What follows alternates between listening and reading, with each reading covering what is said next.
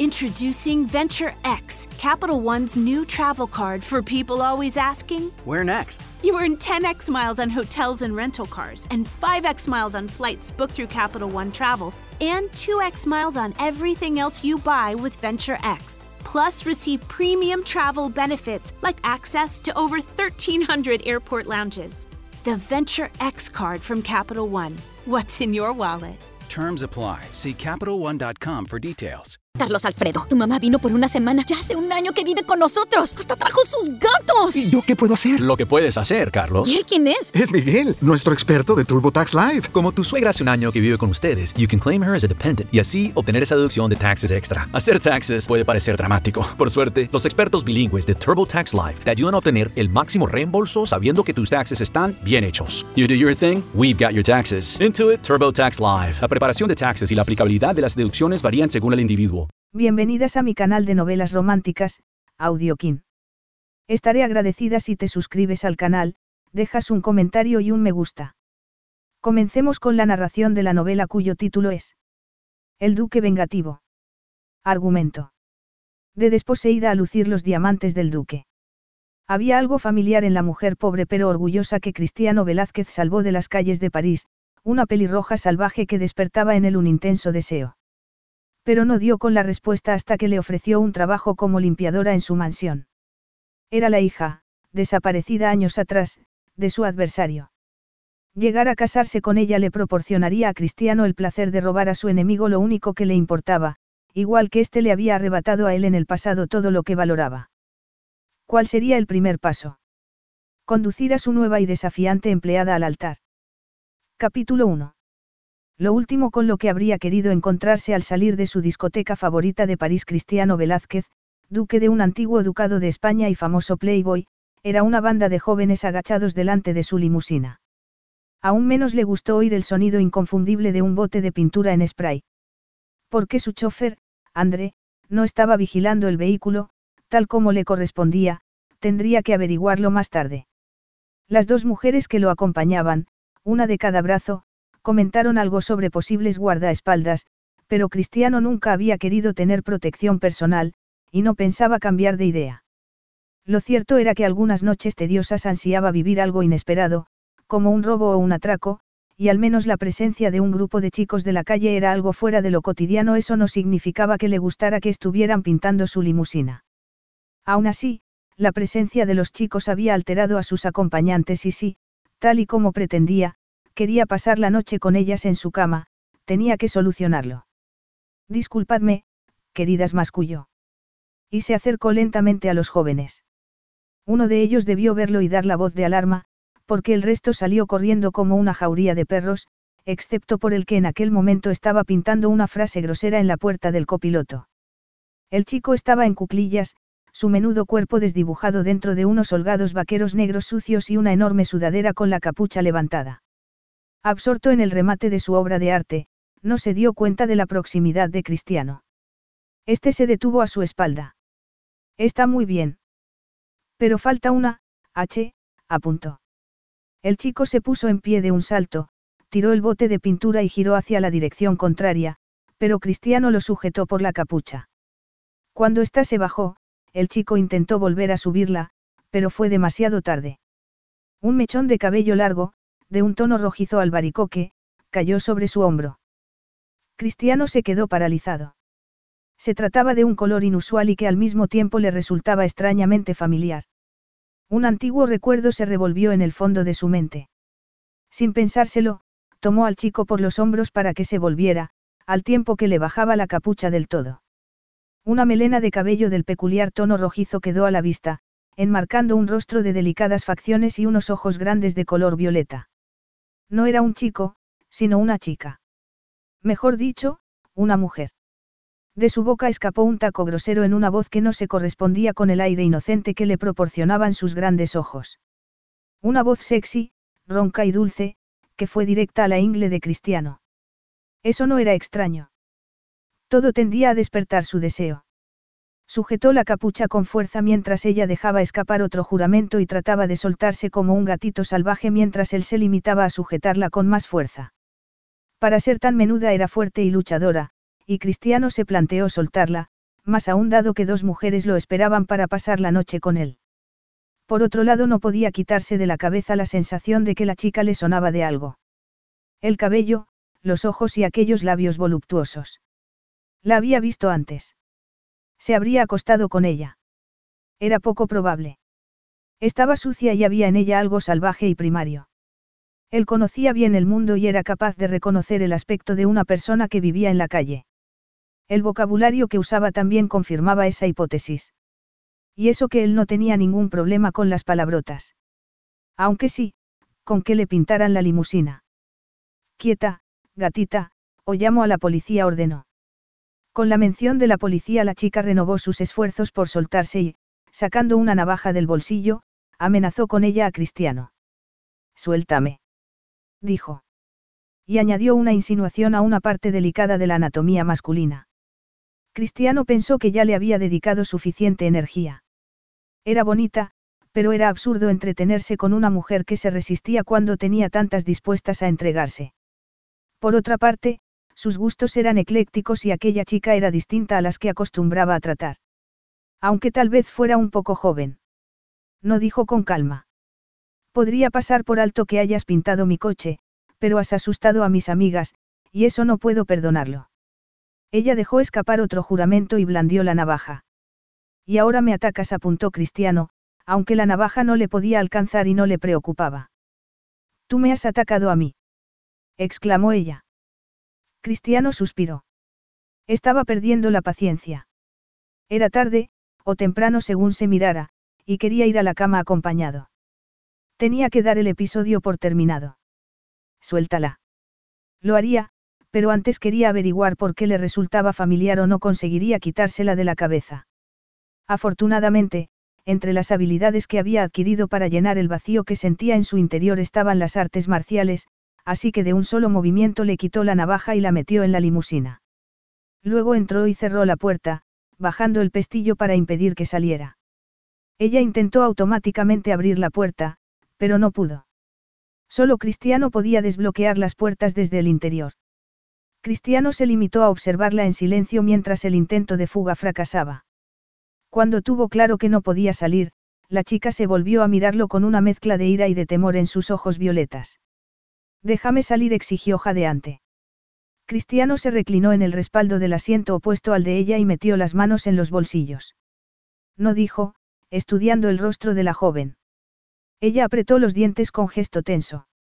¿Vas a violarme? Cristiano parpadeó asombrado por la cruda pregunta y estuvo a punto de ofenderse porque tan siquiera insinuara algo así. Pero enseguida encontró lógico que, viviendo en la calle, eso fuera lo primero en lo que pensara. Y más cuando un hombre mucho más fuerte que ella acababa de encerrarla en un coche. Por supuesto que no. Ella lo miró con suspicacia.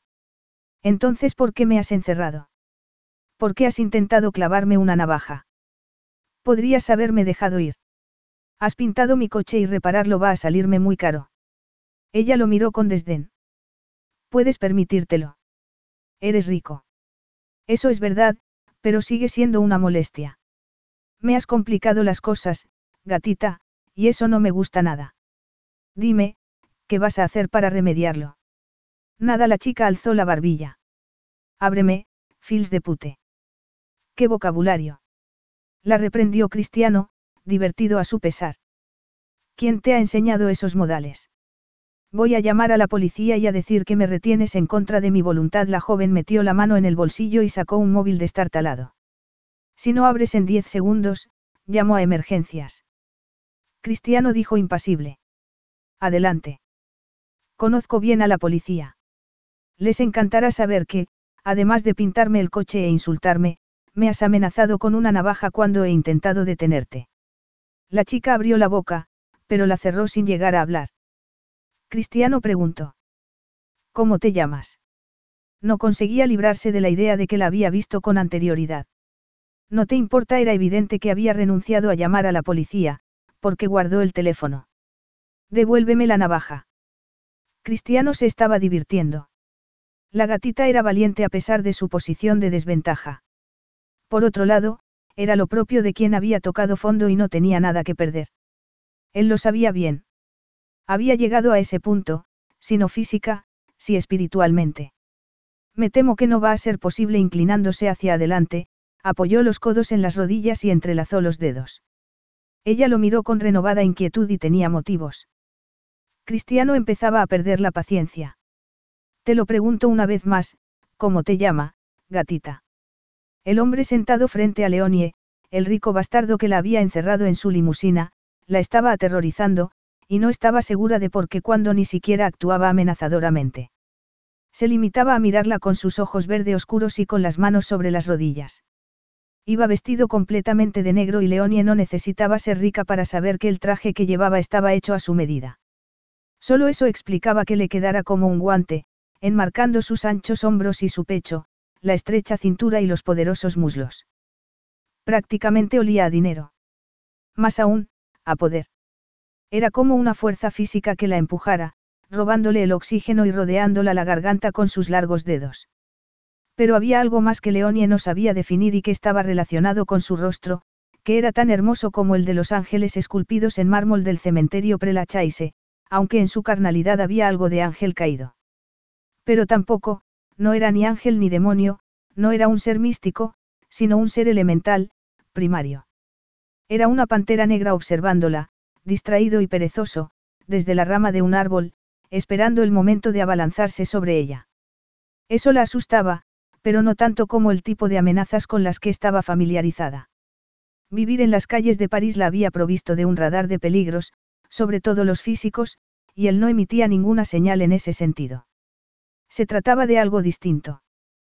¿Por qué quieres saber mi nombre? No acostumbraba a darlo a no ser que conociera bien a la persona, y eso le había salvado en más de una ocasión. Para llamar a tus amigos en la policía y que me detengan. Había cometido un error al pintar el coche, puesto que, por norma general, mantenía un perfil bajo. Pero alguien la había seguido cuando iba a la callejuela en la que había confiado dormir y, para no quedarse sola, se había unido a un grupo de chicos a los que había visto anteriormente pintando grafitis. Y para ganar su respeto, no había vacilado cuando le habían animado a tomar el bote de pintura. Si era sincera consigo misma, no le había importado vandalizar aquella limusina en concreto. Los ricos nunca veían a la gente de la calle, y en cierto sentido, le había atraído la idea de imponer su existencia al anónimo dueño de aquel coche. Aun cuando implicara tener un encontronazo con la policía. No. El hombre tenía una voz cálida y grave que le provocaba un estremecimiento interno. Contenía un leve y musical acento. Pero has estropeado mi coche. Lo mínimo que puedes hacer es decirme tu nombre, añadió. Leonie frunció el ceño. ¿Qué había hecho con su navaja? Quería que se la devolviera, no se sentía segura sin ella. ¿Por qué? No quieres dinero. Él enarcó una de sus perfectas cejas. ¿Tienes? No. El hombre encogió un hombro y Leonie se descubrió observando cómo la camisa se estiraba sobre los músculos de su pecho. Era extraño. Ella nunca se fijaba en ese tipo de cosas en un hombre. Todos eran espantosos, sobre todo los ricos. Ella los conocía bien, su padre era uno de ellos y había echado de su casa a su madre y a ella, abocándolas a vivir en la calle. Por eso había odiado a aquel tipo al instante. Odio era la única palabra lo bastante fuerte como para describir la perturbadora e intensa sensación que se estaba acumulando en su interior. Entonces, gatita dijo él con su voz densa y profunda, tendrás que darme tu nombre. No quiero. Apretó los dientes. La resistencia era lo único a lo que uno se podía aferrar en la calle, y se asió a ella testarudamente. Resistencia a todo y a cualquiera que intentara aplastarla y hundirla entre los adoquines de París. Porque si no se resistía, ¿qué le quedaba? ¿Cómo, si no, sabría que existía? Pintando palabrotas en una limusina. Si era necesario, sí. La cuestión era pelear. En eso consistía la vida. Él volvió a encogerse de hombros con un gesto elegante. Entonces me temo que tendrás que compensarme de otra manera. Ah, claro. Eso sí lo entendía. Prefiero morirme que pagarte con sexo. Los labios del hombre esbozaron una sonrisa, desconcertándola. Normalmente los hombres se enfadaban cuando los rechazaba. Y por alguna razón, la irritó que pareciera divertido. De eso estoy seguro, dijo pausadamente. Se me da muy bien. Y te aseguro que nadie ha muerto mientras manteníamos relaciones.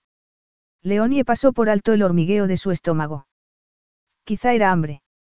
No había comido nada, y aunque no era raro pasar el día sin comer, lo que no era habitual era estar encerrada en una limusina con quien quiera que fuera aquel hombre.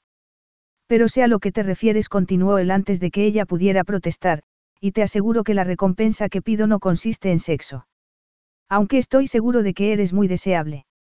Ella le dirigió una mirada sombría. Lo soy, porque crees que llevo navaja. Claro, ¿qué hombre no desearía a una gata salvaje? Bromeó él, sonriendo. Y Leonie se encontró mirando sus perfectos labios. Reprendiéndose mentalmente, dijo. No te imaginas hasta qué punto dijo, obligándose a desviar la mirada hacia sus ojos, aunque eso tampoco le sirvió de nada. El hombre se puso súbitamente serio y se apoyó en el respaldo del asiento. No, no lo imagino. Leonie se encogió de hombros, de pronto el interior del coche resultó frío, ¿qué es entonces lo que quieres? No puedo pagarte y no voy a decirte cómo me llamo, así que solo puedes llamar a la policía y hacer que me detengan. Y si no vas a hacer eso, ¿no sería más fácil dejarme ir?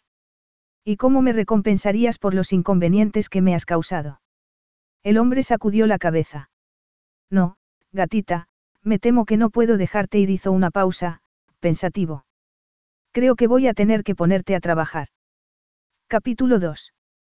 Tal y como Cristiano había esperado, la pequeña pelirroja recibió la sugerencia sin excesivo entusiasmo. Él ni siquiera sabía por qué lo había dicho. Podía pagar sin dificultad el coche y en cuanto a los demás inconvenientes. Cristiano miró por la ventana a las dos exquisitas mujeres que confiaban en pasar la noche con él. Seguían esperándolo, en cambio, su interés en ellas había decaído. Se sentía más interesado en la gatita. Era un enigma, y hacía años que nadie despertaba su curiosidad. Quería saber su nombre, y le irritaba que no quisiera dárselo más aun cuando la sensación de conocerla era como un rumor sordo en su cabeza. Además, cuando se había referido a los hombres, Cristiano había sido consciente de lo que suponía dejarla volver a la calle a las dos de la madrugada. Era obvio que estaba acostumbrada a cuidar de sí misma, pero eso no significaba que él fuera a dejar que lo hiciera.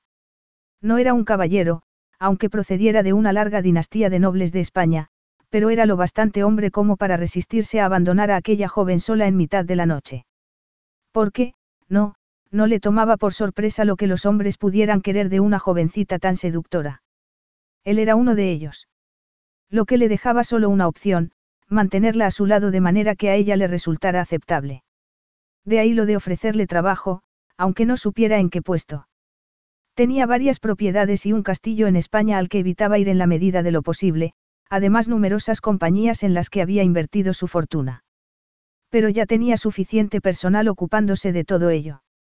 Además, no eran el tipo de cosas que una golfilla de la calle pudiera hacer por muy luchadora que fuera. Así que el único trabajo que podía ofrecerle era doméstico. Las tareas de casa al menos no requerían preparación y le permitiría mantenerla cerca hasta descubrir su identidad. ¿Qué tipo de trabajo? preguntó ella con suspicacia. Necesito alguien para la limpieza. Cristiano ladeó la cabeza y la estudió. Tengo una casa muy grande que necesita cuidado. Puedes calcular lo que me debes por el coche. Pero. Te he dicho que el personal tiene habitación propia. No tienes suficiente gente que haga tu trabajo sucio. Si Cristiano no le tomó en cuenta el tono sarcástico. Pero siempre me viene bien alguien más. Además pago muy bien a quien hace mi trabajo sucio. Ante la mención de un salario, el brillo de desdén en los ojos de la chica se transformó en cálculo. Cristiano lo reconoció al instante porque lo había experimentado. Era el brillo del hambre. No solo de comida, sino de algo ansiado que nunca llegaba a alcanzarse. La joven quería dinero y no era de extrañar. El dinero representaba poder y seguridad, y ella carecía de ambas cosas. ¿Les pagas? Preguntó ella expectante. Por supuesto, son mis empleados, no mis esclavos. Ella se inclinó hacia adelante y clavó sus ojos violetas en él. ¿Me pagarías? Seguiría teniendo trabajo una vez pague el arreglo del coche. Algo se removió en las entrañas de Cristiano. Algo que le resultaba familiar. Después de todo, la chica era preciosa. Podía imaginarla mirándolo así, con las mejillas teñidas de rubor y el cabello extendido sobre su almohada, mientras él se adentraba en su interior y... Era una imagen hermosa, pero debía seguir siendo solo una fantasía. Esa chica nunca sería una de sus amantes. Aparte del dinero y de todo lo que los separaba, era mucho más joven que él. Por otro lado, estaba seguro de que había tenido malas experiencias con los hombres o que los rehuía completamente. En cualquier caso, habría sido demasiado esfuerzo, y él intentaba tener que trabajar lo menos posible. No quería nada difícil, ni arduo y huía de las complicaciones como de la peste. Aquella gatita era una complicación en sí misma, pero por alguna razón, estaba dispuesto a dedicar un poco de energía a averiguar por qué le resultaba conocida. Después de todo, era la primera vez en mucho tiempo que le interesaba algo más allá del placer físico. Y no tenía nada que perder. ¿Quieres un trabajo? Preguntó aún sabiendo la respuesta. Claro que sí, ella entornó los ojos. ¿Cuánto pagas? Era una buena pregunta, aunque Cristiano dudaba que pudiera rechazar ninguna oferta. Mi personal es el mejor y cobra como tal dijo. Y mencionó una cifra que hizo que los ojos de la chica se abrieran como platos tanto. Ya no quedaba atisbo de desconfianza en ella. Pagas tanto para que te limpien la casa. Es muy grande. Y me pagarías esa cantidad. Para Cristiano no era nada, pero estaba claro que para ella era una fortuna. Si tras una pausa, preguntó, ¿dónde vives? ¿Qué haces en la calle a las dos de la madrugada? El rostro de la joven se ensombreció al instante y su mirada se veló, volviendo a erigir una muralla entre ellos. Se apoyó en el respaldo y miró por la ventana. Debería ir a casa. Mi madre estará preocupada. Aunque no hubiera respondido su pregunta, el leve titubeo y su actitud indicaron a Cristiano que ni tenía madre ni un lugar al que llamar, casa. Yo creo que deberías venir directamente a mi casa y dormir allí, dijo, observándola. Así podrás empezar a trabajar mañana a primera hora. No quiero ir a tu casa. Ya te he dicho que hay espacio de sobra. Pero. No admito discusión, Cristiano había tomado la decisión y eso bastaba. Tienes dos opciones, o vienes a mi casa o pasas la noche en una comisaría. Menuda opción. Dijo ella enfadada. Fuiste tú quien decidió pintar mi coche. Asume las consecuencias. Cristiano se dio cuenta de que le gustaba discutir con ella. Concluyó, tú decides, gatita. Ella se cruzó de brazos. ¿Por qué me llamas gatita todo el tiempo? Lo usamos en España para las chicas como tú, menudas y salvajes. Además, has intentado arañarme. ¿Eres español? Sí. Ah, ¿qué estás haciendo en París? Cristiano la miró fijamente. No son demasiadas preguntas para alguien que no me quiere decir ni cómo se llama. Tampoco tú me has dado tu nombre. Eso era verdad, pero había una razón. Su apellido era antiguo e ilustre, pero pronto desaparecería. Él era el único heredero y no tenía la menor intención de tener hijos. No, el linaje Velázquez y el ducado de San Lorenzo, se extinguirían con él y serían olvidados. Y probablemente era lo mejor.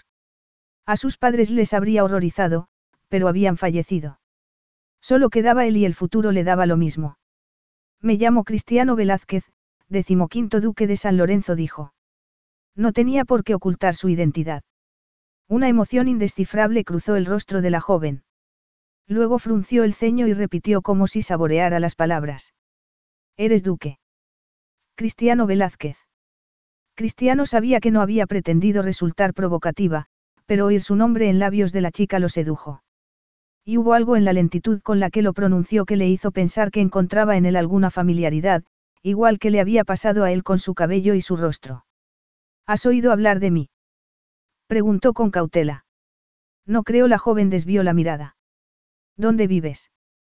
Cristiano no estaba seguro de que dijera la verdad. Se planteó presionarla, pero era tarde y la chica tenía unas profundas ojeras.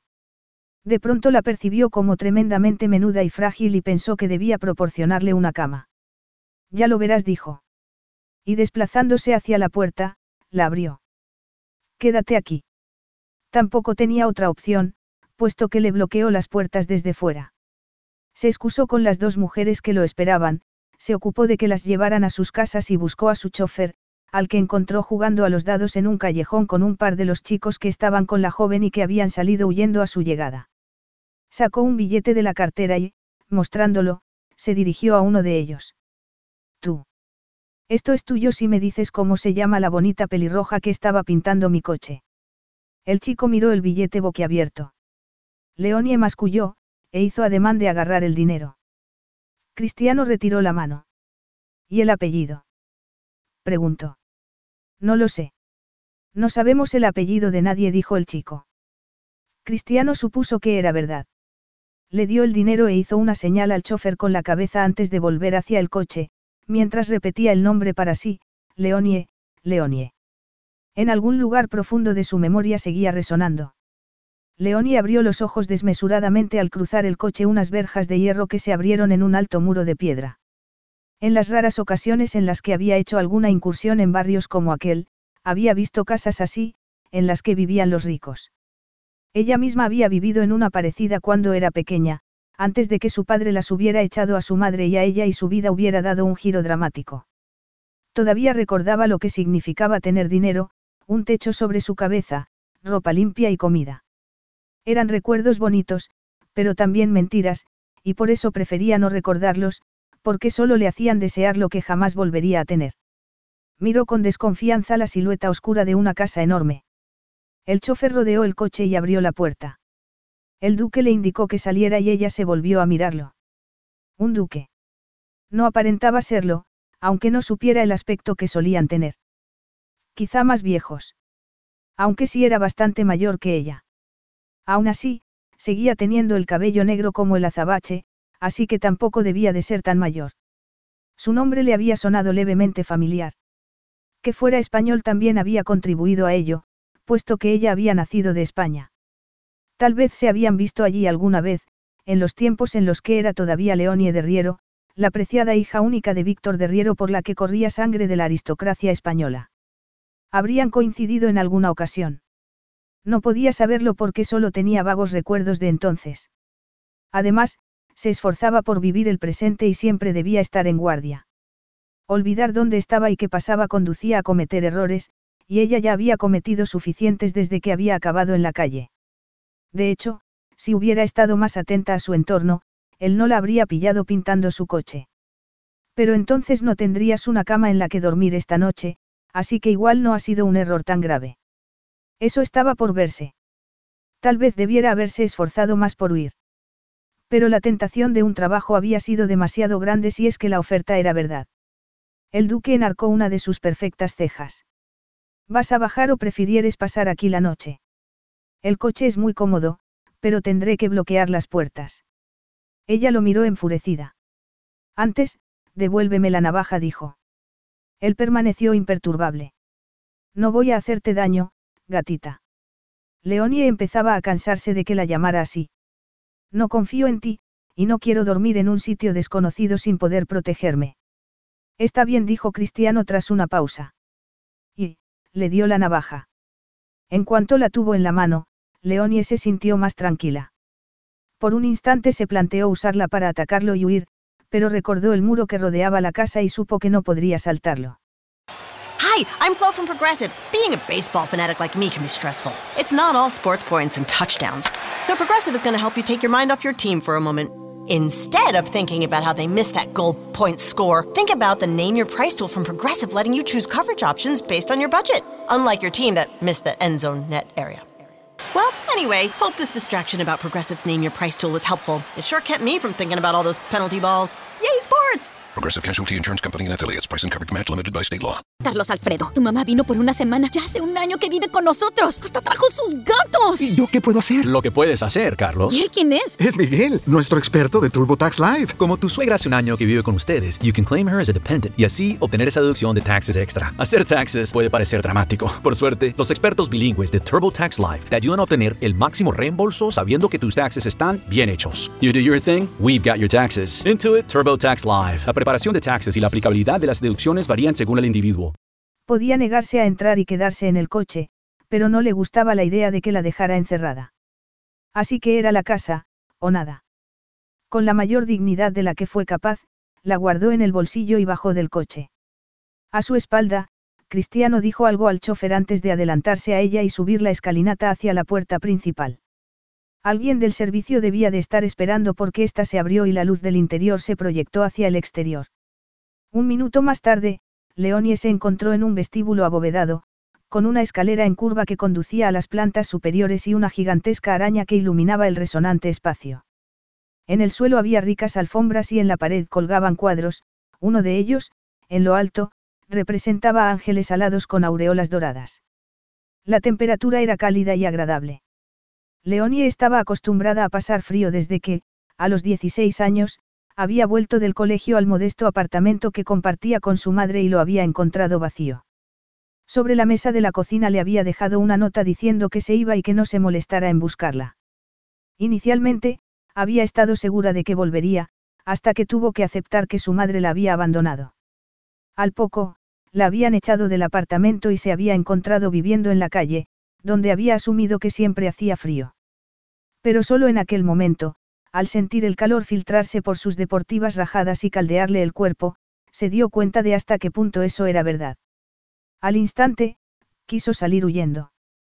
No podía confiar en aquel calor, no podía bajar sus defensas, era peligroso. Pero la puerta estaba cerrada y el duque le indicó con la cabeza que siguiera a una mujer madura que estaba a su lado, observándola con desagrado, haciendo que se sintiera avergonzada de sus pantalones rotos y sucios, de la sudadera que había robado a un chico mientras éste peleaba con otro, de sus manos manchadas de pintura. Estaba sucia y maltrecha, y probablemente olía mal porque llevaba semanas sin lavarse. No era de extrañar que la mujer la mirara así. Leonie sintió un nudo en el estómago y acarició la navaja en el bolsillo para protegerse de aquella punzada de vulnerabilidad. Nunca debía dejar de luchar, nunca debía mostrarse débil, esa era la ley de la calle. Ve con Camil, dijo él.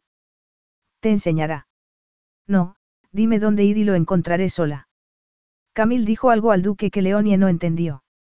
Él le contestó en la misma lengua, con su dulce acento. Leonie se puso de nuevo en guardia. No podía permitir que le gustara su voz.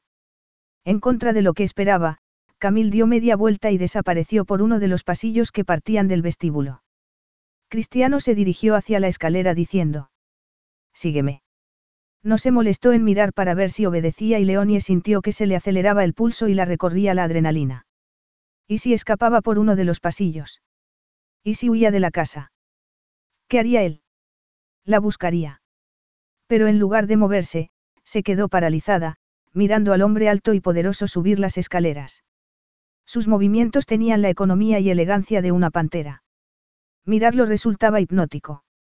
Y cuando Leonie se movió, no lo hizo ni hacia la salida ni hacia un pasillo alternativo, sino que lo siguió como si una cuerda invisible tirara de ella. Era eso lo que había pasado en aquel cuento en el que los niños seguían al flautista y desaparecían para siempre. No seas idiota. Tienes la navaja. Espabila. Además, y aunque la hubiera encerrado en su coche, lo cierto era que no le había hecho daño ni la había tocado. No confiaba en él ni en la oferta de trabajo, pero no seguirlo sería una muestra de cobardía, y eso tampoco era admisible. Mientras cupiera la más leve posibilidad de que fuera sincero, tenía que aprovechar las circunstancias. Quizás se encontraba ante el primer paso para alcanzar su sueño de tener una casita de campo, alejada de la ciudad y del peligro. Subió lentamente tras él, concentrándose en su espalda para no quedarse boquiabierta ante los cuadros, las alfombras y los jarrones de flores que decoraban el pasillo del primer piso. Por las ventanas podía atisbar árboles y las luces de la ciudad en la lejanía. Habría querido acercarse para contemplar el jardín, pero no se atrevió. Tras recorrer varios corredores, Cristiano se detuvo ante una puerta, la abrió y le indicó con la cabeza que entrara. Se había quedado cerca del umbral y Leonie no estaba segura de querer pasar tan cerca de él, pero como tampoco quería que percibiera su vacilación, se deslizó al interior lo más rápidamente que pudo, aunque no lo bastante como para no apreciar el delicioso olor de su loción de afeitado o ser consciente de su altura y de sus anchos hombros, de cómo la camisa se ajustaba a su torso. Una perturbadora sacudida eléctrica que prefirió ignorar, la recorrió. Para conseguirlo, se concentró en la habitación. Era muy amplia y tenía ventanas grandes. Una alfombra mullida de tono claro cubría el suelo, y en la pared opuesta a la ventana se estaba la cama, también grande y cubierta con un grueso edredón blanco. Leonie fue consciente una vez más de lo sucia que ella estaba en contraste con la limpieza que la rodeaba. Aquel no podía ser el dormitorio del servicio, era demasiado lujoso. No creo que tu personal duerma en habitaciones así frunció el ceño. ¿Qué hago aquí? Cristiano se acercó a cerrar las cortinas y luego se volvió. No, no es lo habitual. Pero Camil no tenía una habitación preparada, así que es más fácil que uses una de las de invitados. ¿Por qué haces todo esto? ¿A qué te refieres con, esto? La habitación, el trabajo. ¿Por qué te tomas tantas molestias por mí? No había pretendido que sonara como una acusación, pero no pudo evitarlo. Los hombres como aquel no hacían cosas así a cambio de nada. Él se limitó a encogerse de hombros. ¿Qué se puede hacer con una gatita salvaje sino cuidarla? No soy una gatita, dijo ella por segunda vez. Cristiano esbozó una sonrisa, Leonie volvió a sentir una corriente recorrerla y súbitamente tuvo la certeza de que Cristiano era peligroso, pero en un sentido que no sabía definir. No era físicamente amenazador o sí, aunque no por violento. No, no lo eres, dijo él, mirándola de arriba abajo de una manera que la hizo sonrojar. Ella alzó la barbilla con gesto retador. Y no te he pedido que cuides de mí. Si crees que lo hago por bondad, estás muy equivocada. Cristiano pasó a su lado hacia la puerta. Mis motivos son puramente egoístas, te lo aseguro. ¿Por qué? ¿Por qué he pintado tu coche? Él la miró desde la puerta con expresión enigmática. Entre otras cosas. El cuarto de baño está tras esa puerta. Una ducha no te iría mal, gatita. Que no me llames eso. exclamó ella, irritada porque le hiciera notar que estaba sucia y debía de oler mal, y más irritada aún consigo misma porque le importara lo que él pensara. ¿Cómo quieres que te llame si no me has dicho tu nombre? dijo él con ojos refulgentes. Leonie apretó los labios. Aunque hubiera conseguido llevarla a su casa, no conseguiría arrancarle su nombre. Solo le pertenecía a ella. Al ver que no contestaba, él no pareció ofenderse. Limitándose a sonreír, dijo. Entonces seguiré llamándote, gatita.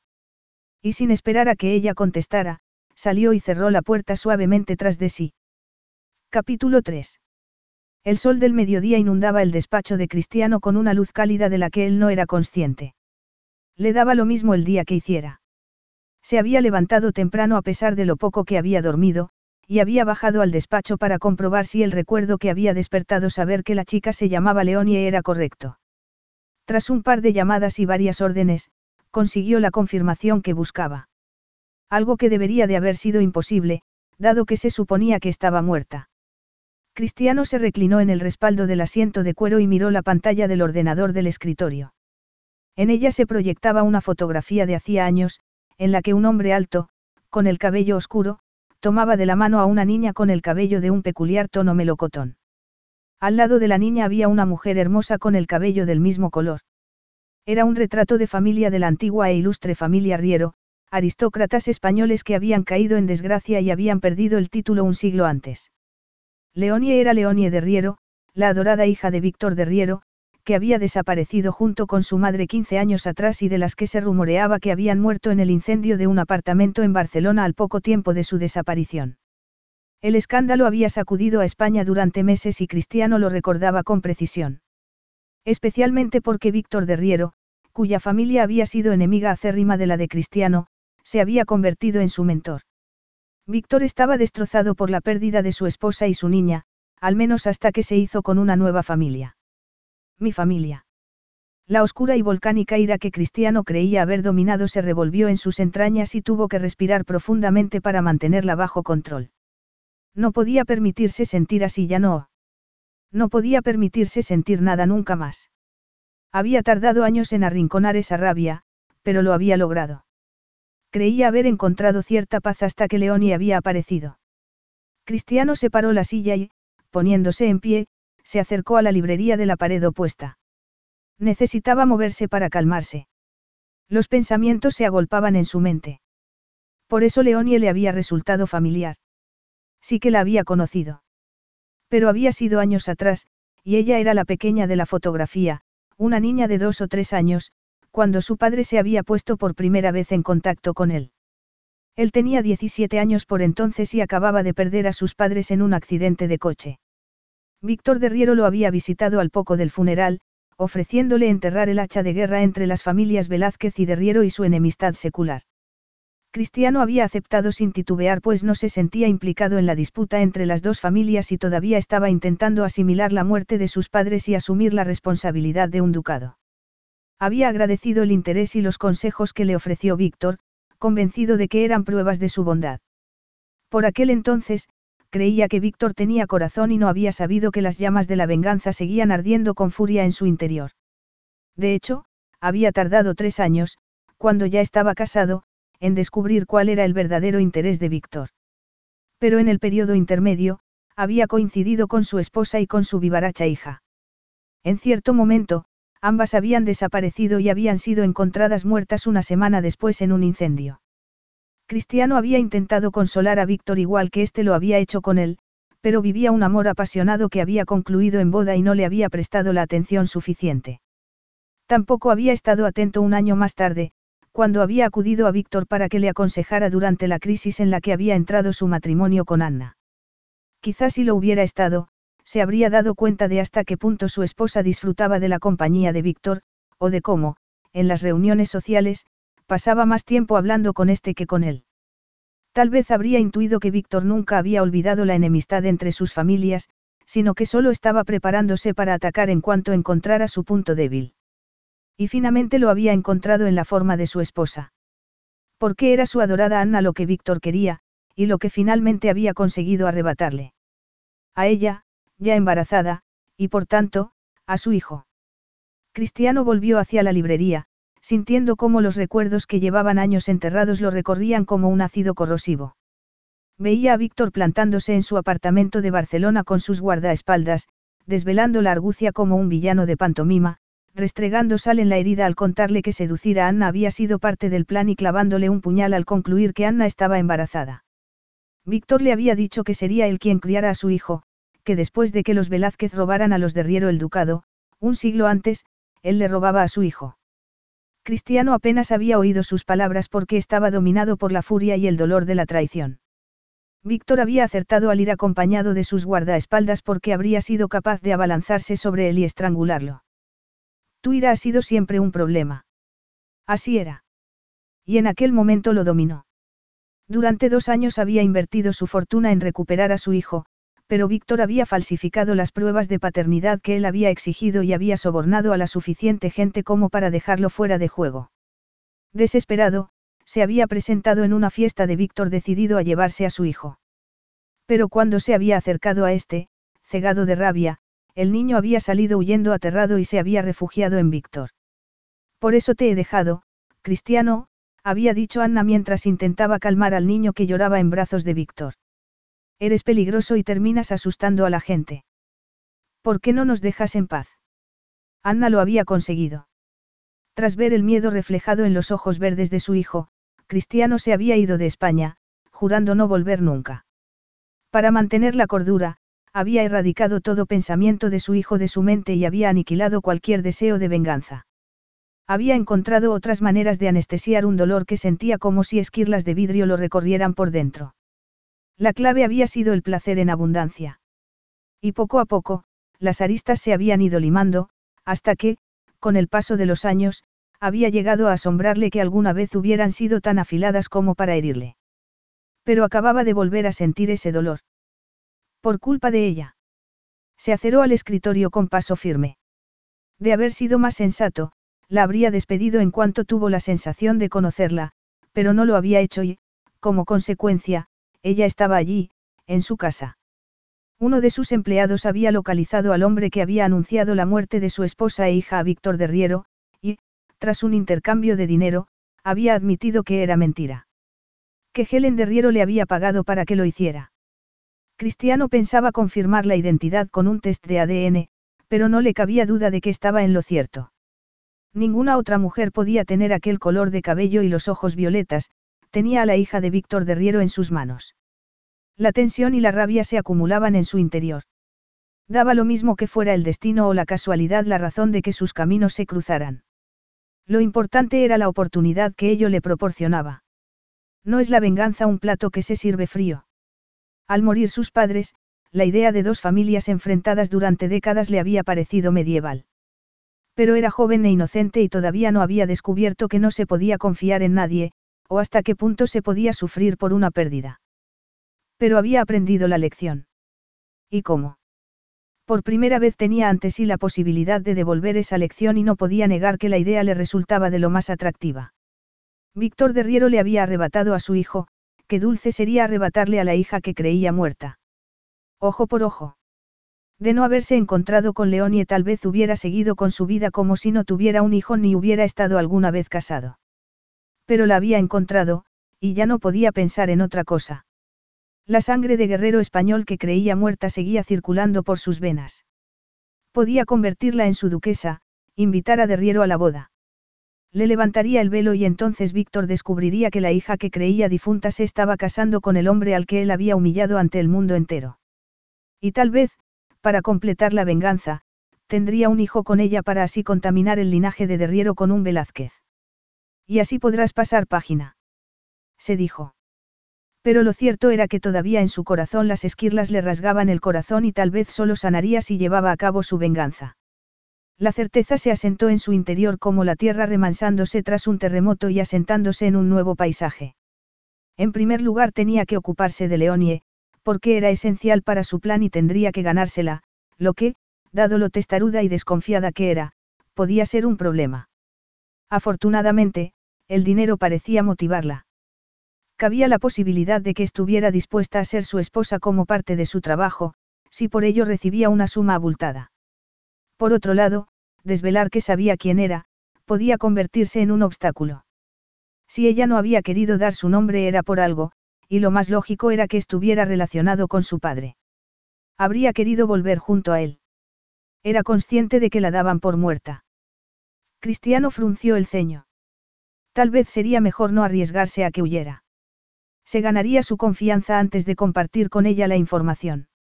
No le resultaría difícil, y más teniendo en cuenta que era una mujer hermosa. Con esa determinación, fue en busca de su nueva empleada. La encontró en la gran biblioteca que, en la parte de atrás de la casa, se abría al jardín. Estaba arrodillada delante de uno de los estantes, de espaldas a la puerta. Camille le había provisto con el uniforme de la casa, pantalones y camiseta negra. Un conjunto que debería de haberla hecho fundirse con el entorno, pero que, con su cabello recogido en una coleta, resultaba extraordinario, un bello contraste entre el negro y el dorado rojizo con toques rosas. Cristiano sintió un cosquilleo en los dedos, provocado por el impulso de recorrer aquel cabello sedoso, de enredarlo en su muñeca, de examinar el contraste con su piel. Pero no era eso lo que quería de ella, sino su nombre. Aunque la encontrara más atractiva de lo que era conveniente, siempre podía obtener sexo de las mujeres de su lista de contactos. No tenía que dedicarle tiempo a una esquiva mujer más joven que él, por muy bonito que fuera su cabello. ¿Y qué hay de los planes de tener un heredero? Bueno, para eso ya habría tiempo más adelante. Apoyó un hombro en el marco de la puerta y la observó. Era evidente que no estaba limpiando, puesto que había dejado un trapo y un plumero a un lado. Inclinaba la cabeza como si estuviera mirando algo, y debía de ser muy interesante, porque ni siquiera le había oído llegar y no había sido particularmente silencioso. También la noche anterior había estado tan abstraída en pintar el coche que era la única que no había salido huyendo. ¿Cómo sería ese tipo de atención cuando estaba en la cama? Lo miraría con esa intensidad. Acariciaría. Cristiano se reprendió por dejar que sus pensamientos viajaran de nuevo en esa dirección. Quizá debería llamar a las dos mujeres de la noche anterior y acabar lo que habían empezado. Tenía que hacer algo con su apetito sexual si Leonie le hacía pensar en sexo todo el tiempo. Se separó de la puerta. Estás leyendo algo interesante, gatita. La voz grave y aterciopelada de Cristiano resbaló por el cuerpo de Leonie como una caricia, haciendo que se levantara de un salto con el libro que estaba leyendo todavía en la mano. Un hilo frío le recorrió las venas. Su jefe la encontraba leyendo el primer día de trabajo. ¿Cómo podía ser tan tonta? Todo había ido magníficamente desde que se había quedado sola la noche anterior. Aunque le había tentado darse un baño, optó por una ducha porque ya era tarde y necesitaba descansar. Estaba tan acostumbrada a dormir sobre cartones en el suelo y a despertarse al menor ruido que pudiera ser una amenaza, que no había llegado a disfrutar de una noche de descanso en aquella increíble cama. Al despertarse, había encontrado a la puerta del dormitorio una camiseta y un pantalón. Había tomado las prendas de algodón, deleitándose con el tacto suave del tejido. Junto a la ropa había una bandeja con café y un croissant que había devorado en segundos. Camila había llegado a los pocos minutos con una actitud menos severa que la noche anterior y le había indicado sus funciones. Leonie no había saciado su hambre, ni mucho menos, pero no había tenido tiempo para más. En teoría, debía de haber acabado la biblioteca en media hora, pero en aquel momento se dio cuenta con horror de que probablemente llevaba allí mucho más tiempo. Y ni siquiera había pasado el polvo a los estantes. Le habían fascinado algunos libros y no había podido resistirse a hojearlos. De pequeña, cuando su madre seguía con ella, le encantaba ir a la biblioteca y sacar libros.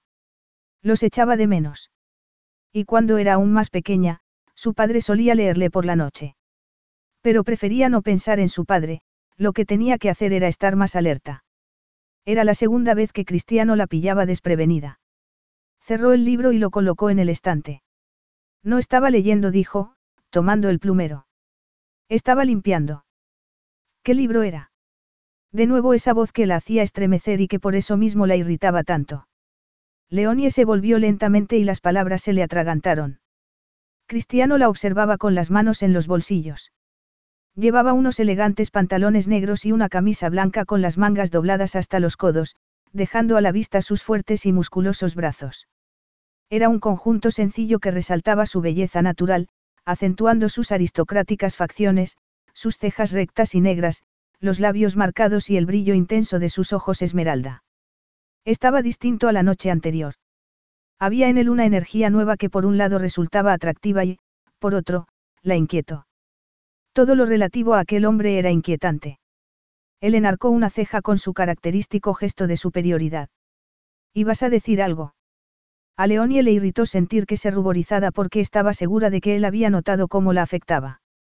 No dijo, echando de menos su navaja porque, aunque ni se había acercado, ella lo percibía como un peligro.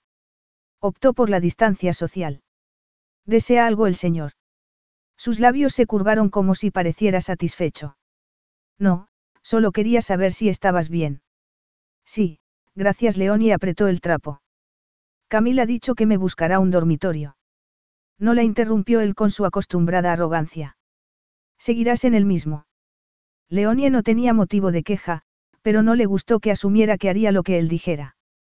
Tu tendencia a pelear es lo que hace que te metas en líos. Eso era innegable. Además, había otro problema. Uno que ya había previsto la noche anterior aunque hubiera decidido ignorarlo. Poder ducharse, tener sábanas y ropa limpia, comer regularmente y no tener que pensar cómo robar en un supermercado o pedir limosna, estar a salvo. Solo lo había probado unas horas, pero bastaba para saber que no quería perderlo, al menos por el momento. Así es como te atrapan. Deberías de haber huido. Pero ya era tarde. Como Perséfone, había dado un bocado a la granada y estaba atrapada en el inframundo. Lo que le convierte a él en Hades. Un Hades extremadamente guapo. No era de extrañar que lo encontrara peligroso. Era la serpiente tentándola. Preferiría dormir donde el resto del servicio dijo sin poder reprimir el impulso de llevar la contraria. He dicho que te quedas donde estás. ¿Por qué? ¿Por qué lo digo yo? replicó él sin parpadear. Para eso soy el duque. Sus fascinantes labios esbozaron una sonrisa. Lo que me recuerda que suelo hacer una entrevista oficial a mis empleados, así que esta noche celebraremos la tuya. Mientras cenamos. Leonie oyó saltar todas las alarmas. No tenía experiencia en entrevistas de trabajo, pero estaba segura de que no era lo habitual celebrarlas cenando. Lo miró con suspicacia. No sería más normal que fuera en un despacho. Si te hace sentir más cómoda, diré que no sirvan en el despacho. Leonie se puso en tensión. No voy a acostarme contigo. Él arqueó una ceja. Te lo he pedido. No, pero cuando un hombre invita a cenar a una mujer, espera algo a cambio. Tienes muy mala opinión de los hombres, aunque supongo que tienes motivos. Y yo no soy el mejor ejemplo. Pero no te preocupes, no tengo planes de seducirte. Claro que la preocupaba. La amenaza de ser atacada sexualmente era constante para una mujer viviendo en la calle. Porque entonces casi se sentía desilusionada. Vale, Pero sigo sin fiarme, dijo Leonie, prefiriendo no pensar en su reacción. Lo entiendo.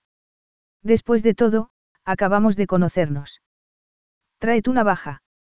Si intento algo, úsala. ¿Por qué no olvidar la entrevista? Ya estoy trabajando aquí.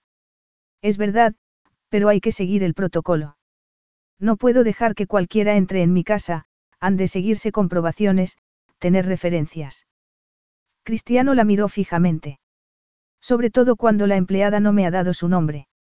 Leonie tomó aire. ¿Por qué no se lo había dicho la noche anterior? ¿Qué más daba que la identificara?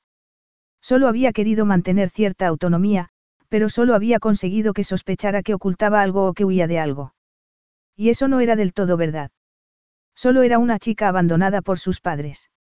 Una niña que nadie quería. Pero eso no tenía por qué saberlo nadie. ¿Por qué no le das un nombre falso? En cierta manera seguía siendo una forma de ceder y, por otro lado, no le salía bien mentir. ¿Qué tenía aquel hombre que despertaba su instinto más beligerante? Nunca había sentido nada tan intenso por nadie. Hacía que quisiera mantenerse firme y defenderse. Pero también despertaba en ella sensaciones físicas que no había experimentado antes, una especie de dolor tembloroso, un incesante hormigueo, el estúpido impulso de provocarlo para ver cómo reaccionaba. ¿Qué demonios era eso? Lo sabes muy bien.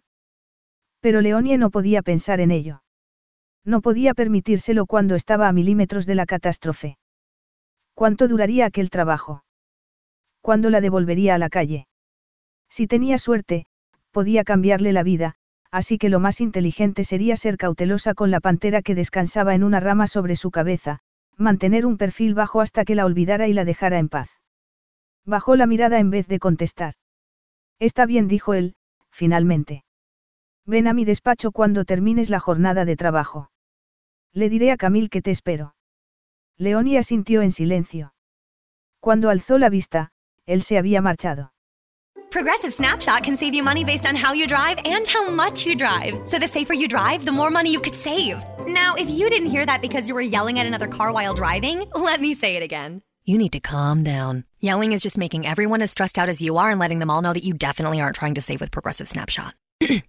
and if you did hear it the first time because you weren't yelling at another car, nice work. You'd love Snapshot from Progressive because it rewards safe drivers. Progressive Casualty Insurance Company and affiliates. Snapshot not available in California and North Carolina or from all agents. Carlos Alfredo, tu mamá vino por una semana. Ya hace un año que vive con nosotros. Hasta trajo sus gatos. ¿Y yo qué puedo hacer? Lo que puedes hacer, Carlos. ¿Y él quién es? Es Miguel, nuestro experto de TurboTax Live. Como tu suegra hace un año que vive con ustedes, you can claim her as a dependent y así obtener esa deducción de taxes extra. Hacer taxes puede parecer dramático. Por suerte, los expertos bilingües de TurboTax Live te ayudan a obtener el máximo reembolso sabiendo que tus taxes están bien hechos. You do your thing, we've got your taxes. Intuit TurboTax Live. La preparación de taxes y la aplicabilidad de las deducciones varían según el individuo. Capítulo 4. Cristiano miró la hora y se impacientó. Leonie llegaba tarde y sospechaba que lo hacía intencionadamente puesto que no sería propio de Camille retenerla cuando sabía que él la esperaba. Suponía que podía haber mantenido la conversación con Leonie en la biblioteca, en lugar de organizar una cena. La confianza era algo muy delicado, no podía exigirse, solo ganarse. En cierto sentido, eso lo convertía en un mentiroso, porque tenía toda la intención de seducirla, aunque no sexualmente. Conquistaría su inquisitivamente. La perspectiva lo revitalizaba. Hacía mucho que no necesitaba hacer el menor esfuerzo, y menos por una mujer. En los últimos tiempos su vida hedonista le resultaba tediosa, y era un cambio agradable tener que activar su mente y no solo su cuerpo. Imaginar el golpe que recibiría de Riero cuando descubriera que su hija era. El sentimiento de satisfacción que le producía era tan profundo que tenía que aplacarlo. No podía dejar que lo gobernaran las emociones, y menos después del error que había cometido la última vez al enfrentarse a Derriero, tambaleándose con una rabia ciega, ahuyentando a su hijo.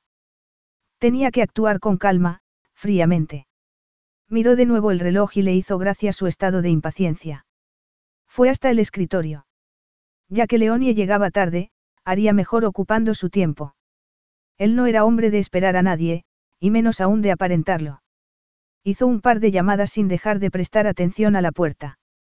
Diez minutos más tarde, mientras mantenía una conversación con un empresario conocido, oyó que llamaban con los nudillos. Adelante dijo, y giró la silla para dar la espalda a la puerta.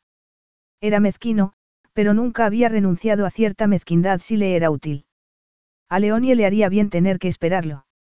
Continuó charlando sin prisas, entretenido con su interlocutor, y solo cuando éste tuvo que acabar la llamada, volvió a girar la silla. Leonie estaba delante de uno de los estantes que contenía algunas de sus lecturas favoritas sobre negocios, filosofía, sociología y algo de ficción. Leía los lomos fijamente en actitud tensa, con los hombros rígidos y la cascada de su sedoso cabello cayendo sobre su espalda. Tuvo la sensación de que en realidad no estaba leyendo los títulos de los libros, sino pendiente de él. Eso estaba bien. Hola, gatita dijo, apoyando la espalda en el respaldo de la silla. Llegas tarde. Ella se volvió lentamente y a Cristiano le llamaron la atención sus ojeras. Estaba pálida y una sombra velaba sus ojos violetas. Mantenía una mano en el bolsillo, sin duda acariciando la navaja. Una inesperada emoción atrapó a Cristiano, pero la sacudió preguntando. No tienes una explicación que darme. Ella alzó la barbilla con gesto desafiante. ¿Cómo me has retrasado en la biblioteca? He tenido que trabajar hasta más tarde para concluir mis tareas. Cristiano contuvo una carcajada. La chica tenía carácter. Ya veo. Así que no ha tenido nada que ver con que te encontrara leyendo. Leonie se ruborizó. No. Cristiano sonrió divertido. Y te has retrasado un poco más por ir a recoger tu navaja, no. El brazo de Leonie cuya mano se perdía en el bolsillo se tensó. Dijiste que podía traerla. Así es. Cristiano se levantó y fue hacia ella. Leonie contuvo la respiración, confirmándole que seguía estando tan recelosa como la noche anterior, una actitud que, dadas las circunstancias, no le extrañaba. De hecho, se preguntaba cómo había sobrevivido en las calles. ¿Qué habría sido de Helen? Porque Leonie no habría contactado con su padre para que supiera que seguía viva. Tenía muchas preguntas que hacer, pero si quería obtener respuestas, tendría que actuar con cautela. Fue hacia la chimenea, al otro lado de la biblioteca. Había hecho que encendieran el fuego, no tanto porque hiciera frío como por el ambiente confortable que creaba. El fuego crepitaba agradablemente, proyectando un resplandor anaranjado en el cabello de Leonie. Ella lo observó como si fuera un animal salvaje del que tuviera que protegerse, pero su mirada se dirigía hacia el fuego, como si quisiera acercarse, como si tuviera frío. Me tienes miedo, afirmó él. Te aseguro que no hay motivo para ello. No tengo miedo, replicó ella como una autómata, como si hubiera sido lo que respondía siempre, fuera o no verdad. Una mujer sin techo era presa fácil de cierta gente, lo que significaba que dejar entrever el miedo era un riesgo que había que evitar. El miedo era una debilidad. ¿Habría contado Leonie con alguien para protegerla o habría estado siempre sola? Cristiano volvió a sentir una pesada emoción, que se parecía mucho a la lástima, revolviéndose en su pecho. Le irritaba la idea de que no hubiera contado con ayuda, de que nadie hubiera cuidado de ella. Y eso era extraño. Vamos, acércate, metió las manos en los bolsillos para resultar menos intimidante. Sé que quieres estar cerca del fuego. Supo que a Leonie no le agradó que adivinara sus deseos al ver cómo volvía a recorrerla la tensión. Tal vez se equivocaba poniéndola a prueba, pero si quería ganarse su confianza, conseguir que se sintiera menos amedrentada por él físicamente era un buen sitio por el que empezar. Permaneció inmóvil, mirándola fijamente. Leonie era valiente, además de testaruda, y sospechaba que si lo planteaba como un reto, lo aceptaría. Y así fue. Tras unos segundos, se encogió de hombros y cruzó la habitación hasta ponerse delante del fuego y alargar las manos para calentarlas, forzando una expresión de indiferencia con la que pretendió fingir que no estaba inquieta. Pero lo estaba. Cristiano podía percibir el aire vibrando a su alrededor, era como un animal salvaje preparado para huir ante el mínimo ruido o sospecha de peligro. Mucho mejor murmuró él. No está mal, ¿verdad? Ella lo miró con impaciencia. No me das miedo. Tengo la navaja. Me alegro. Manténla siempre contigo. Cristiano se giró hacia ella y percibió cómo el menor movimiento la tensaba. Bien, gatita anónima, mi primera pregunta es, ¿qué hacías pintando mi coche a las dos de la madrugada? Leonie mantenía su atención en el fuego, pero Cristiano sabía que estaba pendiente plenamente de él. ¿Por qué no iba a hacerlo? Esa no es la respuesta correcta, la censuró él suavemente. ¿No crees que me merezco una explicación? Leonie se impacientó. Vale. La gente con la que estaba me retó a hacerlo, así que acepté. Harías lo mismo si te retaran a saltar de la Torre Eiffel. Probablemente Leonie lo miró de soslayo. Si no quieres convertirte en víctima, no puedes acobardarte. Por fin llegaban a algo. Ya veo. Y esa gente son tus amigos. Cristiano sospechaba que no. Habían bastado 100 euros para que uno de esos tipos la traicionara. Leonie negó con la cabeza. Acababa de conocerlos. A las dos de la mañana. No tenías un sitio mejor en el que estar. Leonie bajó la mirada. Es más seguro estar con otra gente. El peso que Cristiano sentía en el pecho volvió a removerse, porque no necesitaba que lo dijera para confirmar que Leonie, aunque no quisiera admitirlo, no tenía dónde ir. Una gatita orgullosa. No me parece que fueran unos tipos muy seguros, dado cómo acabó la noche. Leonie se encogió de hombros. Podría haber ido mejor. Sin duda, podrías haber pasado otra noche en la calle. Ese comentario no obtuvo respuesta, pero Cristiano no la esperaba. Era evidente que no quería darle ninguna información. Revelarle que sabía quién era la pondría a la defensiva, así que por el momento se lo guardaría para sí. Se produjo un breve silencio que solo rompió el crepitar del fuego. ¿No te quieres sentar? Preguntó al poco. La butaca que tienes a tu espalda te permitirá permanecer cerca del fuego. Leonie volvió a mirarlo de reojo antes de sentarse lentamente, aunque volvió a meter la mano en el bolsillo y a asir la navaja. Frente a la de ella había otra butaca, en la que se sentó él. Lo separaba una mesa baja que actuaría como la barrera protectora que ella necesitaba. ¿Y ahora qué? Preguntó, mirándolo con determinación. Dime algo de ti. Si no es tu nombre, al menos algo que me permita hacerme una idea de quién es mi nueva trabajadora. ¿Por qué quieres saber cosas sobre mí? Esto no es un debate, sino una simple pregunta para que me des información. ¿Por qué necesitas información? ¿Qué cabezota era? Mejor. Hacía tiempo que necesitaba un reto para sazonar su vida. Puesto que no quieres decirme cómo te llamas, al menos necesito asegurarme de que no vas a huir llevándote la plata. Cristiano hizo una pausa antes de añadir, comprenderás que, por razones de seguridad, debas saber a quién dejo entrar en mi casa. Leonie pareció sorprendida. ¿Cómo es posible que en una casa así puedas sentirte inseguro? Era una pregunta lógica procediendo de alguien que vivía en la calle. Y Leonie tenía razón hasta cierto punto. Físicamente, Cristiano se sentía seguro. Pero cuatro paredes, e incluso tener guardaespaldas, no eran sinónimo de seguridad. Estar rodeado de bienes materiales no evitaba el dolor ni el sufrimiento. Afortunadamente, él había sanado sus heridas y las cicatrices que le habían quedado eran invisibles para los demás. En mi experiencia, uno nunca puede ser lo bastante cauteloso, dijo crípticamente. ¿Y cuál es esa experiencia? Cristiano estuvo a punto de contestar. ¿Qué gatita tan lista? Sonrió. Se supone que yo te entrevisto a ti, no tú a mí. Yo ya tengo trabajo. ¿Y yo? Me lo has dado tú, ¿te acuerdas? perfectamente. Por eso puedo quitártelo cuando quiera. Ella se irguió y volvió la mirada al fuego. Puede que esté más dispuesta a contestar tus preguntas si tú contestas alguna de las mías. Esa era una táctica interesante. Las entrevistas de trabajo no funcionan así, dijo Cristiano, divertido con lo dispuesta que estaba a forzar la situación. Te recordaré que yo sí te he dicho cómo me llamo. Leonie se revolvió en el asiento con gesto de impaciencia, pero Cristiano quiso ver un progreso en que hubiera sacado la mano del bolsillo. No sé por qué insistes cuando podrías amenazarme y acabar con esto, dijo ella finalmente. Así es. Las amenazas son eficaces, pero no me gustan. Cristiano estudió el rostro de Leonie. Es mucho más divertido conseguir que me contestes por propia voluntad. Ella se ruborizó. ¿Estás muy seguro de ti mismo? Por supuesto. Soy un duque. ¿Duque de qué? Buena pregunta.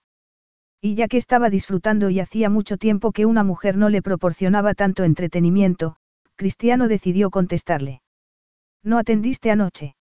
Soy el decimoquinto duque de San Lorenzo, un pequeño ducado de Andalucía. Leonie lo miró con suspicacia. ¿Qué estás haciendo en París? Negocios cristianos sonrió. Atrapar a vándalos que pintan palabras malsonantes en mi limusina. Leonie emitió una risita sarcástica, pero se sonrojó aún más, lo que le sentó bien porque estaba extremadamente pálida. Cristiano continuó. No has dormido bien, gatita, a pesar de que esta mañana le dije a Camil que te dejara dormir un poco más. Leonie se removió inquieta. La cama me ha resultado incómoda. Y me di una ducha muy larga. Cristiano sabía bien que la cama no era incómoda porque era idéntica a la suya. Y en cuanto a la ducha, podía ser parte de la explicación. Pero estaba seguro de que la incomodidad procedía de que Leonie no estaba acostumbrada a dormir en una cama. De todas formas, ¿qué más te da? añadió Leonie irritada. Me importa porque quiero que mis empleados hagan su trabajo adecuadamente. Y eso no es posible si no descansan bien. O si no comen bien, masculló ella. Cristiano sospechó que no había pretendido que la oyera, pero el caso era que tenía un oído excelente. Así que tenía hambre. Una vez más, era comprensible. No era fácil comer bien cuando se vivía en la calle. Afortunadamente para ella, Cristiano había organizado una cena excelente. Precisamente en ese momento llamaron a la puerta. Leonie se irguió, dominada una vez más por la tensión. Adelante dijo Cristiano. Y observó la reacción de Leonie al ver entrar a varios empleados con bandejas de comida que depositaron sobre la mesa que había entre ellos, además de platos y cubiertos y una botella de vino. Te dije que habría cena, dijo Cristiano mientras el servicio disponía la mesa antes de marcharse. Leonie se había inclinado hacia adelante y clavaba la mirada en la comida, una ensalada verde del huerto, entrecot, pan caliente y mantequilla salada. La desconfianza de su rostro había sido reemplazada por una de expectación, y apretaba los puños sobre el regazo. Era evidente que tenía hambre.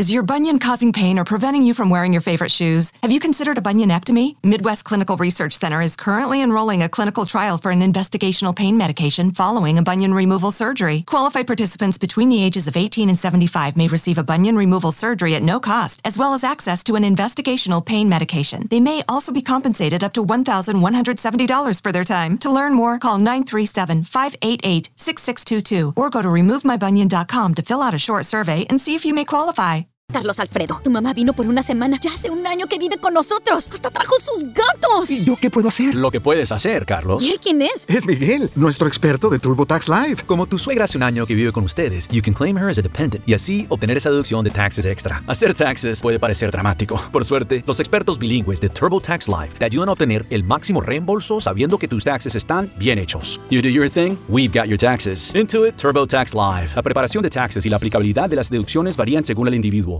Cristiano notó entonces que tenía las mejillas hundidas y que su figura, una vez retirada la holgada sudadera, era de una delgadez extrema. No solo tenía hambre, estaba famélica. La presión de su pecho adquirió unas aristas cortantes que despertaron su ira volcánica. Una ira dirigida al hecho de que aquella interesante y vivaracha mujer hubiera llegado a aquel extremo, sin casa, abandonada a su suerte, hambrienta. Que podía haber motivado a Helen a huir con ella y fingir su muerte. Había sido derriero cruel con ellas. Porque Leonie no había intentado ponerse en contacto con su padre. Un recuerdo se filtró en su memoria un niño de ojos verdes echándose aterrorizado en brazos de derriero.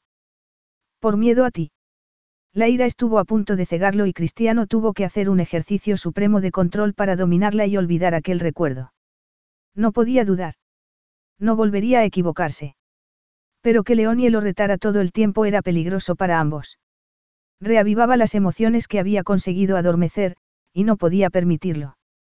Lo que significaba que Leonie tenía que darle respuestas aquella misma noche. Al instante. Al ver que ella alargaba la mano hacia la comida, Cristiano le agarró la muñeca. No, gatita, ya te he dado bastante margen. Si quieres comer, tendrás que darme algunas respuestas. Leonie se quedó paralizada, sintiendo que el pánico la invadía. Cuando los dedos de Cristiano se habían cerrado en torno a su muñeca, su otra mano había ido automáticamente al bolsillo en busca de la navaja para atacarlo. No dijo él con una calma y una autoridad que, extrañamente, la tranquilizaron. Porque aunque la hacía con firmeza, no tiraba de ella. Se limitaba a sujetarla. Sus dedos le quemaban la piel, pero no le hacían daño. Se trataba de un calor que le recorrió el brazo y se expandió por el resto de su cuerpo. Se quedó hipnotizada mirando aquellos dedos largos, fuertes y bronceados. Eran manos competentes, no crueles.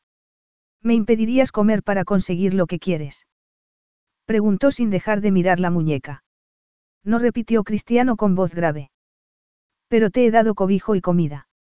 No te he tocado más que ayer, para meterte en el coche y ahora. Te he dicho cómo me llamo y algunas cosas más sobre mí. Te he abierto la puerta de mi casa. Hizo una pausa como si quisiera que Leonie asimilara el significado pleno de sus palabras. Él continuó. No te he pedido tu fecha de nacimiento ni el número de tu pasaporte o de tu cuenta bancaria. Ni siquiera tu apellido. Solo quiero saber cómo te llamas. No creo que sea pedir demasiado. Cristiano le soltó la muñeca, pero Leonie siguió sintiendo sus dedos en torno a ella como un brazalete al rojo vivo, de manera que apenas podía pensar. Pero era verdad que Cristiano no le pedía demasiado, que no había sido cruel con ella, que le había dado alimento y cobijo. Aunque no confiara en él, qué mal podía haber en darle su nombre. No tenía por qué adivinar que era Leonie de Riero, la hija olvidada de Víctor de Riero, el magnate español que se había deshecho de ella y de su madre porque quería un hijo varón. O eso le había dicho su madre. Leonie dijo quedamente. Se produjo un silencio, y cuando Leonie miró a Cristiano, éste la observaba con sus ojos verdes cargados de promesas y peligros.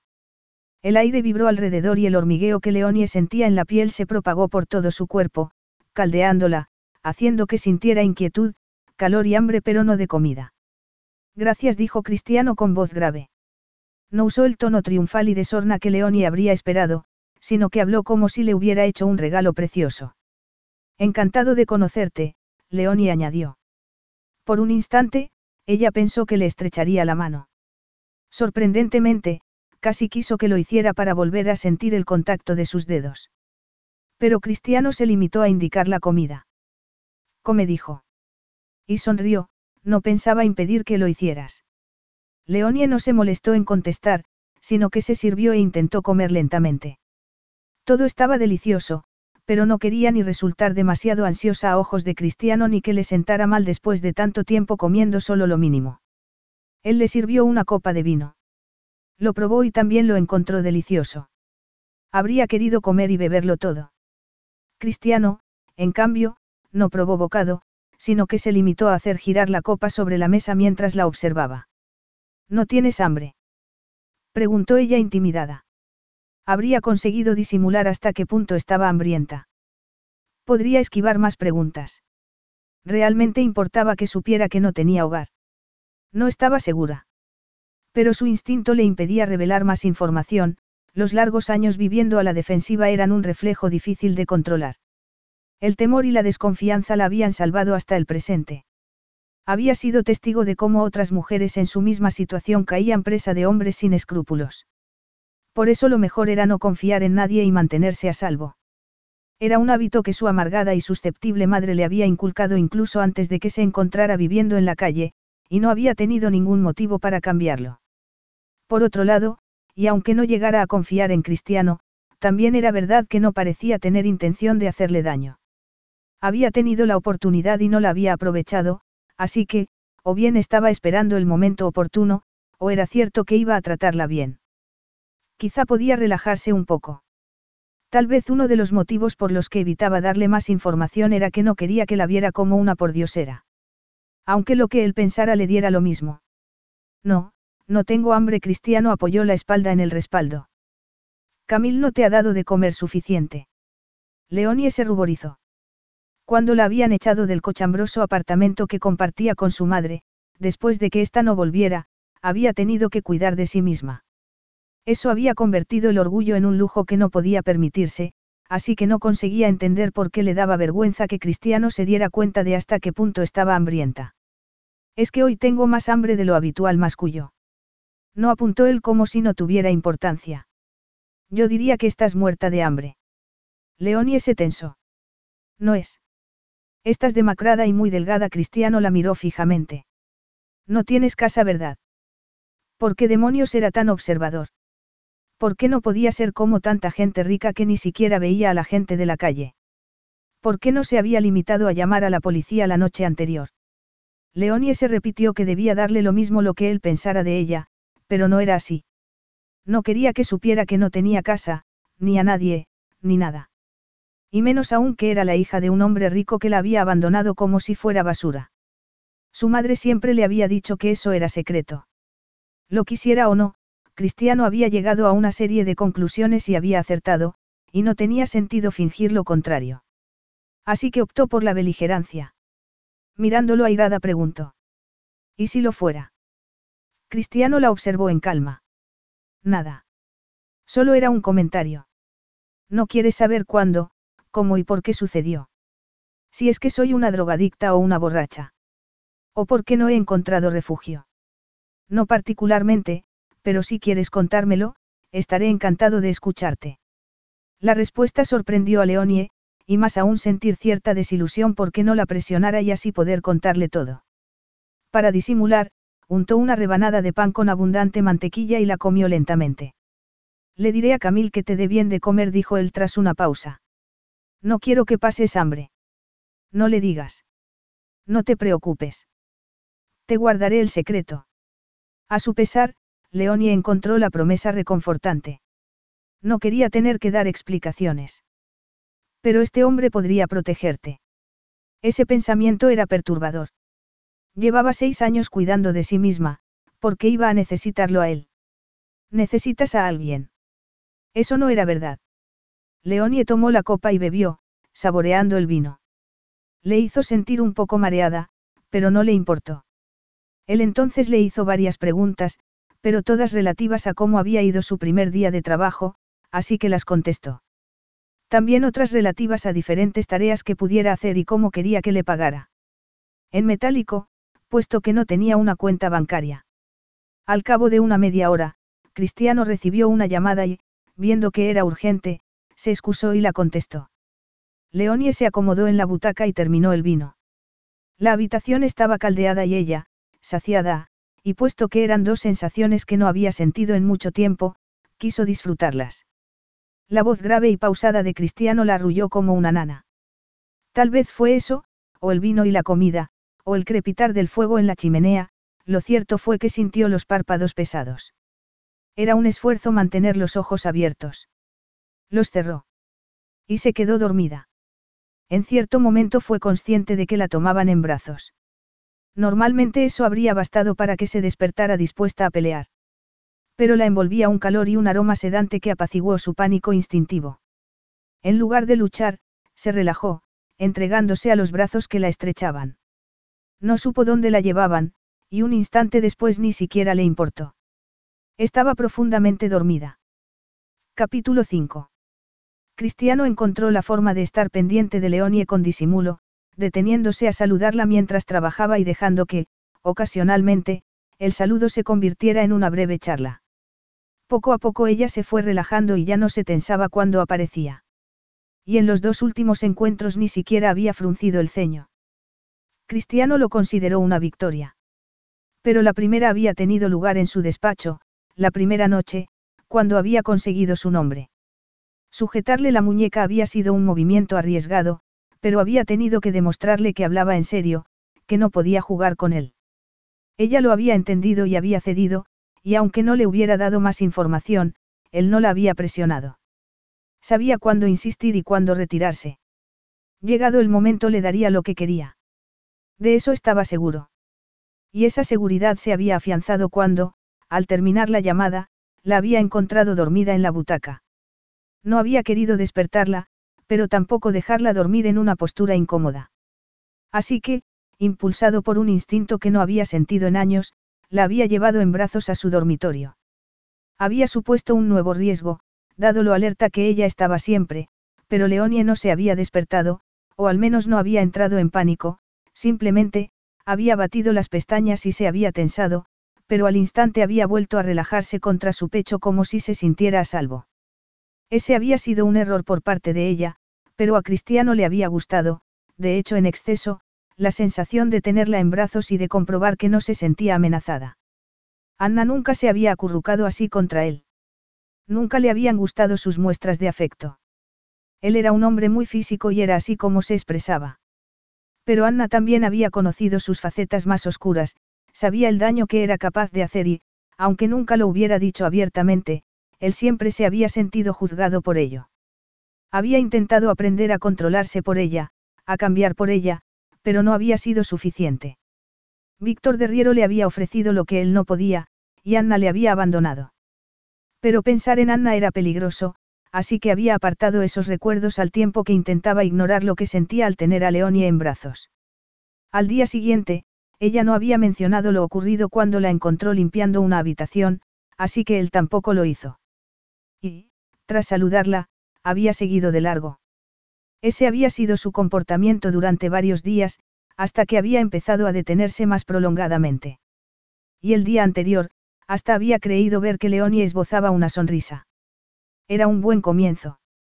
Pero necesitaba más. Normalmente no era impaciente, puesto que nunca había deseado nada con suficiente ansia, pero la posibilidad de llevar a cabo su venganza había despertado ese sentimiento en él. Necesitaba ganarse la confianza de Leonie y, o bien conseguir que ella misma le revelara su identidad, o decirle que sabía quién era sin asustarla. A continuación, necesitaba saber cuáles eran sus sentimientos respecto a su padre y averiguar si estaba dispuesta a ampliar sus funciones a cambio de una buena suma de dinero, claro. Era un buen plan, pero requería que lo llevara a cabo con delicadeza. Por el momento iba bien, pero debía acelerarlo. Era una lástima que la confianza no pudiera imponerse. Esas eran sus reflexiones una noche, al volver a casa de una fiesta la semana siguiente. La fiesta había resultado inicialmente tediosa, y había acabado haciéndosele insoportable al oír mencionar a Víctor de Riero en una conversación de negocios. Normalmente eso no lo hubiera alterado. Sure, we have 30 seconds to tell you that drivers who switch to Progressive could save big. But then what? Well, radio has been called theater of the mind, so let's tell a story with sound effects.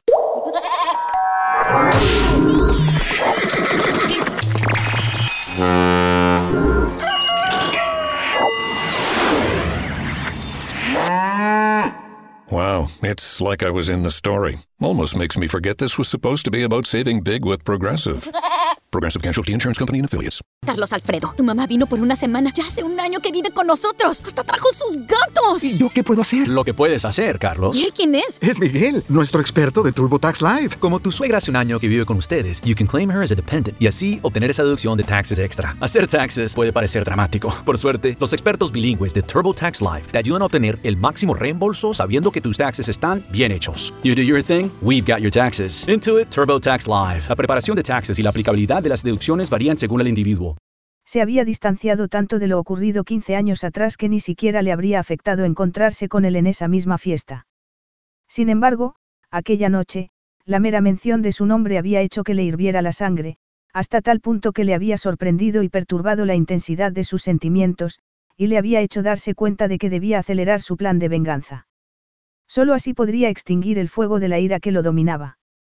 Se fue de la fiesta pronto, y cuando llegó a su casa, su humor no había mejorado. Había pensado sentarse en la biblioteca con un buen whisky, así que le irritó descubrir allí a Leonie, arrodillada una vez más delante de uno de los estantes. Llevaba el uniforme y a su lado tenía productos de limpieza aun cuando eran más de la doce y debería haber estado en la cama. Algo golpeó el pecho de Cristiano al ver su sedoso cabello rojizo cayendo sobre su espalda. Recordó cómo éste le había acariciado el brazo cuando la había llevado a su dormitorio y la había echado en la cama, y cómo había tenido que contener el impulso de pasar los dedos por él. Leonie pesaba poco en sus brazos, pero su cuerpo era suave y femenino, y olía al jabón de rosas que había en su cuarto de baño. A duras penas había conseguido no prestar atención a cómo reaccionaba su cuerpo, ni a la sacudida que anteriormente le había provocado tomarla de la muñeca y sentir su pulso acelerado. Él no solía tener problemas para dominarse, aun cuando el resto del mundo pensara lo contrario. Sin embargo, en aquel instante, notó que su autocontrol estaba muy atenuado. En la fiesta había habido suficientes mujeres hermosas entre las que elegir si es que necesitaba sexo. No tenía por qué elegir a Leonie. Además, estaba seguro de que era virgen. No le interesaban especialmente y eran complicadas, justo lo que menos le convenía. Pero nada de eso enfrío ni el deseo ni la rabia que lo poseía. ¿Qué estaba haciendo ella allí? ¿Por qué no estaba acostada y fuera de su alcance? ¿Y por qué siempre estaba leyendo? Se acercó, pero ella estaba tan concentrada que no lo oyó. Puedes llevártelo a la habitación, dijo con aspereza. No hace falta que te sientes en el suelo. Sobresaltada, Leonie se puso en pie de un salto y se giró, mirándolo con ojos desencajados. Pero en cuanto lo vio, se relajó. Ah, eres tú, dijo. Y suspiró. Cristiano debía haberse alegrado de su respuesta, puesto que indicaba que estaba haciendo progresos, pero aquella noche nada podía satisfacerlo. Que confiara en él fue como si le frotara una herida con sal. Leonie era la hija de su enemigo, el instrumento de su venganza. Debía tenerle miedo. Era peligroso, y más aún cuando estaba enfadado. No le había dicho Anna que la asustaba. Había tenido motivos. Él era capaz de cualquier cosa cuando perdía los estribos. Aquella gatita debería estar amedrentada, no sentirse a salvo con él. ¿Qué estás haciendo aquí a estas horas? Preguntó en tono acusador. Deberías estar en la cama. He estado trabajando hasta tarde. León y arrugó la frente y lo estudió con sus ojos violetas. ¿Estás bien? Una sensación punzante atravesó a Cristiano. Tan evidente era su mal humor. Era posible, puesto que no había hecho nada por ocultarlo. Aún así, hacía mucho que no le hacían esa pregunta. Quizá años. Y que aquella chica sin hogar fuera la primera en mostrarse preocupada por su bienestar lo irritó doblemente. Sonrió con desdén. Claro que sí. ¿Qué te hace pensar lo contrario? ¿Qué estás? Leonie hizo un gesto con la mano. ¿Cómo? Cristiano dio un paso adelante. Has estado observándome, gatita. No dijo ella, sonrojándose. Mentía. Interesante. Deberías decirle que se fuera, alejarla de ti. Sabes que cuando estás de mal humor no pasa nada bueno. Lo sabía bien. Pero estaba harto de tener que hacerlo de siempre, reprimirlo, adormecerlo hasta que pasara desapercibido, estaba cansado de fingir que no lo sentía. Y ella era la culpable de que volviera a dominarlo. ¿Qué vas a hacer? Castigarla. Ignoró ese pensamiento y dio otro paso adelante. ¿Y ves algo que te guste? Preguntó, bajando la voz a un suave ronroneo.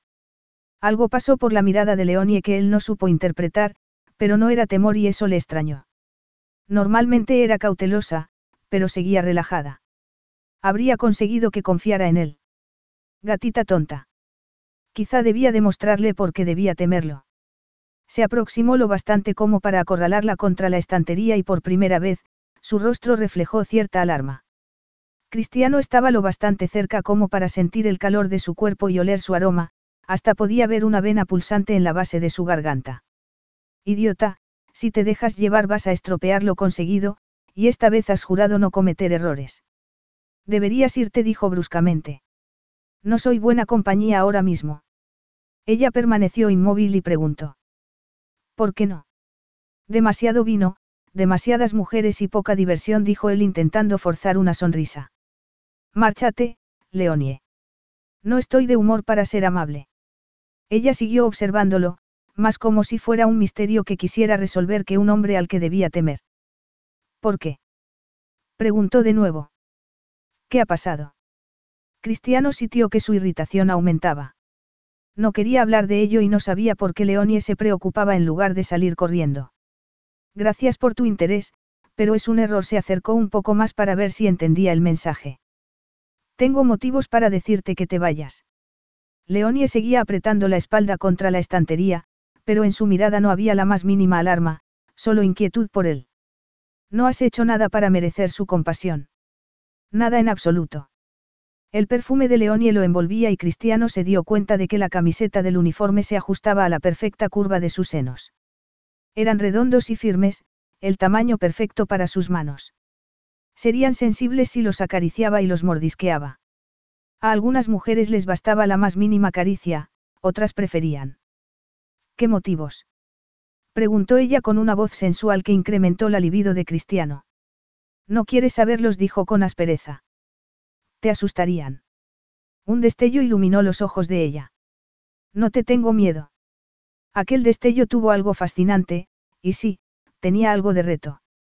Curiosamente, Cristiano pensó que Anna jamás lo había mirado así, Nunca lo había retado. Pues deberías, dijo con voz grave. Y sintió su sexo pulsante. Ya te he dicho que no soy un hombre amable. Eso es mentira, dijo ella escrutando su rostro, ajena al peligro. Desde que estoy aquí, siempre has sido amable. Era lógico que lo viera así. No tenía ni idea de que quería algo de ella, que no actuaba por bondad, sino por deseo de venganza. Díselo. Así lo sabrá. Pero si lo hacía, era posible que huyera, y él no podía permitir que lo hiciera. Por el momento. Si sigues actuando así, te arriesgas a que huya igualmente. Eso era verdad. Debía retirarse.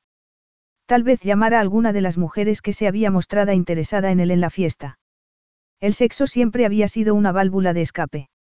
Mi amabilidad tiene un límite, se oyó decir a sí mismo. Y tú estás alcanzándolo. Ella ladeó la cabeza, su mirada todavía chispeante, como si quisiera poner a prueba ese límite. ¿Por qué? ¿Qué he hecho?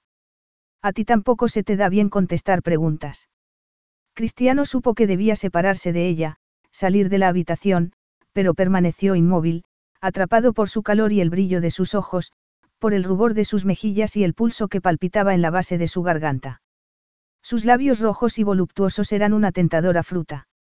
Sabrían tan dulces como aparentaban. No has hecho nada excepto estar donde no debías, alzó la mano instintivamente y le acarició el labio inferior. Ese es tu único error. Ella se quedó paralizada y abrió los ojos, pero no reaccionó. No vas a llamar a alguna de esas mujeres. Iba a hacerlo. Por eso no tenía sentido que siguiera allí. Debía elegir a otra, cualquiera. Lo esencial era que no le importara de quién se tratara, tal y como había hecho desde su ruptura con Anna. Especialmente porque no eres de fiar con ninguna de ellas.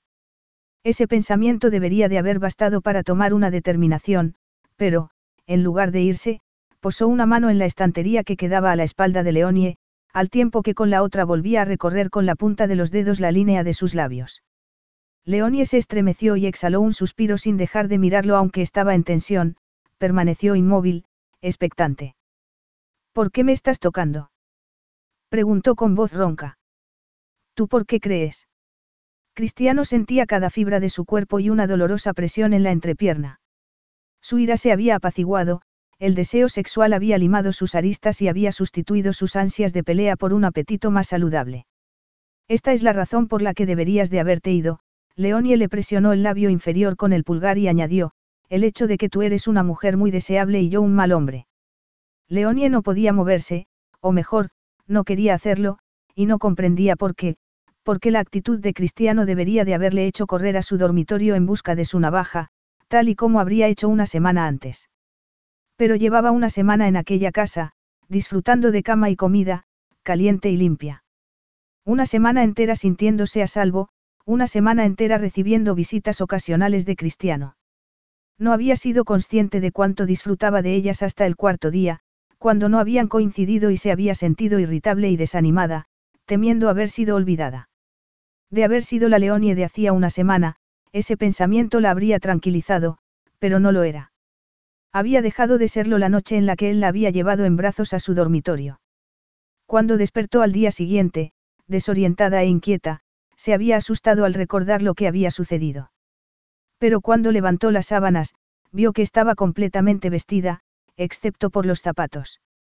Estando dormida y completamente vulnerable, todo lo que él había hecho era meterla en la cama. Tal vez esa era la razón de que en aquel instante no sintiera miedo a pesar de que él la estuviera tocando y prácticamente amenazándola. Ni siquiera era una amenaza como las que conocía, que anticipaban violencia o dolor. No, prometía algo distinto, y no estaba segura de que no fuera a gustarle. Especialmente porque sentía un calor hormiguear por su cuerpo que hacía que sintiera los labios hinchados y sensibles, y un pulso en lo más profundo de sí que despertaba en ella el mismo apetito que había experimentado cuando él le había sujetado la muñeca. Sensaciones desconocidas para ella. Sensaciones agradables. No quería moverse por si se desvanecían, tal y como había pasado con todo lo bueno en su vida. Inclinó la cabeza hacia atrás, manteniendo la mirada fija en los ojos verdes de Cristiano. Brillaban con un fuego más ardiente que el de la chimenea de su despacho, y Leonie quiso sentir su calor, sentir su cuerpo alto y fuerte aún más cerca. Los hombres siempre habían sido, en su experiencia, amenazadores, y el sexo algo que se ofrecía como una transacción o se exigía con violencia.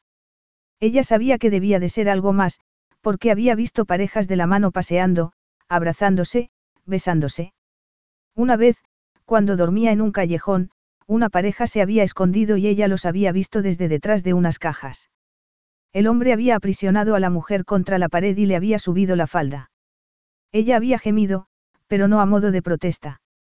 Sus manos se habían asido a los hombros de él, tirando hacia ella, y cuando había gritado, no lo había hecho por dolor. Leonie se había preguntado qué se sentiría siendo aquella mujer, aunque supo que jamás lo sería. Porque para serlo, tendría que estar limpia y llevar una bonita falda. Tendría que importarle a alguien, y ella solo se tenía a sí misma. Pero por primera vez en su vida no se sentía invisible. Cristiano la había visto y con cada roce de sus dedos la hacía más y más visible, y más consciente de hasta qué punto le gustaba que la tocara, de lo sola y fría que había estado hasta entonces. En aquel instante, le estaba haciendo sentir como la mujer del callejón, y le gustaba. Lo último que quería era huir. Quería ser aquella mujer y experimentar el deseo que, como ella, se merecía. Yo no creo que seas malo, susurró con cada uno de sus sentidos concentrados en los dedos de Cristiano sobre sus labios. De lo contrario, no me habrías dicho que me fuera. Se ve que no conoces a ningún hombre malo, dijo él. Su mirada, un bosque verde plagado de secretos que Leonie quería explorar. Conozco a muchos, dijo ella. Los hay a decenas en las calles y siempre los evito. ¿Y por qué no huyes ahora? Susurró Cristiano, aproximándose aún más. ¿O es que no quieres prescindir de una cama y una comida caliente? Leonie vaciló. Podía haber algo de verdad en ello. Tal vez tenía una falsa sensación de seguridad, pero lo dudaba. Cristiano había tenido numerosas oportunidades de aprovecharse de ella y no lo había hecho. ¿Y a qué se debe este súbito interés? Tal vez no la deseaba y solo estaba poniéndola a prueba. Había llegado de un humor extraño, con una energía primaria y un brillo hostil en la mirada. Estaba segura de que se trataba de ira, aunque no supiera cuál podía ser la causa. Tal vez había entrado en la biblioteca confiando en poder estar tranquilo a solas y le había molestado encontrarla allí.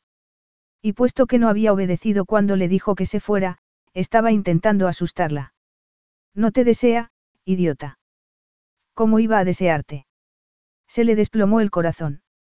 ¿Cómo podía haber interpretado sus señales tan erróneamente? Ella no era más que una chica a la que había recogido de la calle y con la que había sido amable, que lo irritaba al no obedecerlo. Apartó la mirada bruscamente para ocultarle la desilusión que sentía. Puede que tengas razón y que no seas tan amable como creía, dijo, intentando sonar lo más impersonal posible. Si quieres que me vaya, será mejor que te muevas. Pero él no se movió un ápice. Con el corazón acelerado y un nudo en el estómago, ella fijó la mirada en su camisa blanca. Entonces él dejó caer la mano de sus labios y se irguió para darle un poco de espacio. Ella se separó de la librería, ansiosa por marcharse y alejarse de él. Pero antes de que pudiera pasar de largo, él la tomó por el antebrazo.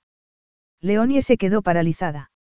La piel le ardía allí donde él la tocaba, pero mantuvo la mirada fija en la puerta. Creía que querías que me fuera, dijo. Yo también musitó él. Es verdad que ya no me temes, no. ¿Acaso importa? Dijo ella, intentando no temblar. Lamento que me hayas encontrado aquí cuando es evidente que querías estar solo. No debería. Cristiano le apretó el brazo y ella se quedó callada. ¿Por qué crees que quiero estar solo? Preguntó él bruscamente. Pareces enfadado y yo no debería haber estado aquí. Claro que puedes estar aquí. Y, sí, importa. Sus dedos eran como un brazalete de fuego en el brazo de Leonie. Déjame ir, dijo, manteniendo la vista en la pared opuesta e intentando ignorar el delicioso aroma de su loción de afeitado. Sé que intentas asustarme para que me vaya, pero no lo vas a conseguir. Se produjo un tenso silencio cargado de la misma vibrante tensión que los envolvía en cada uno de sus encuentros. Ah, no. Inesperadamente, Cristiano le acarició con el pulgar y se le puso la carne de gallina. No deberías haber dicho eso, continuó él. ¿Por qué no? Porque con ello solo consigues que quieras esforzarme más en asustarte. Leonie podía oír su propio corazón. Todos sus sentidos estaban concentrados en el hombre que la sujetaba del brazo. Era otro aviso. Si lo era porque no la soltaba. Bastaría ese gesto para que se fuera, y, sin embargo, no lo hacía. Leonie intentó comprender qué quería, pero su mente estaba nublada por las sensaciones que la caricia continuada de Cristiano le provocaba. Basta con que tires del brazo con fuerza y te vayas. Eso era verdad. No tenía por qué permanecer allí para confirmar lo vacía que era su vida, lo sola que estaba. Además, tenía cama, comida y trabajo. Desear más era de avariciosa. Debía darse por satisfecha. Dices que quieres asustarme y que eres malo, pero no me sueltas, dijo sin mirarlo. Sé que no me deseas, así que ¿por qué no me dejas ir? Tras un breve silencio, sintió que Cristiano tiraba de ella para que se girara y sus ojos se encontraron con los de él. ¿Por qué demonios crees que no te deseo? ¿Por qué ibas a hacerlo? Leonie alzó la barbilla, decidida a decir la verdad por más que le doliera. No soy más que una chica sin hogar a la que rescataste de la calle. ¿Por qué ibas a desearme si nadie lo ha hecho? Una llamarada ardiente brilló en los ojos de Cristiano. Gatita. En lugar de seguir hablando, tiró de ella con fuerza. El inesperado movimiento hizo que las manos de Leonie aterrizaran en el pecho de él, que la sujetó por ambos brazos al tiempo que inclinaba la cabeza, de manera que Leonie solo veía sus ojos. Si de verdad crees eso eres una ingenua, musitó él con voz ronca. Y la besó. Leonie se quedó paralizada de sorpresa. Nunca la habían besado, nunca había querido ser besada. Solo a veces, cuando las noches eran especialmente frías y oscuras, había recordado a la pareja del callejón, como la mujer había gemido y el hombre había ahogado su voz con un beso. Y se había preguntado cómo sería sentir los labios de un hombre en los suyos. En aquel momento lo descubrió. Y comprendió con toda claridad por qué aquella mujer se aferraba al hombre que la besaba. Los labios de Cristiano estaban calientes y eran mucho más suaves de lo que había esperado, y su presión y su urgencia implícita hicieron que un inesperado río de lava le recorriera la espalda. Temblorosa, curvó los dedos sobre la camisa de Cristiano y abrió los labios instintivamente. Él introdujo la lengua en su boca, saboreándola, explorándola. Un gemido quedó escapó de la garganta de ella. El delicioso sabor de Cristiano inundó sus sentidos, haciéndole anhelar más. Tiró de su camisa, presionándose contra él. El calor que emanaba de su cuerpo caldeaba todos los fríos rincones del de ella, iluminando todos los huecos vacíos de su alma. Las sensaciones eran abrumadoras y aún así, ansiaba más. Aquel beso era lo que se había perdido, todo lo bueno que nunca había tenido y, habiéndolo probado, lo quería todo. Cristiano musitó contra sus labios, pronunciando por primera vez su nombre. Por favor. Capítulo 6. No debería de haberla besado, pero ya lo había hecho. Y el sabor dulce de Leonie y la presión suave de su cuerpo contra el de él, le impedían pararlo. Ella tenía razón, había intentado asustarla y asumía que, con tocarla, la ahuyentaría.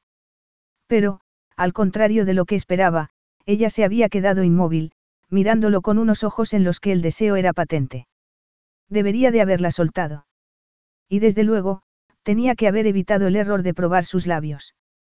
Pero el corazón se le había parado cuando ella lo había mirado con gesto desafiante, diciendo que jamás había sido deseada por nadie.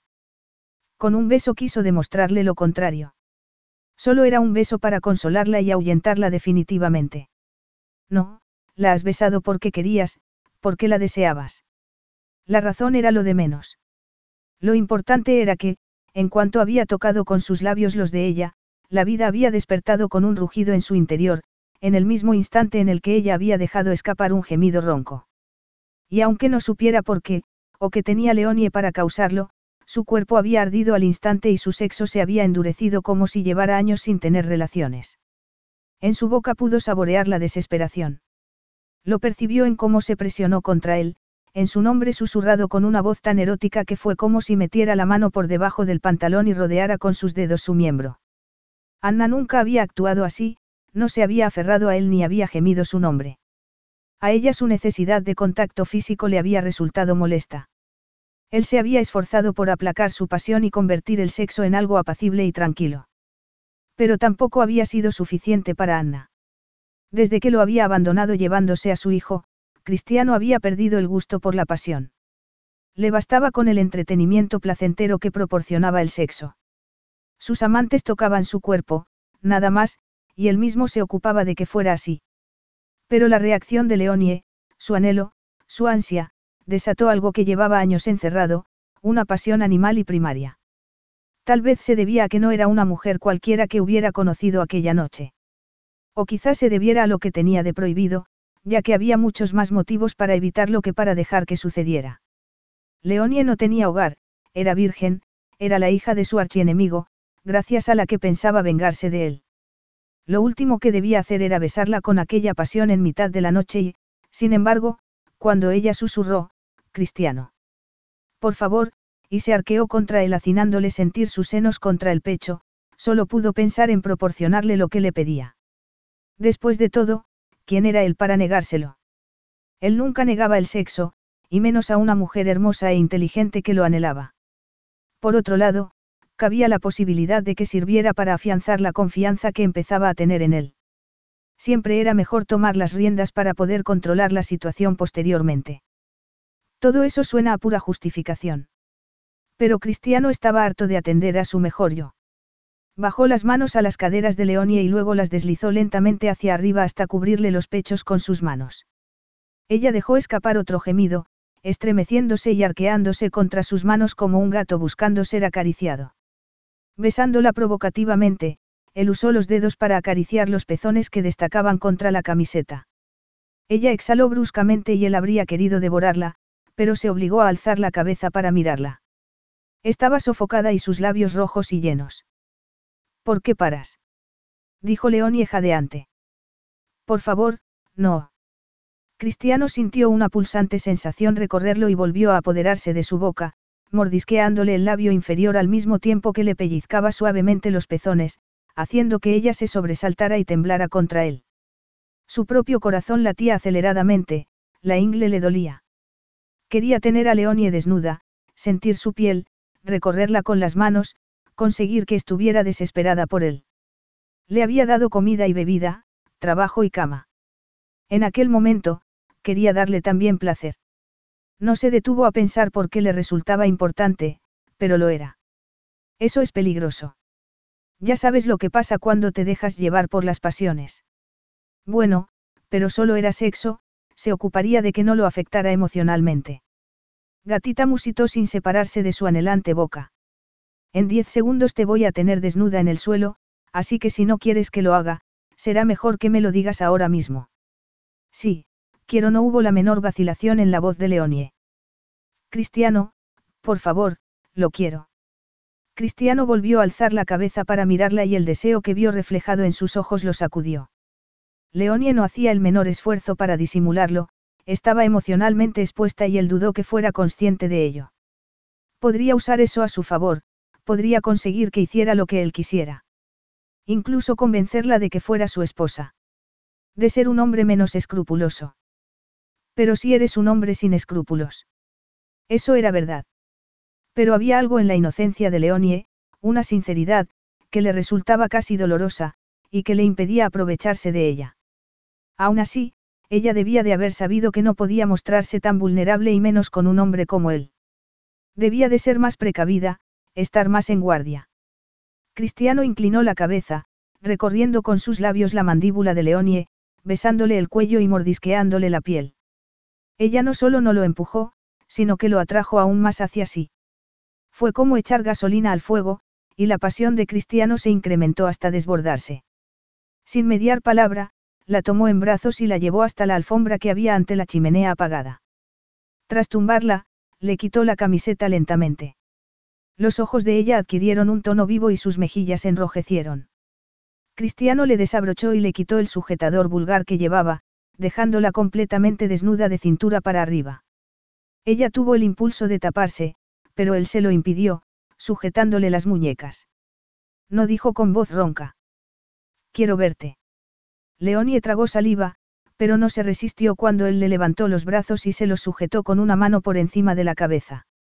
Así expuesta, su piel de seda, sus senos desnudos, sus pezones endurecidos de un rosa oscuro, era la visión más deliciosa que Cristiano había visto jamás.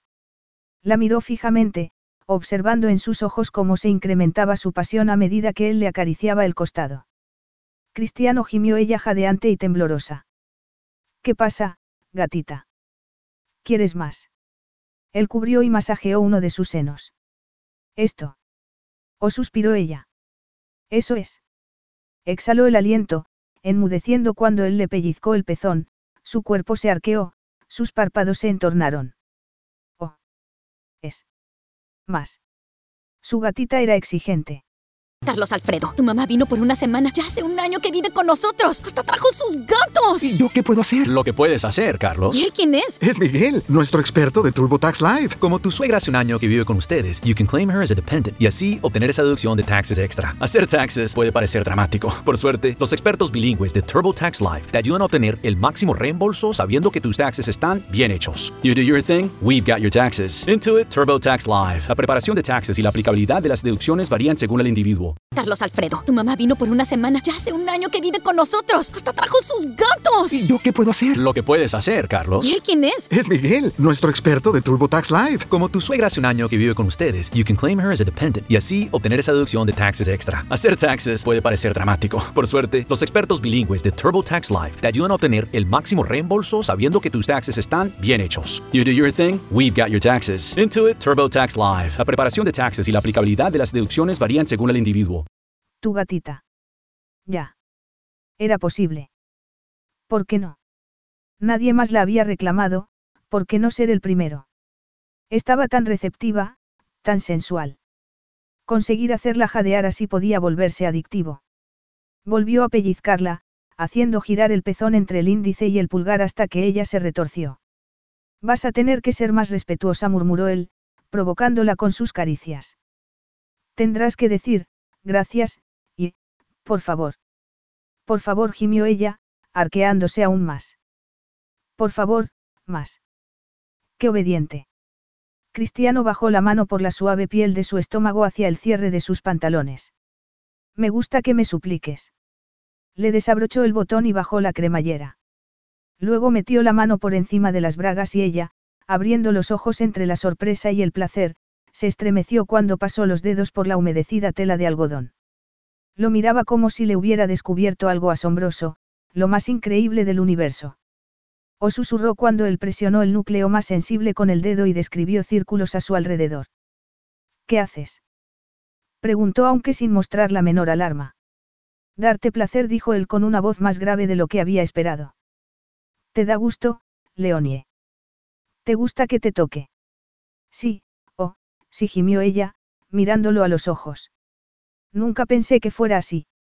Era tan inocente y sincera aquella mujer había carecido de casi todo, del calor, del confort y la seguridad, pero también del placer, y eso era un pecado. Porque era evidente para Cristiano que era apasionada y que codiciaba el placer que él podía proporcionarle. Y él tenía mucho para dar. El placer no era ninguna novedad para él, pero introducirla a ella a ese mundo le resultaba fascinante.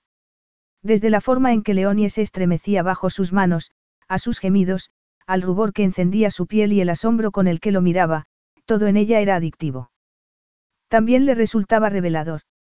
Era la primera vez que se sentía implicado.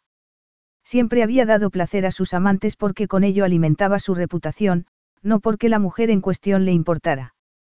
Pero a Leonie quería darle lo que no había tenido nunca y quería que siguiera mirándolo como si nunca hubiera visto nada tan maravilloso en toda su vida. Nadie, ni siquiera Anna, lo había mirado jamás así. No puedes dejar pasar de largo este regalo. Algo turbio y feroz se expandió lentamente en su interior y extendió sus garras. ¿Por qué iba a tener que renunciar a ello? Leonie lo deseaba y una pasión así no se saciaba.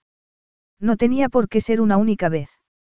Puesto que planeaba casarse con ella, ¿por qué no convertirlo en un matrimonio de verdad? ¿Crees que es una buena idea?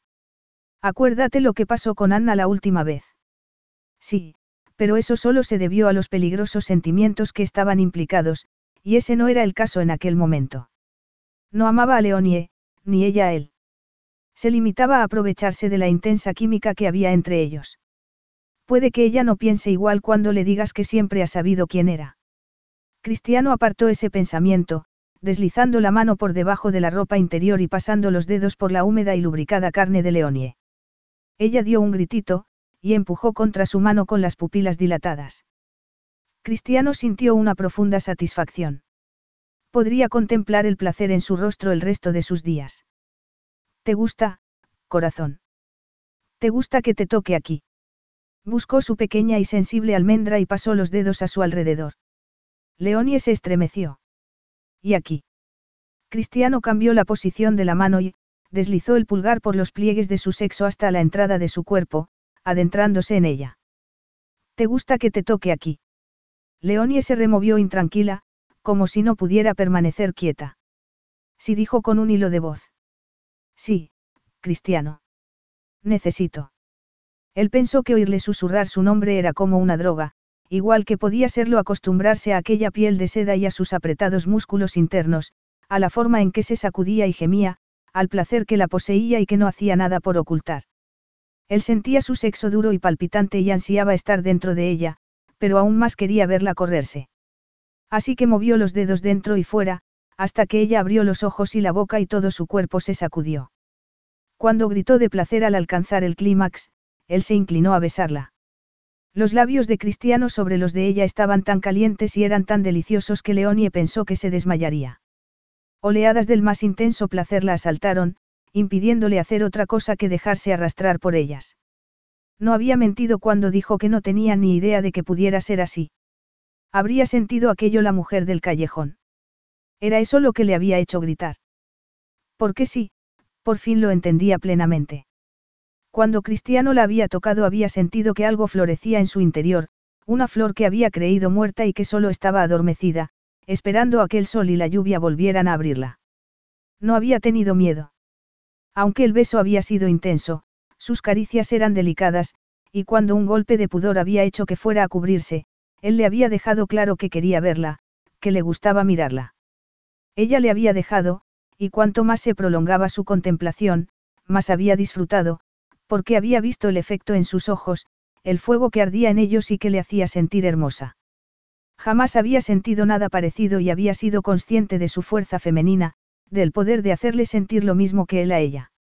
Entonces la había tocado y el mundo había estallado a ese alrededor. Quizá debía de avergonzarse de haber sido tan explícita en su reacción y debía de haber sido más cauta. Pero el placer había sido tan intenso, que no había sido capaz de ocultar su respuesta. No la había acariciado como si fuera una chica que había recogido de la calle, sino como si fuera valiosa, como si le importara. Y Leonie se dio cuenta de que eso era lo que quería de él. No tenía ningún sentido. Y, sin embargo, cada caricia había afianzado esa certeza. Cristiano le había dado muchas de las cosas de las que había carecido y acababa de darle una más, que no era consciente de haber echado de menos hasta entonces. Y a pesar de que cuando había entrado en la biblioteca estaba enfadado, no estaba volcando esa rabia en ella. Solo le estaba dando y transmitiendo un delicioso anhelo, un placer que ahuyentaba la oscuridad, el miedo y la soledad. Un placer tan intenso. Leonie quería más. Intentó liberar sus manos, pero él las mantuvo sujetas al tiempo que la devoraba con la mirada. ¿Estás bien?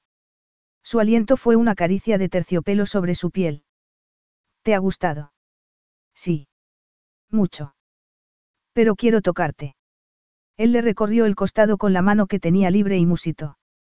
Ya habrá tiempo para eso. Ahora tenemos que hacer algo con toda la ropa que llevas puesta. Con manos diestras, Cristiano la desnudó completamente y a Leonie le sorprendió no sentirse ni vulnerable ni expuesta ante él. Solo le hizo sentirse poderosa, porque Cristiano la miró como si fuera una visión que llevara buscando toda su vida. Entonces él se puso de rodillas y empezó a acariciarla delicadamente, observándola todo el tiempo, atendiendo a cada una de sus reacciones como si no hubiera nada más importante en el mundo que descubrir qué caricias le hacían estremecer y cuáles gemir. Cuáles le hacían gritar su nombre. Para cuando él le separó las piernas, Leonie había perdido toda timidez.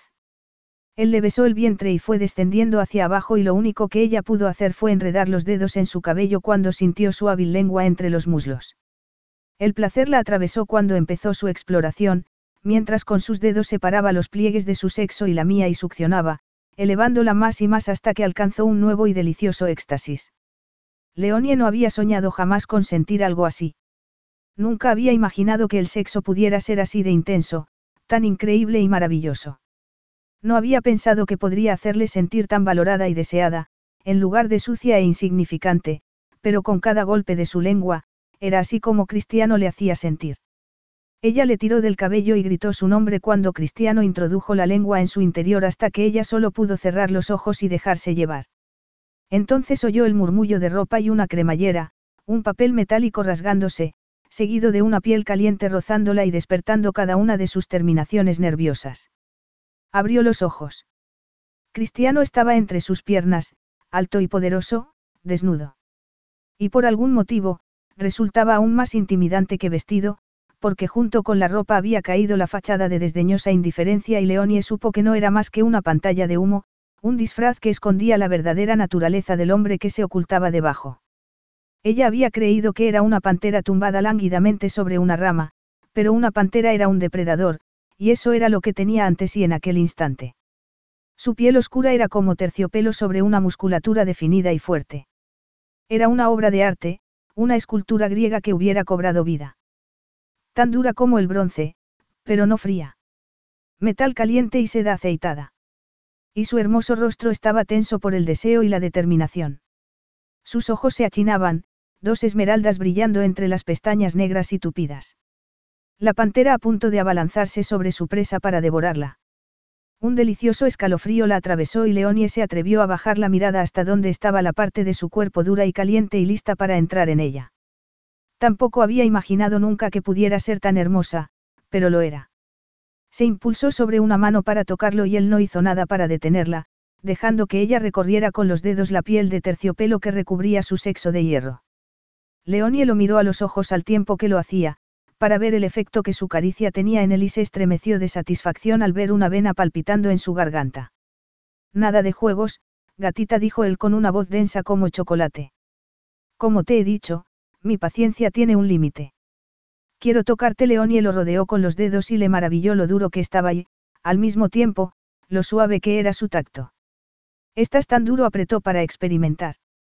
Él dejó escapar el aliento entre los dientes y, de pronto, todo se aceleró. Cristiano le retiró la mano y la empujó sobre la cama, colocándose sobre ella. Leonie fue a protestar, pero él negó con la cabeza. Puedes tocarme luego. Se ve que tengo poca contención contigo. Eso le gustó, le gustó que sus caricias tuvieran ese efecto en él, que lo encendieran como a ella las suyas. Quiso ayudarlo con el preservativo, pero Cristiano volvió a sacudir la cabeza y se lo puso solo. Entonces deslizó las manos por debajo de las nalgas de Leonie y le basculó las caderas al tiempo que se colocaba en su entrada, presionando levemente. ¿Estás lista para mí? Cristiano apretaba los dientes, cada uno de los músculos de su cuerpo estaba en tensión. Retenía toda la fuerza y el poder que irradiaba para dárselo a ella. Contéstame. No soy de piedra. Qué mentira. Si estaba hecho de piedra, era una roca viva que ella no podía dejar de tocar. Sólido y resistente como un refugio bajo el que ella podía cobijarse y que nada la tocara. La sensación fue tan poderosa que Leonie extendió las manos sobre su pecho y se lo acarició hasta agarrarse a sus hombros y susurrar. Estoy lista. Y Cristiano no titubeó. Apretó los dedos en torno a sus nalgas y la penetró. Leonie dejó escapar el aliento bruscamente al sentir la deliciosa invasión y sus músculos cediendo a su paso. Se preparó para sentir dolor, pero aparte de una leve punzada, solo sintió aquella sensual expansión que pronto le hizo jadear y retorcerse para ajustarse a él. Mírame, ordenó Cristiano. Mírame, Leonie. Ella lo hizo y, de pronto, todas las piezas encajaron.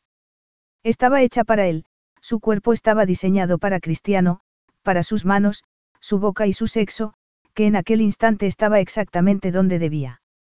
Cristiano adoraba decir su nombre y ver arder el fuego en sus ojos. Así que lo dijo una y otra vez, clavándole las uñas y alzando las caderas porque estaba lista para que él se moviera y la guiara en un nuevo viaje.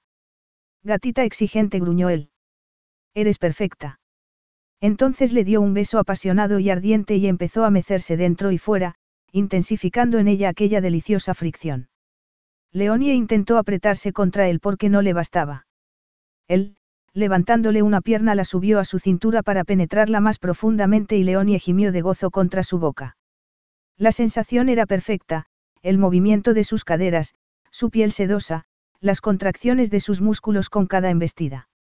Sin pensar en lo que hacía, ella le mordió el labio inferior.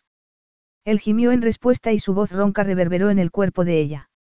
Sí, quería la pantera. El lado salvaje y primitivo de Cristiano, no el hombre educado y tranquilo del exterior, no la cortina de humo. ¿Sabría alguien más que era así? Actuaría así cuando hacía el amor con otras mujeres. Is your bunion causing pain or preventing you from wearing your favorite shoes? Have you considered a bunionectomy? Midwest Clinical Research Center is currently enrolling a clinical trial for an investigational pain medication following a bunion removal surgery. Qualified participants between the ages of 18 and 75 may receive a bunion removal surgery at no cost, as well as access to an investigational pain medication. They may also be compensated up to $1,170 for their time. To learn more, call 937-588-6622 or go to removemybunion.com to fill out a short survey and see if you may qualify. Carlos Alfredo, tu mamá vino por una semana. Ya hace un año que vive con nosotros. Hasta trajo sus gatos. ¿Y yo qué puedo hacer? Lo que puedes hacer, Carlos. ¿Y él quién es? Es Miguel, nuestro experto de TurboTax Live. Como tu suegra hace un año que vive con ustedes, you can claim her as a dependent y así obtener esa deducción de taxes extra. Hacer taxes puede parecer dramático. Por suerte, los expertos bilingües de TurboTax Live te ayudan a obtener el máximo reembolso sabiendo que tus taxes están bien hechos. You do your thing, we've got your taxes. Intuit TurboTax Live. La preparación de taxes y la aplicabilidad de las deducciones varían según el individuo. Eso no le gustaba. Solo quería que fuese así con ella. Le mordió de nuevo, arañándole con las uñas, encantándole que él le sujetara las manos a ambos lados de la cabeza. Él levantó la cabeza y la miró a los ojos al tiempo que la embestía con fuerza, profundamente. ¿Te gusta enseñarme las garras, eh? dijo con la respiración entrecortada. ¿Por qué? Tú no eres el único que es malo. Leonie se soltó y le recorrió la espalda con las uñas al tiempo que levantaba las caderas para salir a su encuentro. No eres tú el peligroso. Ah, no. Cristiano empujó con más fuerza, más dentro. Leonie exhaló, arqueó a la espalda y le clavó las uñas. Enséñame cómo puedes ser de mala, Leona. Muéstrame tus dientes. El placer se retorció en el interior de Leonie. Giró la cabeza y le mordió el hombro, que sabía a sal y almizcle, gozando al ver que él dejaba escapar un prolongado gemido y aceleraba sus movimientos. Leonie se asió a él, lamiéndolo, mordiéndole, arañándolo, al tiempo que en su interior se acumulaba tal placer que no creyó posible soportar más. Repitió su nombre desesperada, y Cristiano respondió deslizando la mano entre sus cuerpos y acariciándola donde más lo necesitaba. Entonces ella giró el rostro hacia su cuello al tiempo que todo estallaba en su interior. Las lágrimas inundaron sus ojos y sollozó su nombre mientras llegaba al orgasmo. Casi cegada, percibió que él aceleraba aún más y oyó su rugido al culminar, sintió sus brazos rodearla y estrecharla, su cuerpo caliente sobre el de ella, en torno a ella, dentro. Protegiéndola. Capítulo 7. Cristiano se abotonó la camisa lentamente. Estaba de pie, mirando por la ventana de su dormitorio al jardín, aunque sin verlo. Estaba demasiado ocupado pensando en la mujer que dormía en su cama. Su pequeña gatita. Aunque en realidad, como había descubierto aquella noche y tal y como atestiguaban los arañazos que tenía en la espalda, era una leona. De no haber estado preocupado, habría sonreído. Pero lo estaba. Tenía que hacer varias cosas, y no podía empezar hasta que dijera a Leonie que sabía quién era desde la primera noche. Y que pretendía casarse con ella para vengarse de su padre. Dudaba que Leonie fuera a tomarse bien ninguna de las dos noticias. ¿Estás seguro de que es una buena idea decírselo ya? Frunció el ceño y se volvió. Leonie estaba profundamente dormida, acurrucada en medio de la cama, su resplandeciente cabello rojizo esparcido sobre la almohada. La noche anterior Leonie había sido pura alegría en sus manos, apasionada, generosa y honesta. No le había negado nada, lo había dado todo y había querido aún más. Una y otra vez. Cristiano no había disfrutado de un sexo igual en años, tal vez en toda su vida. Al contrario que Anna, a Leonie no le había asustado ni incomodado su pasión. No, incluso la había exigido. Su sexo se endureció, y se reafirmó en la decisión que había tomado de madrugada. La llevaría consigo a San Lorenzo, su propiedad. Una vez llegados a España, se lo contaría todo y la tendría exclusivamente para sí. La posibilidad de que no quisiera tener nada que ver con él una vez supiera la verdad era reducida, o eso esperaba, pero por si acaso, era mejor jugar sobre seguro. Además, Casarse en la antigua capilla de la familia Velázquez sería un insulto añadido a Víctor de Riero, una afirmación rotunda de hasta qué punto era suya. ¿Y si se niega a casarse contigo? Todo el mundo tenía un precio, y estaba seguro de que ella también. Terminó de ponerse los gemelos y, acercándose a la cama, acarició el hombro desnudo de Leonie. Ella se removió, aleteó las pestañas con un suave suspiro y se giró sobre la espalda. La sábana se bajó hasta su cintura, dejando a la vista sus perfectos senos y sus tentadores pezones. Cristiano tuvo la tentación de atraparlos entre sus dientes y oírla gemir como la noche anterior, pero desistió al recordar que quería irse lo antes posible. Una vez tomada la decisión, no tenía sentido permanecer en París. Despierta, gatita musitó, sin conseguir reprimir el impulso de pasarle los dedos por un pezón y ver cómo se endurecía. Ella suspiró y se desperezó con una sensualidad que estuvo a punto de hacer que Cristiano cambiara de idea y se metiera en la cama con ella. Leonie abrió sus ojos violetas y le dedicó una sonrisa que le paró el corazón. Buenos días, dijo ella, recorriéndolo con la mirada. ¿Estás vestido? Qué mala suerte. Cristiano sonrió. La bestia agazapada en su interior despertó y ronroneó bajo aquella sensual inspección. No por mucho tiempo. Tengo planes para ti. ¿Qué planes? preguntó ella, incorporándose bruscamente. ¿Qué hora es? Llego tarde a trabajar. ¿Dónde? Hoy no vas a trabajar. Tal vez ningún otro día. Cristiano percibió sorpresa, dolor y tristeza en los ojos de Leonie. ¿Por qué? Pensaba que. Relájate, corazón. Tengo otro puesto para ti. Se sentó en el borde de la cama y le tomó la mano. He decidido volver a mi propiedad en España. A Leonie se relajó. Luego frunció el ceño. ¿Por qué? Tengo que ocuparme de algunos asuntos y hace mucho que no voy. De hecho, 15 años. Pero ella no tenía por qué saberlo.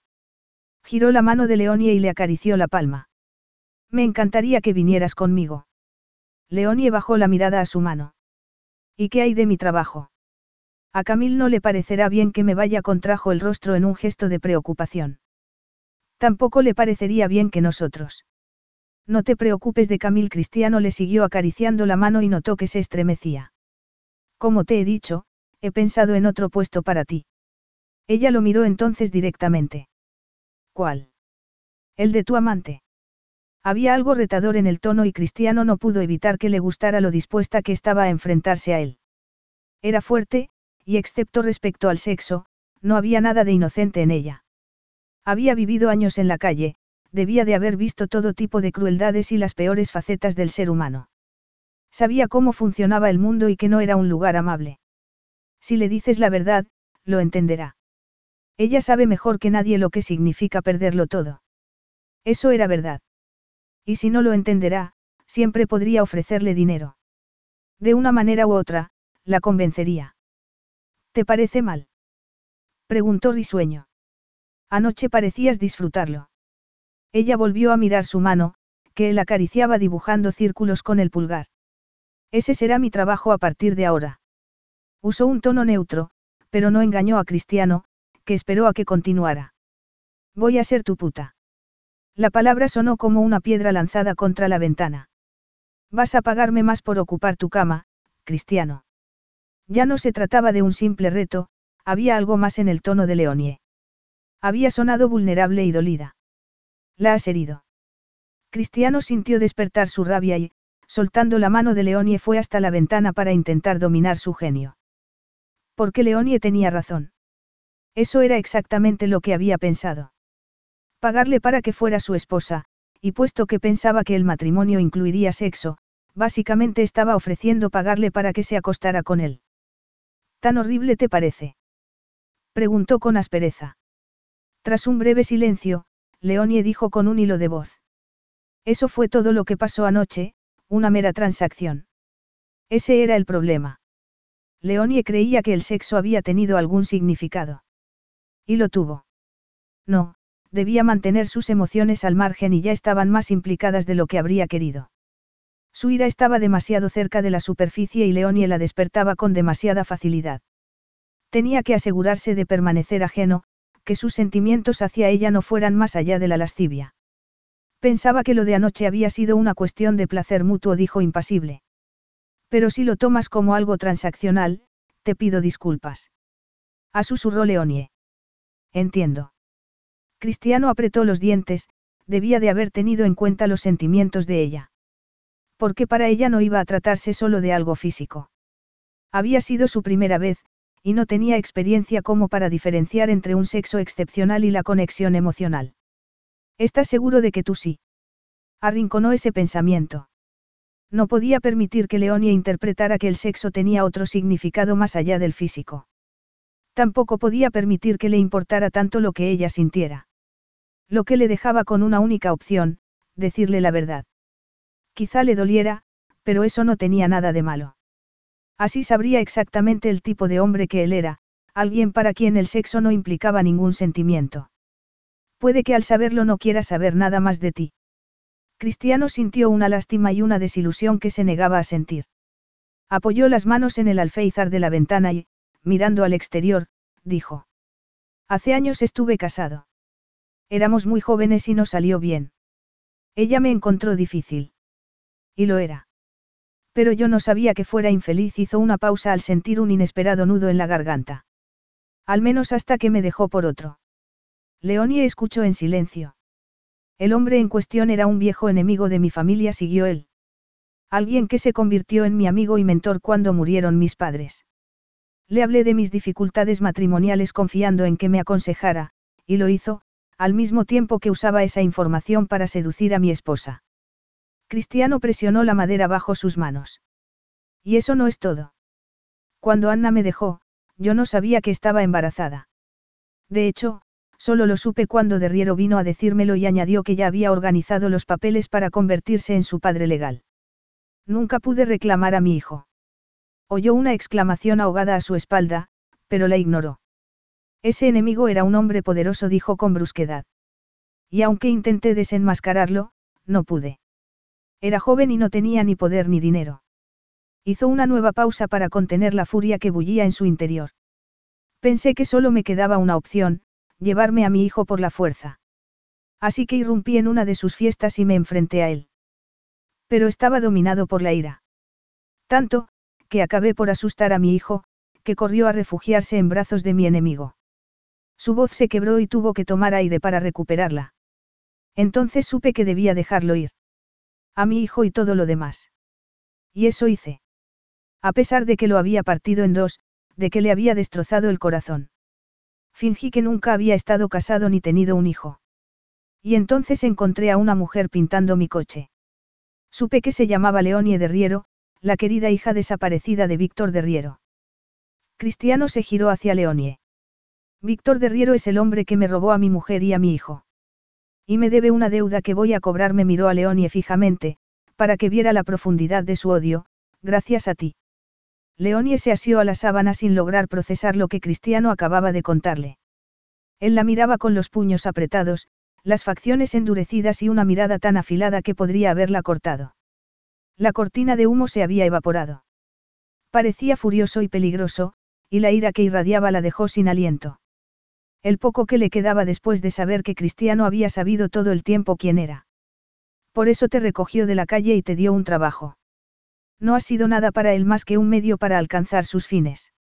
Sintió un agudo dolor, pero lo ignoró, al igual que hizo con la sorpresa y la compasión que la habían asaltado intermitentemente.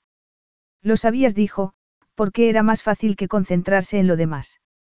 ¿Has sabido quién era todo este tiempo? Él la miró imperturbable. Sí. Cuando fui a por mi chofer lo encontré jugando a los dados con uno de tus amigos.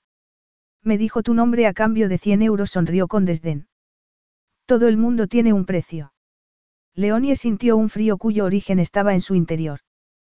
¿Cómo supiste quién era solo por mi nombre? Cristiano le miró el cabello. Me resultaste familiar sin que comprendiera por qué. Pero tu cabello te delató. Anna y yo solíamos ir a las celebraciones de tu padre, y tú acudiste a algunas.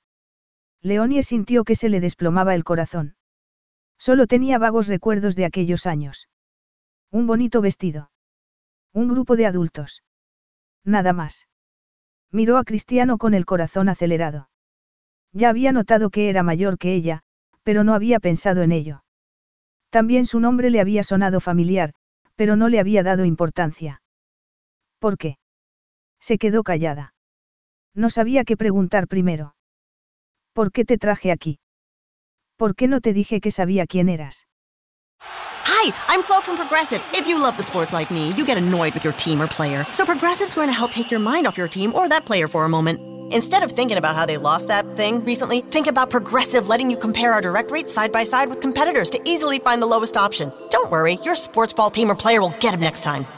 Hope this distraction from Progressive about easily comparing rates was helpful to not think about that last game or match or season. I mean, even though I love sports ball. Progressive Casualty Insurance Company and affiliates. Comparison rates not available in all states or situations. Prices vary based on how you buy. Carlos Alfredo, tu mamá vino por una semana. Ya hace un año que vive con nosotros. Hasta trajo sus gatos. ¿Y yo qué puedo hacer? Lo que puedes hacer, Carlos. ¿Y él quién es? Es Miguel, nuestro experto de TurboTax Live. Como tu suegra hace un año que vive con ustedes, you can claim her as a dependent y así obtener esa deducción de taxes extra. Hacer taxes puede parecer dramático. Por suerte, los expertos bilingües de TurboTax Live te ayudan a obtener el máximo reembolso sabiendo que tus taxes están bien hechos. You do your thing, we've got your taxes. Intuit TurboTax Live. La preparación de taxes y la aplicabilidad de las deducciones varían según el individuo. Preguntó Cristiano por ella. ¿Por qué me resultaste familiar y quise confirmarlo, y porque una vez lo supe, quise que confiaras en mí? Leonie se puso alerta. ¿Qué quieres de mí? Cristiano le dedicó una sonrisa de depredador que le provocó un escalofrío. ¿Qué quiero? Que me ayudes a vengarme, por supuesto. La sangre se le heló en las venas. Creías que te quería por ti misma. Leonie intentó pensar mientras luchaba contra la lástima que había sentido por Cristiano al saber lo que le había pasado como. No lo entiendo. Voy a casarme contigo, Leonie.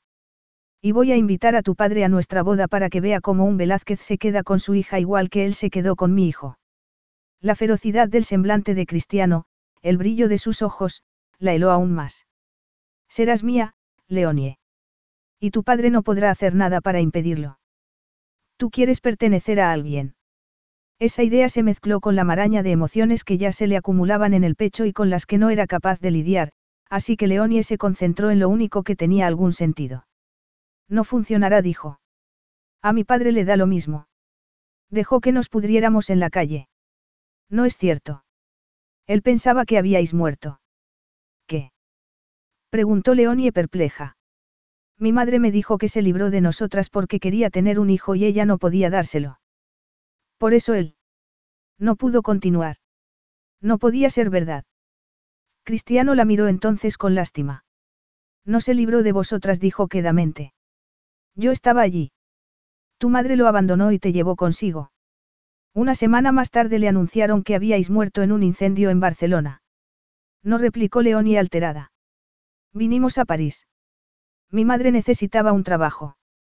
Yo quería volver a casa, pero me dijo que mi padre no nos quería a su lado, que nos había echado de casa porque ella no podía tener más hijos, sacudió la cabeza. ¿Por qué iba a mentirme? No lo sé, contestó él.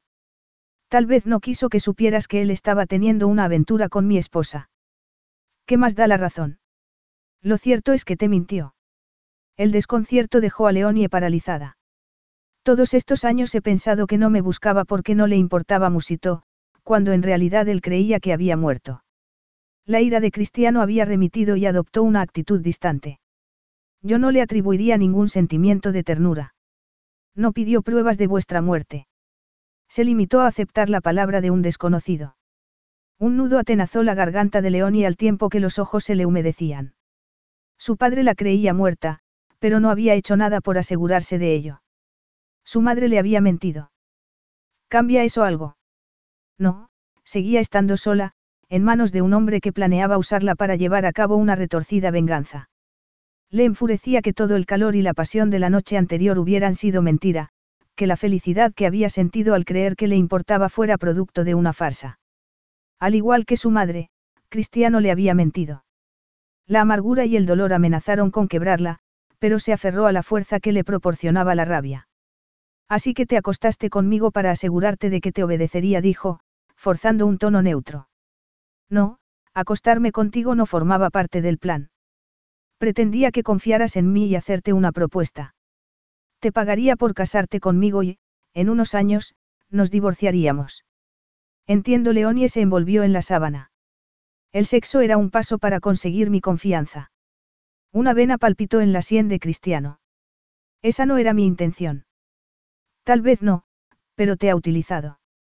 Y tú creías poder confiar en él. Leonie sintió un puñal clavársele en el estómago. Era una idiota. La última persona en la que había confiado era su madre y aunque tras ser abandonada por esta había decidido ser más cauta, era evidente que no había aprendido nada. Sin embargo, tenía importancia. El sexo había sido increíble, pero solo había sido algo físico. Cristiano era como los demás, un mentiroso. Y jamás volvería a tocarla. Entonces, ¿cuál era tu intención? Preguntó, alegrándose del tono impersonal que imprimió a su pregunta. Eres preciosa, Leonie. Y pensé. Pensaste que hacerlo con una chica de la calle sería entretenido, algo diferente la amargura empezaba a asomar y quiso contenerla. Da lo mismo. Ha sido una manera placentera de pasar la noche. Envolviéndose en la sábana se levantó y se acercó a Cristiano. No tenías que haberte molestado. Habría accedido a vengarme de mi padre la misma noche que me recogiste. Sobre todo si vas a pagarme por ello. Cristiano estaba en tensión, pero su expresión era impenetrable. No sientes la menor lealtad hacia él. ¿Por qué iba a sentirla si apenas lo recuerdo? Lo que necesito ahora es dinero. Cristiano la observó en silencio y Leonie no pudo adivinar qué pensaba.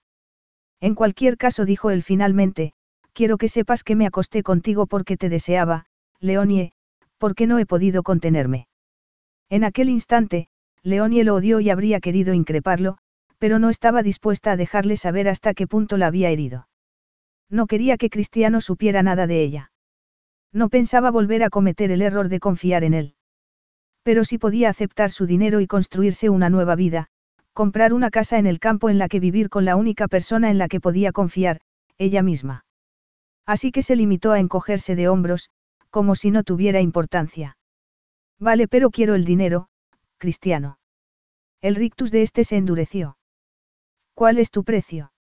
Leonie citó la que para ella era una cantidad exorbitante. De acuerdo, dijo él sin titubear. Pero pongo una condición, añadió ella. ¿Cuál? No volverás a tocarme. Un destello pasajero iluminó los ojos de Cristiano. ¿Y si no quiero aceptarla? Me negaré a ayudarte. Aunque no se movió, Leonie pudo percibir su furia. Podría hacerte cambiar de idea, dijo él finalmente. La luchadora que había en Leonie respondió al reto. ¿Tú crees?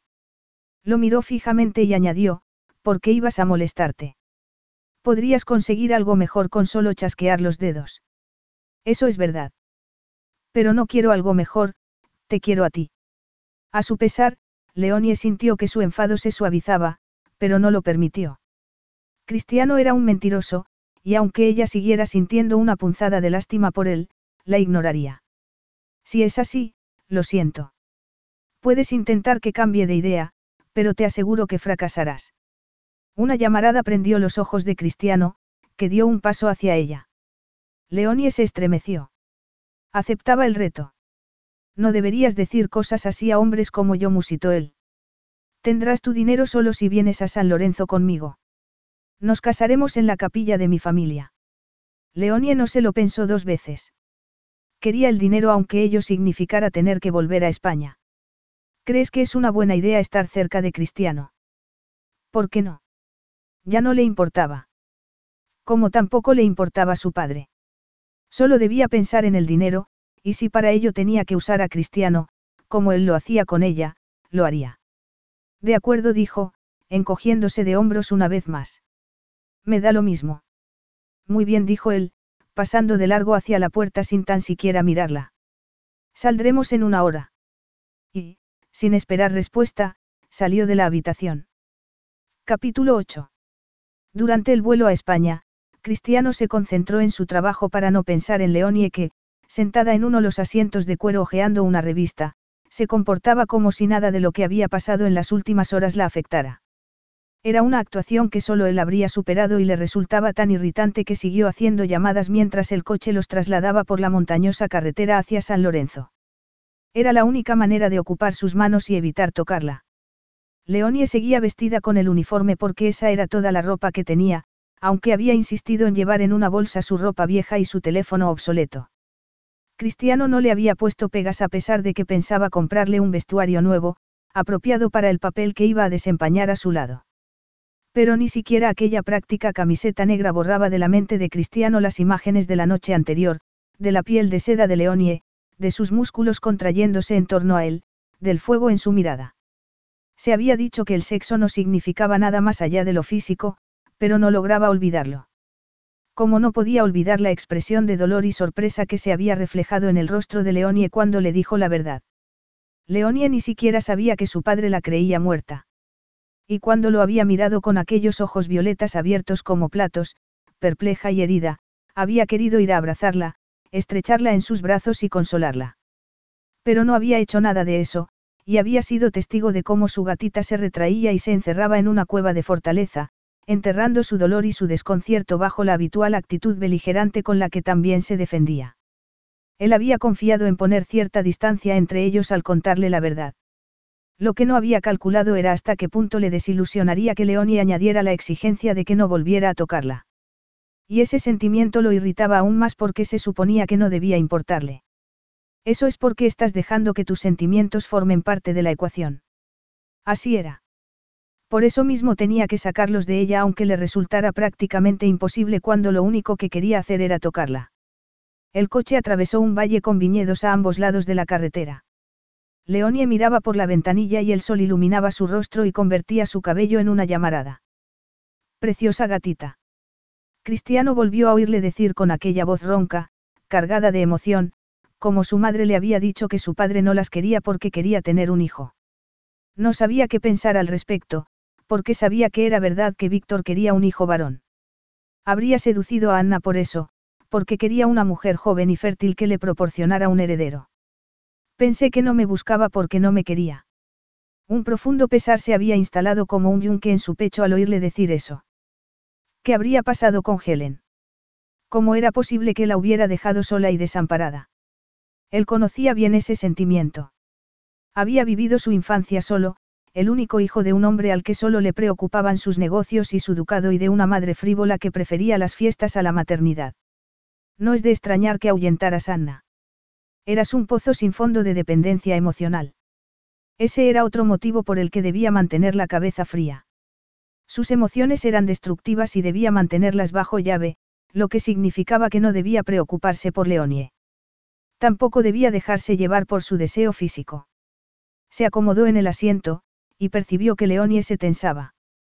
Miró alternativamente al exterior y a él y alzó levemente la mano del muslo antes de dejarla caer de nuevo. El rubor tiñó sus mejillas cuando finalmente fijó la mirada en el paisaje. Interesante. Así que también ella era consciente todo el tiempo de cada pequeño movimiento que él hacía. No era de extrañar, puesto que Leonie había adorado todo lo que le había hecho y había respondido con la misma pasión. Un apetito como aquel, una vez despertado, no volvía a adormecerse, seguía ardiendo para siempre. Leonie no iba a poder ignorarlo. Y aunque Cristino no sonrió, sí sintió una profunda satisfacción al archivar aquella reacción para usarla en el futuro. Entonces se concentró plenamente en la llamada que estaba haciendo mientras el coche atravesaba un pequeño pueblo y ascendía por una montaña hasta un sinuoso desvío que conducía al castillo donde había nacido y crecido. El castillo en el que solo se oía el eco del silencio tras la muerte de sus padres. Y también de eso eres culpable. Cristiano se tensó cuando los árboles dieron paso a un claro y Leonie se inclinó hacia adelante al ver el edificio. ¿Vives en un castillo? preguntó atónita. Se trataba de una fortaleza medieval, erigida por sus ancestros siglos atrás. Habían pasado ya 15 años desde su última visita. Después de que Anna se fuera y él perdiera a su hijo, le había resultado demasiado grande y vacío. Le había recordado a sus 17 años, a la pérdida de sus padres, y el silencio y la culpa lo habían aplastado. Por eso había salido huyendo y había optado por llenar su vida de música y risas, del sonido de la vida. Un frío helador le recorrió la sangre cuando el coche se detuvo delante de las gigantescas puertas del castillo. ¿Qué le había hecho pensar que era una buena idea ir allí? No quería entrar. La última vez que lo había hecho había sido como adentrarse en una tumba, y desde entonces nada había cambiado. Te equivocas. Ahora tienes a Leonie. Pero en realidad, no la tenía. Ella lo había dejado claro. Aún así, si quería convertirla en su duquesa, lo haría en la propiedad de los Velázquez, y ya había enviado un mensaje a su departamento de relaciones públicas para que anunciaran que había vuelto con su prometida y que pronto proporcionarían más información. La noticia de que el duque de San Lorenzo, famoso por su vida disoluta, fuera a casarse de nuevo, había sido recibida con alborozo. La prensa estaba entusiasmada. Leonie ya había bajado del coche y se acercaba estasiada al castillo. Haciendo acopio de calma para disimular su incomodidad, Cristiano bajó del coche y la siguió. Había notificado al servicio su llegada, así que asumía que todo estaría listo para recibirlos.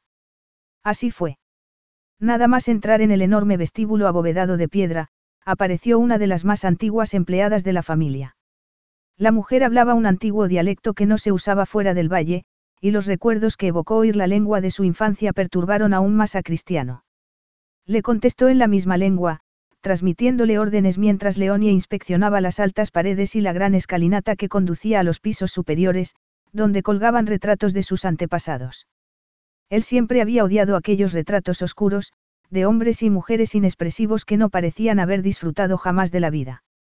Leonie empezó a subir las escaleras, observándolos. Él la siguió mientras la sensación de opresión iba envolviéndolo. ¿Es tu familia? preguntó ella. Sí. Como verás, una pandilla de amargados. La verdad es que no parecen muy felices. Son muy antiguos, ¿no? ¿Desde cuándo os pertenece el castillo? Desde hace siglos. Quizá desde antes de la Edad Media. Caramba. exclamó Leonie, siguiendo la fila de retratos con la mirada. ¿Y quiénes son estos? Señaló el más reciente, aunque no lo pareciera porque había sido pintado en el mismo estilo que los demás. Leonie parecía haber olvidado su enfado y su rostro estaba animado por el interés. Cristiano la miró a ella porque no necesitó comprobar a qué retrato se refería. Son mis padres. Murieron en un accidente de tráfico cuando yo tenía 17 años. Leonie lo miró consternada y susurró. Lo siento. Cristiano se dijo que no necesitaba su compasión, que había pasado hacía tanto que apenas lo recordaba. Por eso no puedes soportar el frío que sientes en este sitio. Por eso lo llevas contigo allá donde vas, porque no quieres recordar cómo te esforzaste por convertirlo en un hogar, Cristiano ahuyentó ese pensamiento. Ha pasado mucho tiempo. Tu madre era muy guapa, Leonie se inclinó para verlo mejor. Tu padre también era atractivo. Pero un poco severo. Si por, severo, entiendes distante y frío, lo era. Y a mi madre le interesaban las fiestas más que cualquier otra cosa. Cristiano no pudo impedir que su voz se tiñera de amargura. Leonie lo miró fijamente. No fueron buenos padres. Cristiano no quería hablar de eso, así que preguntó qué pasó con Helen, Leonie. Leonie desvió la mirada. Me abandonó cuando tenía 16 años.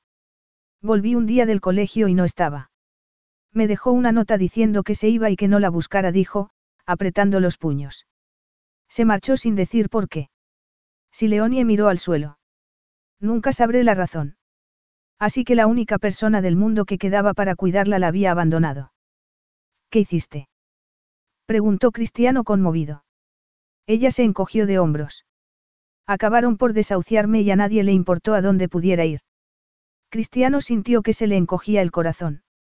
Habría querido acariciarle la mejilla, decirle que a él le habría importado, que habría ido en su busca. Pero entonces ella lo miró con ojos centelleantes y dijo. No se te ocurra compadecerme. He sobrevivido sin ayuda de nadie. Sobrevivir, sí dijo él.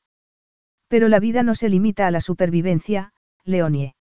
Es mejor que estar muerto. Qué mujer tan orgullosa y testaruda. Tú te mereces mucho más que eso, dijo él, escrutando su rostro. Leonie se ruborizó y sus ojos brillaron sorprendidos. Pues no lo he tenido. Y no has contestado mi pregunta. No, no tuve unos buenos padres. Leonie parpadeó, como si no hubiera esperado que capitulara con tanta facilidad. ¿Tienes hermanos o hermanas? No. Estabas tú solo en este enorme castillo. Leonie lo miraba con una compresión que nunca había soñado encontrar en nadie. Pero claro, ella entendía la soledad. Sí dijo, encogiéndose de hombros. Este mausoleo era mi herencia. Así lo sentías, Como un mausoleo. Tú no tienes la misma sensación. Cristiano recorrió con la mirada las paredes y el techo. Toda esta piedra y los rostros de difuntos por todas partes. Vengo lo menos posible. De hecho, la última vez fue hace 15 años. Se produjo un silencio, pero Cristiano percibió que ella lo observaba como si fuera una pieza arqueológica a desenterrar. ¿Qué es lo que sucedió, Cristiano? Esa era su gatita, siempre curiosa y directa. Hace falta que te cuente mi larga y tediosa historia. Dijo con desdén. ¿No quieres ver tu dormitorio? No, además no debería conocer tu historia teniendo en cuenta de que vamos a casarnos. Cristino la miró. Era tan menuda que aún ocupando un peldaño por encima del de él, no llegaba a su altura. No quería seguir hablando de aquello. Quería acariciarla, sentir cómo su calor derretía el frío de su pecho. La observó en silencio consciente de que tenía razón, de que debía conocer su historia, así que empezó. Era mi 17 cumpleaños, pero mis padres tuvieron que acudir a una fiesta de estado. Yo me sentía solo y enfadado. Era el segundo cumpleaños que no celebrábamos juntos. Así que tomé una cerilla y prendí fuego a la biblioteca de mi padre. Leonie abrió los ojos desorbitadamente. ¿Cómo? Eso no es lo peor, Cristiano sonrió con amargura. Un sirviente llamó a mi padre para decirle que el castillo estaba ardiendo, así que él y mi madre decidieron volver al instante. Condujo a toda velocidad y sufrieron un accidente en el que murieron ambos. Leonie comprendió en ese instante por qué Cristiano odiaba tanto aquel lugar. Para ella era una maravillosa fortaleza, en la que era imposible no sentirse segura. Y ansiaba recorrerla de arriba abajo. Pero para Cristiano solo representaba un dolor que en aquel momento se reflejaba en su rostro crispado. Y aunque no podía olvidar que la había usado y el daño que le había hecho, tampoco pudo contener la oleada de compasión que sintió por él. Porque su voz y su semblante transmitían un mensaje claro, Cristiano se sentía responsable de la muerte de sus padres. Te culpas a ti mismo, ¿verdad? Cristiano rió con amargura. Por supuesto. ¿Quién sino yo provocó el incendio por no ser capaz de contener su rabia? A Leonie se le encogió el corazón. A pesar de la enorme distancia que los separaba, tenían mucho más en común de lo que nunca hubiera imaginado. Los dos habían perdido a los suyos, se habían quedado completamente solos. Yo me culpé a mí misma durante años por la desaparición de mi madre, dijo. Pensaba que había hecho algo mal, que la había desobedecido o le había pedido demasiadas cosas, superó la emoción que le atenazaba la garganta. O que si hubiera sido chico en lugar de chica. Leonie susurró cristiano. Pero ella sacudió la cabeza y continuó.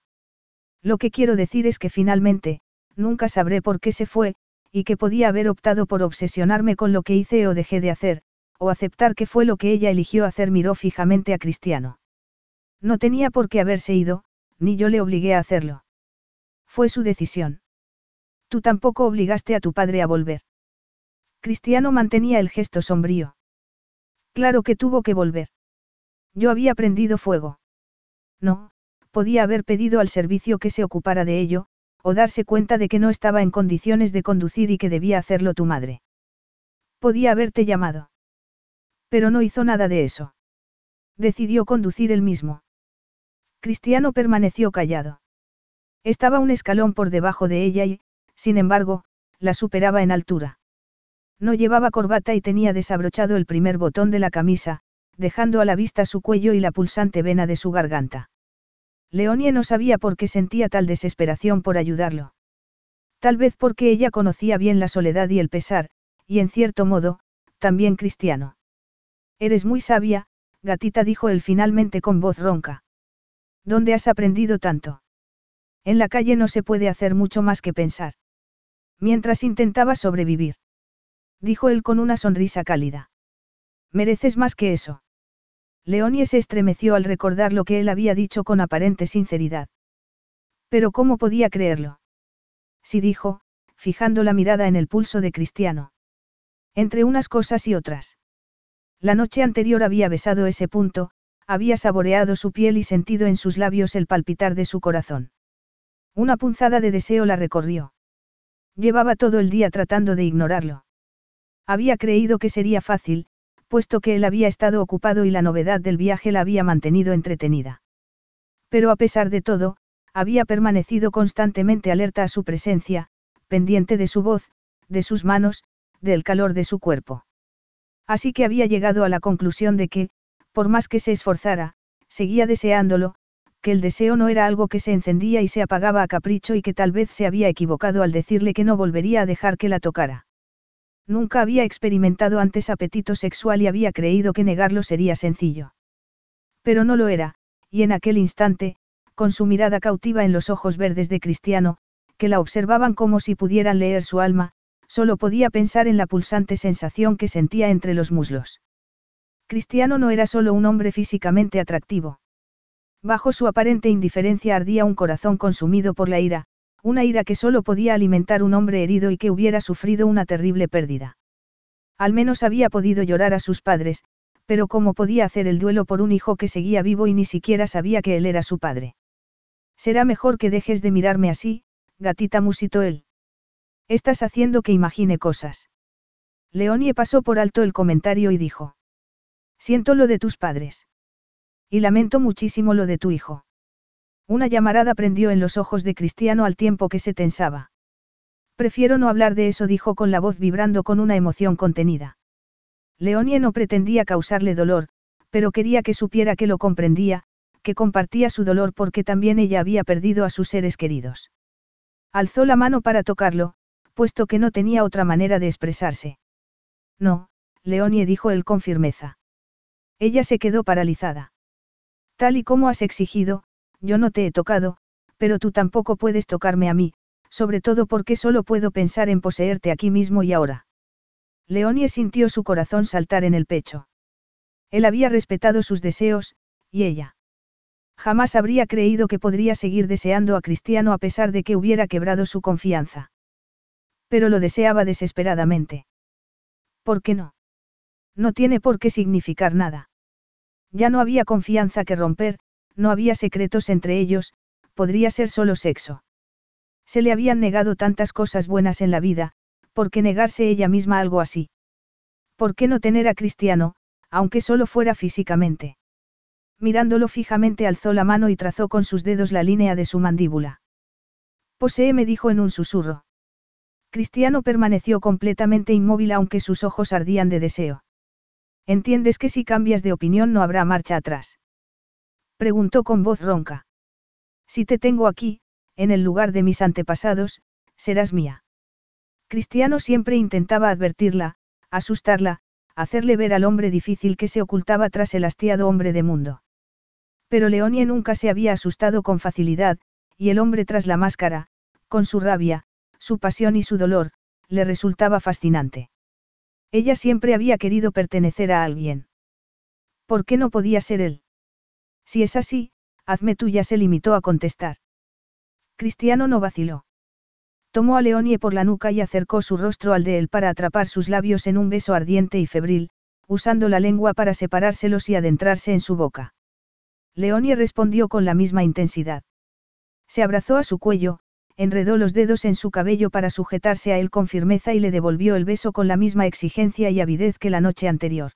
Is your bunion causing pain or preventing you from wearing your favorite shoes? Have you considered a bunionectomy? Midwest Clinical Research Center is currently enrolling a clinical trial for an investigational pain medication following a bunion removal surgery. Qualified participants between the ages of 18 and 75 may receive a bunion removal surgery at no cost, as well as access to an investigational pain medication. They may also be compensated up to $1,170 for their time. To learn more, call 937-588-6622 or go to removemybunion.com to fill out a short survey and see if you may qualify. Carlos Alfredo, tu mamá vino por una semana. Ya hace un año que vive con nosotros. Hasta trajo sus gatos. ¿Y yo qué puedo hacer? Lo que puedes hacer, Carlos. ¿Y él quién es? Es Miguel, nuestro experto de TurboTax Live. Como tu suegra hace un año que vive con ustedes, you can claim her as a dependent y así obtener esa deducción de taxes extra. Hacer taxes puede parecer dramático. Por suerte, los expertos bilingües de TurboTax Live te ayudan a obtener el máximo reembolso sabiendo que tus taxes están bien hechos. You do your thing, we've got your taxes. Intuit TurboTax Live. La preparación de taxes y la aplicabilidad de las deducciones varían según el individuo.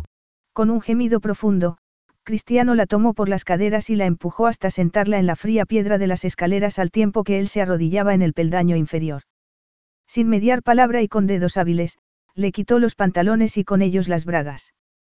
Leonie sintió el frío en las nalgas, pero no le importó, porque ardía allí donde Cristiano la tocaba. Él la devoró con su boca, mordiéndole el labio inferior, el cuello, el hueco de la garganta.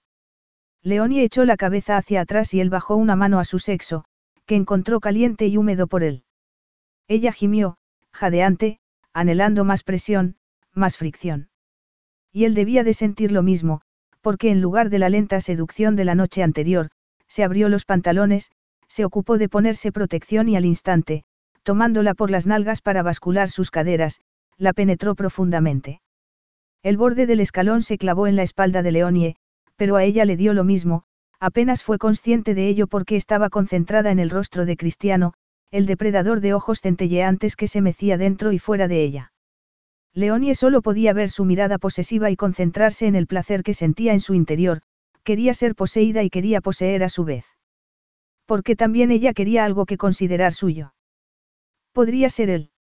El corazón le golpeó las costillas y Leonie se abrazó con las piernas a la cintura de Cristiano, estrechándolo contra sí, olvidando hasta qué punto él la había herido. Tú también serás mío, susurró. Lo serás, Cristiano. Él no contestó, pero sus ojos brillaron con más intensidad y mientras le sujetaba la cabeza para que no se golpeara contra la piedra, la penetró con fuerza, como si quisiera marcarla con fuego, hacerla parte del castillo. Y bajo su pasión, Leonie pudo percibir su anhelo, la necesidad de sentir calor y conexión. Y ella se las dio, abrazándose a él, aferrándose con fuerza al tiempo que él le proporcionaba un creciente placer. Entonces Cristiano le tomó una mano y se la guió hasta el pequeño y tenso núcleo de su sexo mientras seguía meciéndose dentro y fuera de ella hasta que ella alcanzó el éxtasis entre gritos que reverberaron en la piedra. Entonces, con un profundo gemido, él la siguió, musitando su nombre una y otra vez. Durante un largo rato Leonie quiso permanecer inmóvil con Cristiano dentro de ella. Pero entonces, él se incorporó, se quitó el preservativo y, tomándola en brazos, subió con ella las escaleras. Tras recorrer un largo pasillo, entró en una habitación en la que había una gran cama con dosel. Tras tumbarla sobre ella, terminó de desnudarla y procedió a hacer que olvidara su propio nombre. Capítulo 9. Cristiano terminó de hablar con su asistente personal y reclinó la espalda en la dura silla de madera tallada del antiguo escritorio de su padre. Como el resto del mobiliario, era extremadamente incómodo, y había tomado la decisión de cambiarlo. Sobre todo si, tal y como empezaba a plantearse, acababa por establecerse allí.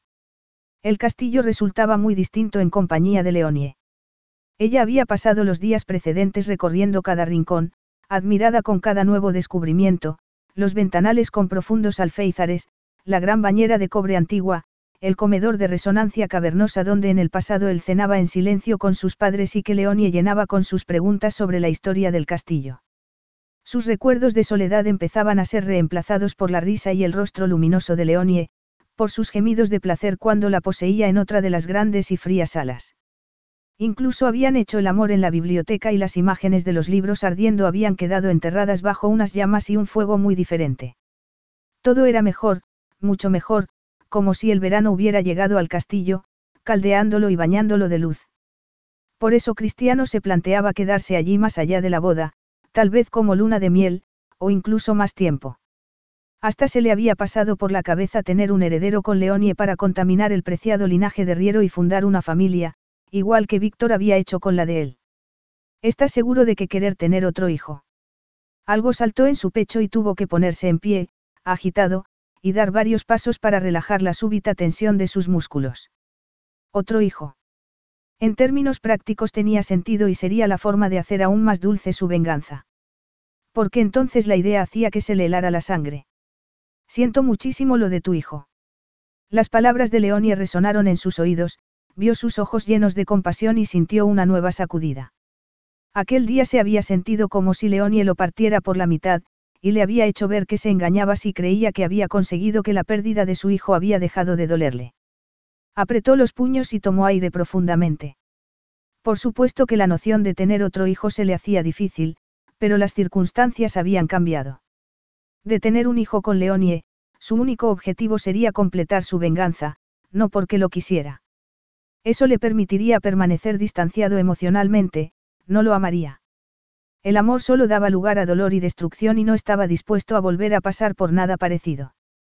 En ese instante la pesada puerta de madera se abrió bruscamente y, al volverse, vio a Leonie entrar en una nube de seda blanca y encaje, con el cabello suelto cayendo en cascada sobre su espalda.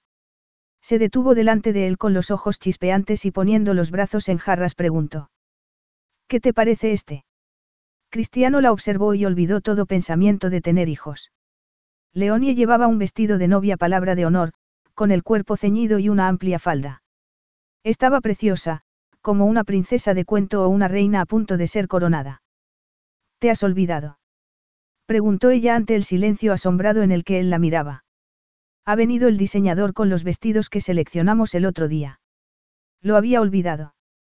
La semana anterior la había acompañado a elegir un vestido a pesar de que no tenía el menor interés en los detalles de la boda, pero el entusiasmo y la alegría de Leonie le habían resultado contagiosas.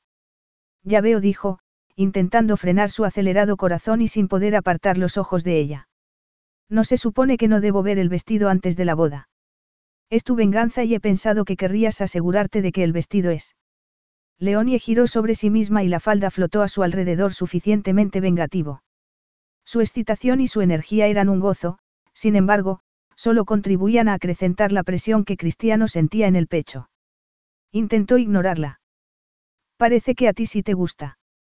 Leonie le dedicó una sonrisa luminosa. Lo adoro. Jamás he tenido nada tan bonito. Esa había sido su reacción varias semanas antes, cuando le había comprado ropa y algunos accesorios. Leonie recibía todo, fuera de poco o mucho valor, con un entusiasmo contagioso. Lo importante parecía ser poseer algo, y tenía sentido que fuera así. La chica que había vivido en la calle sin nada, excepto un viejo teléfono y ropa sucia, de pronto se encontraba con un vestuario completo, zapatos, ropa interior, perfume y todo tipo de bonitos complementos femeninos. Pero hasta aquel momento, al verla tan radiante y feliz, Cristiano no se había quedado sin aliento como si el mundo hubiera cambiado la dirección de rotación y él fuera a salir lanzado a la estratosfera. Solo podía pensar en el día de llegada, cuando le advirtió que si la poseía en el castillo, sería suya, y como ella se había entregado como si solo quisiera pertenecerle a él, al tiempo que le susurraba repetidamente que también él le pertenecía a ella. ¿Quiere ser suya? No, él no quería ser de nadie. Y más cuando sabía que no podía confiar en sus destructivas emociones. Además, aquella opresión en el pecho que le impedía respirar. ¿Te estás enamorando de ella? Por supuesto que no. Tenía que mantener las distancias, centrarse en su venganza. Ese era el objetivo de toda aquella farsa, una fría y calculada venganza. Aún así, no pudo evitar pasarle los dedos por el borde del cuerpo de encaje y ver cómo los ojos de ella se cargaban al instante de la pasión que siempre flotaba cerca de la superficie. Leonie nunca lo rechazaba. Estás preciosa, gatita. Ella sonrió, ruborizándose. Gracias entonces se puso seria y preguntó. ¿Estás bien? Cristiano no conseguía entender cómo era posible que, a pesar de sus esfuerzos por ocultarlo, Leonie siempre se diera cuenta de que le pasaba algo. No puedo dedicarte un piropo sin que pienses que estoy enfermo. Bromeo. Cristiano dijo ella sin dejarse engañar. Él sintió que se le encogía el corazón. Sabes que este será un matrimonio de verdad, no. Quizá había llegado el momento de tener aquella conversación, serás mi esposa en todos los sentidos. Si contestó ella sin titubear. Lo has dejado claro. Querré tener hijos. Un brillo de sorpresa prendió en los ojos de Leonie. Ah, fue todo lo que dijo. Así la venganza será perfecta, gatita. Él me quitó a mi hijo y yo tendré otro con su hija. Una expresión que no supo interpretar cruzó el rostro de Leonie. Ella bajó la mirada y dijo. Entiendo. Su alegría parecía apagada. ¿No te gusta la idea de tener hijos? Preguntó él. No es eso. Solo que no me lo había planteado. Cristiano no podía culparla. Era joven y lo lógico era que no se hubiera planteado tener familia. Aún así, intuyó que intentaba ocultarle algo, y no era solo su desconcierto. Le tomó la barbilla para obligarla a mirarlo. ¿Qué te inquieta? ¿De verdad quieres tener otro hijo después de lo que pasó? Preguntó ella, siempre tan directa. Esta vez será diferente. Cristiano le acarició el mentón. Un nuevo hijo me proporcionaría el placer de ver la cara de Víctor de Riero cuando le anuncie que va a tener un nieto Velázquez. Una nueva emoción que tampoco supo interpretar se reflejó en el semblante de Leonie. Esa es una terrible razón para tener un hijo, cristiano. El tono acusatorio fue como un puñal clavado en sus costillas al hacerle sentir hasta qué punto estaba siendo frío y cruel. Le soltó la barbilla. Lo lamento, pero es la única razón por la que tendría otro hijo. Frío y cruel era como debía comportarse, era todo lo que podía permitirse. Venganza la palabra reverberó extrañamente contra las paredes. Leonie lo miraba fijamente. No quieres nada más en la vida. Cristiano sintió una emoción que solo había experimentado la noche que habían llegado al castillo, anhelo. La necesidad de tocarla, de sentir su piel contra la de él, de que su calor extinguiera el frío de su interior. Pero tampoco podía necesitarla. Ni a ella ni a nadie. Hacía años que había eliminado ese sentimiento de su vida y no pensaba volver a hacerle hueco. No dijo con frialdad. Pero ella siguió mirándolo, viendo al hombre bajo la armadura, al desesperado y solitario hombre. Eso no es verdad, dijo con voz queda. Tan malo sería querer más. Ah, su gatita. No podía haberlo dejado estar. Iba a tener que aprender a no presionarlo. Ya tuve, más, una vez dijo. Y lo perdí. No quiero volver a cometer ese error. Ella lo miró abriendo mucho sus ojos violetas. Por tu hijo. Por Anna. Cristiano debía haberse reído, acercarse, tocarla y distraerla como también sabía hacer. Pero en lugar de eso, rodeó el escritorio, alejándose de ella, y dijo. No vuelvas a nombrarlos. No tienen nada que ver con nuestra boda, ocupó el incómodo asiento de su padre con el corazón pesado y con un dolor que no lograba comprender. Y ahora, si no te importa, tengo trabajo que hacer. Pero en lugar de irse, Leonie lo miró con compasión. Lo que pasó con mi padre y Anna y con tu hijo, no fue culpa tuya, Cristiano. El puñal que se clavaba en sus costillas se hundió aún más, y Cristiano se dio cuenta de que se asía a los brazos de la silla con tanta fuerza que tenía los nudillos blancos. Te he dicho que. Ella lo interrumpió y, plantándose delante del escritorio, lo interrumpió. Eras muy joven y te faltaba experiencia. Te usaron. Te traicionó alguien en quien creías poder confiar, sus ojos llameaban, había convicción en su voz.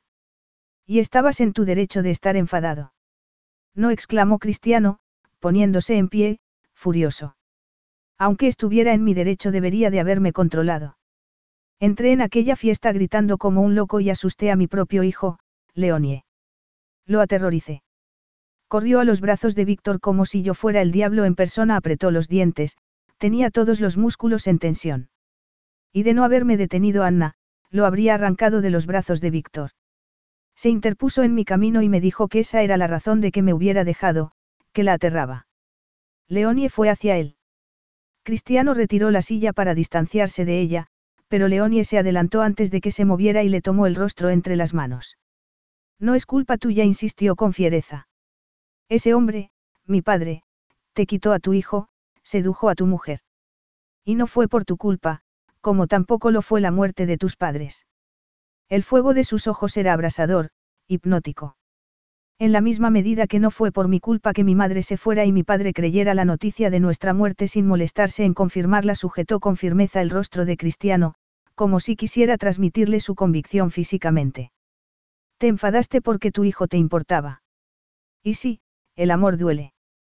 Pero no prefieres haber sufrido por la pérdida de tu hijo que no sentir nada. Cristiano no podía moverse, estaba paralizado por la pasión y la rabia que reflejaba el precioso rostro de Leonie. Una pasión que ardía por él.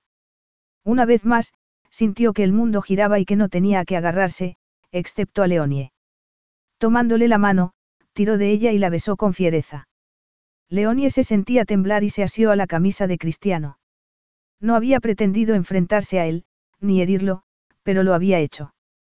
Había visto el brillo torturado de sus ojos cuando había mencionado a su hijo y cómo su voz se quebraba al decir que lo había perdido todo y que por eso no quería más. Pero había mentido. Claro que quería más. Ella percibía su anhelo cada vez que la tocaba, en la urgencia de sus besos, en el brutal ritmo de sus caderas cuando la reclamaba como suya, en cómo gemía su nombre al llegar al orgasmo y en cómo se abrazaba a ella después, como si temiera que fuera a desvanecerse. Ella no tenía ningún problema con todo eso, de hecho adoraba sentirse tan deseada. Pero solo en aquel instante se había dado cuenta de por qué negaba querer más, se culpaba de la pérdida de su esposa y su hijo y no creía merecer una nueva vida. La noche que habían llegado, ella ya le había dicho que no era responsable de la muerte de sus padres, pero era evidente que no lo había convencido, que el sentimiento de culpabilidad con el que cargaba incluía a su hijo. Y sin saber por qué, el dolor de Cristiano había sido como sentir que le clavaban un puñal en el pecho. No había podido contener la rabia con la que había querido defenderlo y hacerle ver que nada era culpa suya. Cristiano podía actuar como si fuera malo y quisiera dar miedo, pero no había en él nada de cruel o mezquino, menos aún, de violento o agresivo. Solo era un hombre que experimentaba emociones intensas y que había sufrido espantosamente.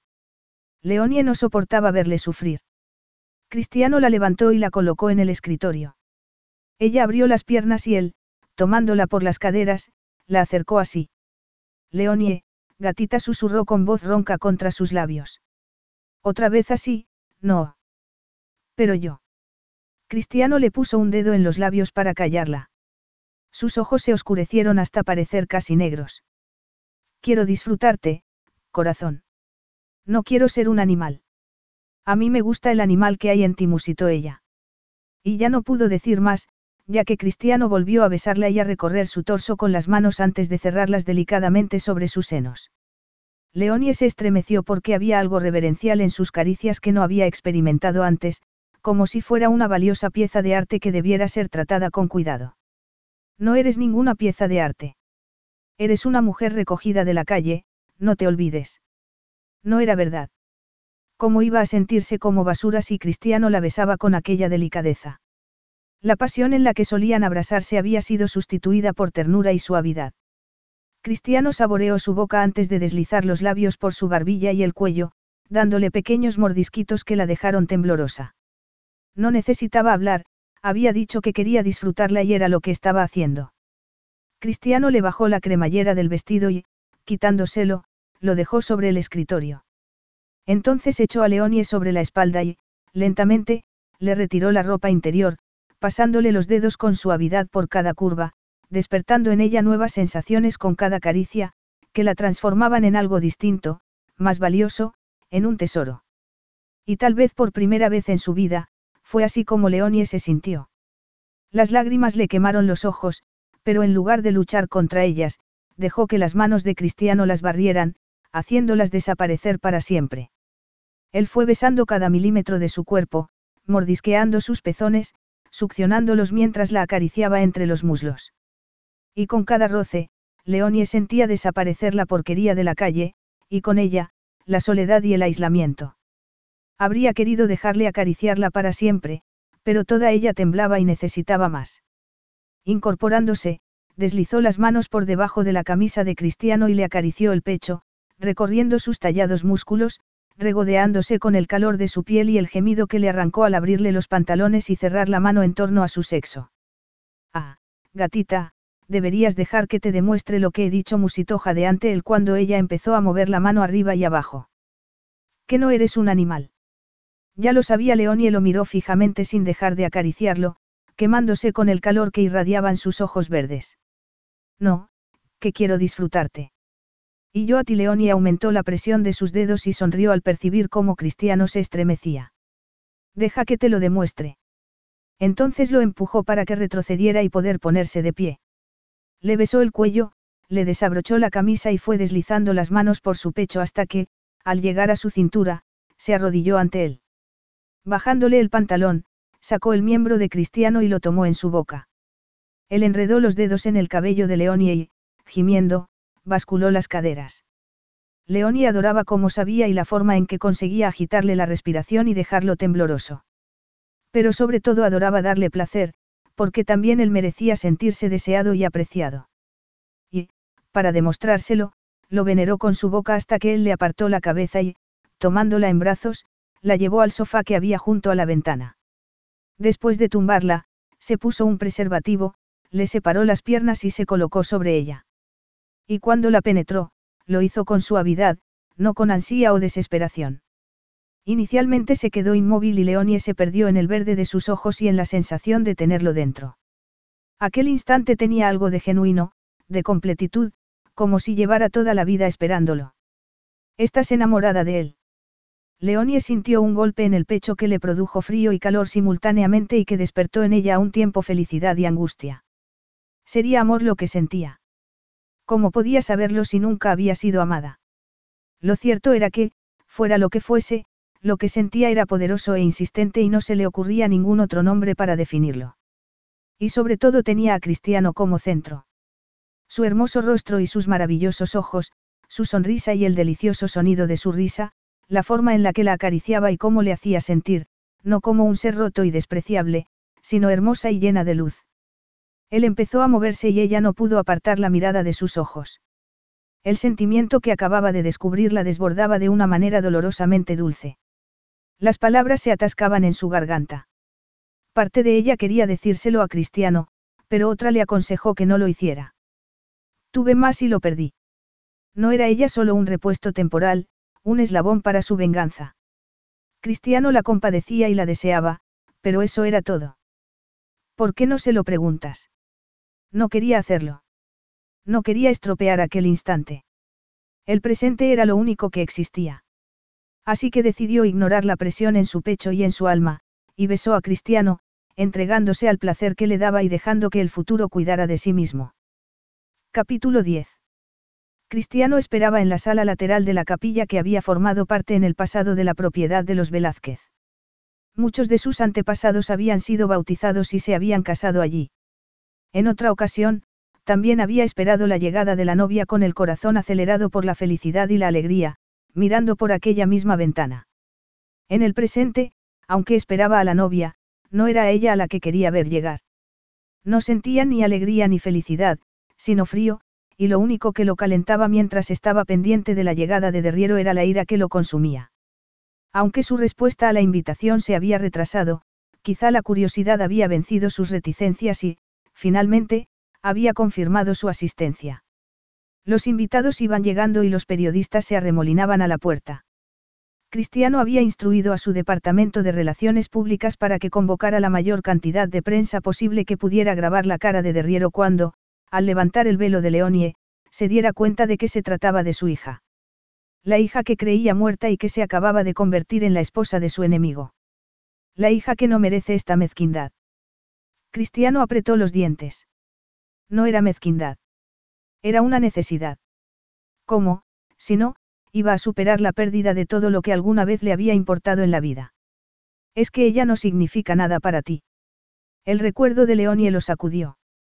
No del sexo con ella, sino del momento en el que le había tomado el rostro entre las manos y con gesto fiero le había dicho que no tenía la culpa de nada, como si para ella fuera fundamental que la creyera. Como si él fuera verdaderamente importante para ella. Apretó los puños mirando de nuevo por la ventana. Tenía que concentrarse en lo primordial, por fin iba a vengarse de Derriero, a devolverle el sufrimiento que él le había causado, y nada iba a interponerse en su camino. Y después. Cristiano ignoró su voz interior al ver que un coche negro se detenía ante la entrada a la capilla y de él bajaba un hombre alto, Víctor Derriero. Cristiano esbozó una sonrisa. Pero entonces otra persona salió del coche. Un adolescente alto y desgarbado con el cabello negro azabache y expresión taciturna. Derriero dijo algo y cuando el chico se irguió, le ajustó la corbata al tiempo que decía algo que hacía sonreír al joven. Cristiano sintió un puñal clavársele en el pecho. Su hijo. No podía apartar la mirada de él. Todos aquellos años había evitado deliberadamente ver cualquier fotografía o imagen de Alexander, había elegido actuar como si no existiera. Pero en aquel momento, lo tenía delante, alto y guapo. Un día adquiriría la seguridad suficiente para cuadrarse de hombros y comerse el mundo. Sería una bendición para sus padres. Pero Cristiano no sería el padre que disfrutara de él. El dolor se expandió por su interior hasta hacerse insoportable. ¿Por qué habría llevado consigo de riero a su hijo? Para restregar sal en la herida. Como escudo protector.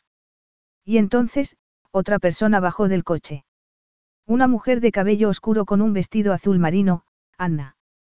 Se colocó junto a su hijo, sonriéndole y diciendo algo a los dos hombres que les hizo reír. Derriero la tomó por la cintura y le besó la mejilla mientras ella apoyaba la mano en el hombro de su hijo. Una nueva flecha atravesó el pecho de Cristiano. Eran felices. Su hijo era feliz. Y vas a destrozar esa felicidad. Públicamente. Esa idea fue como un cubo de agua fría. Apretó los puños y se alejó de la ventana, sintiéndose poseído por una ira ciega. Por supuesto que Derriero había llevado a su hijo para protegerse. Era un cobarde. Pero estaba equivocado. La boda se celebraría y él, cristiano, presentaría a su hija ante. Derriero. Y ante tu hijo. Cristiano tomó aire, la adrenalina le corría por la sangre, la rabia y la amargura le atenazaban la garganta, ahogándolo. No podía dejar de pensar en lo que sucedería cuando revelara la identidad de Leonie. Especialmente cómo afectaría a su hijo. Sabía que tenía una hermanastra. Si era así, ¿cómo reaccionaría al descubrir que no estaba muerta? Y si no sabía de su existencia, ¿qué pensaría de que su supuesto padre se lo hubiera ocultado? Vas a destrozar la felicidad de la que acabas de ser testigo. Y delante de todo el mundo. Se quedó sin aliento. No podía hacerlo. No podía hacer infeliz a su hijo. Ni la más satisfactoria venganza le devolvería lo que había perdido para siempre, su amor, el sentimiento más peligroso y el causante de todos los problemas. Él había amado a sus padres y, por más que Leonie intentara convencerle de lo contrario, había causado su muerte. Había amado a Anna y casi la había destrozado. Y el amor que sentía por su hijo. También a él estaba a punto de arruinarle la vida. El amor era una equivocación y por eso debía erradicarlo de su vida. ¿Y qué hay de Leonie? Era otra de sus víctimas. La había atrapado, convirtiéndola en un arma contra Víctor de Riero. La encantadora, generosa y apasionada Leonie no merecía que la usara de esa manera, y menos aún, atarse a un hombre egoísta que solo le haría daño, porque era lo único que sabía hacer en la vida. La certeza de haber cometido una terrible injusticia se asentó en su pecho. No debería de haberla recogido de la calle. O mejor, debería haberle buscado un hogar y trabajo alejada de él, en lugar de arrastrarla a aquel vengativo plan. Anna tenía motivos para temerte. Carlos Alfredo, tu mamá vino por una semana. Ya hace un año que vive con nosotros. Hasta trajo sus gatos. ¿Y yo qué puedo hacer? Lo que puedes hacer, Carlos. ¿Y él quién es? Es Miguel, nuestro experto de TurboTax Live. Como tu suegra hace un año que vive con ustedes, you can claim her as a dependent y así obtener esa deducción de taxes extra. Hacer taxes puede parecer dramático. Por suerte, los expertos bilingües de TurboTax Live te ayudan a obtener el máximo reembolso sabiendo que tus taxes están bien hechos. You do your thing, we've got your taxes. Intuit TurboTax Live. La preparación de taxes y la aplicabilidad de las deducciones varían según el individuo. Carlos Alfredo, tu mamá vino por una semana. Ya hace un año que vive con nosotros. Hasta trajo sus gatos. ¿Y yo qué puedo hacer? Lo que puedes hacer, Carlos. ¿Y él quién es? Es Miguel, nuestro experto de TurboTax Live. Como tu suegra hace un año que vive con ustedes, you can claim her as a dependent y así obtener esa deducción de taxes extra. Hacer taxes puede parecer dramático. Por suerte, los expertos bilingües de TurboTax Live te ayudan a obtener el máximo reembolso sabiendo que tus taxes están bien hechos. You do your thing, we've got your taxes. Intuit TurboTax Live. La preparación de taxes y la aplicabilidad de las deducciones varían según el individuo. Con mano temblorosa, llamó a uno de sus ayudantes para que localizaran a Leonie. Afortunadamente, el coche estaba de camino y ordenó que la condujeran a la puerta trasera de la capilla. Tenía que hablar con ella y decirle lo que pensaba hacer. Recorrió la sala arriba y abajo angustiado, esperándola. Finalmente, la puerta se abrió y un sirviente hizo pasar a Leonie. Al verla se le paró el corazón. Estaba preciosa con el vestido de novia. Parecía la princesa de un cuento de hadas. El velo que cubría su rostro era de encaje de hilos de plata, y solo permitía atisbar el tono rojizo de su cabello. En una mano llevaba un ramillete de flores silvestres, con la otra, se sujetaba la falda para poder caminar con comodidad. Su preciosa gatita. Nunca será tuya. No había contado con el dolor que le causaría esa constatación, pero decidió ignorarlo. No podía arriesgarse a herir a Leonie aún más. ¿Qué sucede? Leonie se levantó el velo, dejando a la vista su precioso rostro en el que se reflejaba la inquietud. ¿Estás bien, Cristiano? Parece que hubieras visto un fantasma. El calor de su cuerpo era para Cristiano como los cálidos días de verano que en su infancia compensaban el frío y el silencio que lo rodeaban. Su perfume era el de las rosas silvestres del patio en el que solía jugar. Leonie representaba todo lo bueno que había conocido en la vida, todo lo que había ansiado tener aún no sabiendo lo que buscaba. Todo lo que nunca tendría porque solo acabaría destruyéndola. Lo siento, gatita dijo, bloqueando el dolor y la angustia que lo dominaban. Voy a tener que cancelar la boda. Leonie miró perpleja al hombre con el que creía que iba a casarse. Había estado nerviosa y había necesitado que el servicio la ayudara a arreglarse. Pero sus nervios no tenían ninguna relación con ver a su padre. De hecho, apenas había pensado en él y cuando lo había hecho, solo había sentido rabia, y no por ella misma, sino por cómo había actuado con Cristiano. Sus nervios se debían a la boda con este, porque estaba locamente enamorada de él y no sabía qué hacer con ese sentimiento, puesto que no era correspondida. Se había debatido entre decírselo o no, y finalmente había optado por callarlo. No estaba segura de cómo podría tomárselo y temía que condujera a un cambio en su relación. Por otro lado, si intuía que Cristiano sentía algo por ella, tal y como se lo demostraba cada noche, y eso, por el momento, le bastaba. No necesitaba que la amara. Ella había carecido de amor toda su vida, y podría sobrevivir sin él. Lo importante era que había conseguido la casa en el campo con la que siempre había soñado, y que había resultado ser un castillo con duque incluido, al que amaba. Era mucho más de lo que nunca hubiera podido esperar y debía conformarse. Pero en aquel instante, mirando al hombre con el que se suponía que iba a casarse y viendo sus ojos velados por la angustia, se dio cuenta súbitamente de que tal vez se había estado engañando. ¿Cómo que vas a cancelar la boda? preguntó con voz quebradiza. Pensaba que querías. Yo también, Cristiano la interrumpió con frialdad. Pero he cambiado de idea. Leonie tragó saliva, intentando comprender y no sentirse como si la tierra se hubiera abierto a sus pies. Antes de que pudiera hablar, Cristiano continuó. Derriero ha llegado acompañado de mi hijo y de mi exmujer. No los esperabas. Ni siquiera me lo había planteado. Cristiano permanecía completamente inmóvil, como si se hubiera convertido en piedra.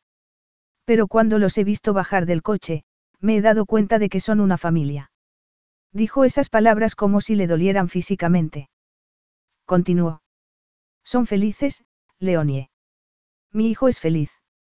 Y seguir adelante con esto, en público, va a hacerle daño. Derriero no me importa, pero no puedo hacerle algo así a mi hijo. Hizo una breve pausa, mirándola fijamente. Y tampoco puedo hacértelo a ti. Leonie parpadeó. ¿Cómo? A mí no vas a hacerme daño. En cuanto a mi padre. No me devolverá a mi hijo, la cortó Cristiano, ni me compensará por los años que me he perdido de su vida. La venganza no me convertirá en su padre. Una vena palpitó en su mandíbula y sus ojos centellearon. Lo que haría un buen padre sería protegerlo. Leonie sintió que se le retorcían las entrañas. ¿Qué podía argumentar? ¿Cómo podía anteponer sus propios deseos a la necesidad de Cristiano de hacer lo correcto respecto a su hijo? Entiendo, musito. ¿Y qué va a pasar ahora? Cristiano se encogió de hombros como si el futuro no importara. Supongo que los invitados se irán a casa y la vida seguirá con normalidad. Me refiero a nosotros, Cristiano. ¿Qué va a pasar con nosotros? Preguntó. Pero supo la respuesta al instante, porque Cristiano dio media vuelta y fue hasta la ventana. Lo mejor será que vuelvas a París, Leonie dijo, confirmando las sospechas de ella. Esta no es vida para ti. ¿Por qué te sorprendes? Siempre has sabido que te estaba utilizando. Efectivamente, no debía sorprenderse ni sentirse como si el corazón se le hiciera añicos. Siempre había sabido lo que Cristiano quería de ella y puesto que cancelaba el plan, ya no la necesitaba. Le había dicho que era suya, pero había mentido. Las calles de París son mejor sitio que este, Cristiano. Eso es lo que quieres decir. Él la miró con frialdad, ofendido. ¿De verdad me crees capaz de dejarte en la calle? Tendrás casa y trabajo, y te pasaré una renta mensual.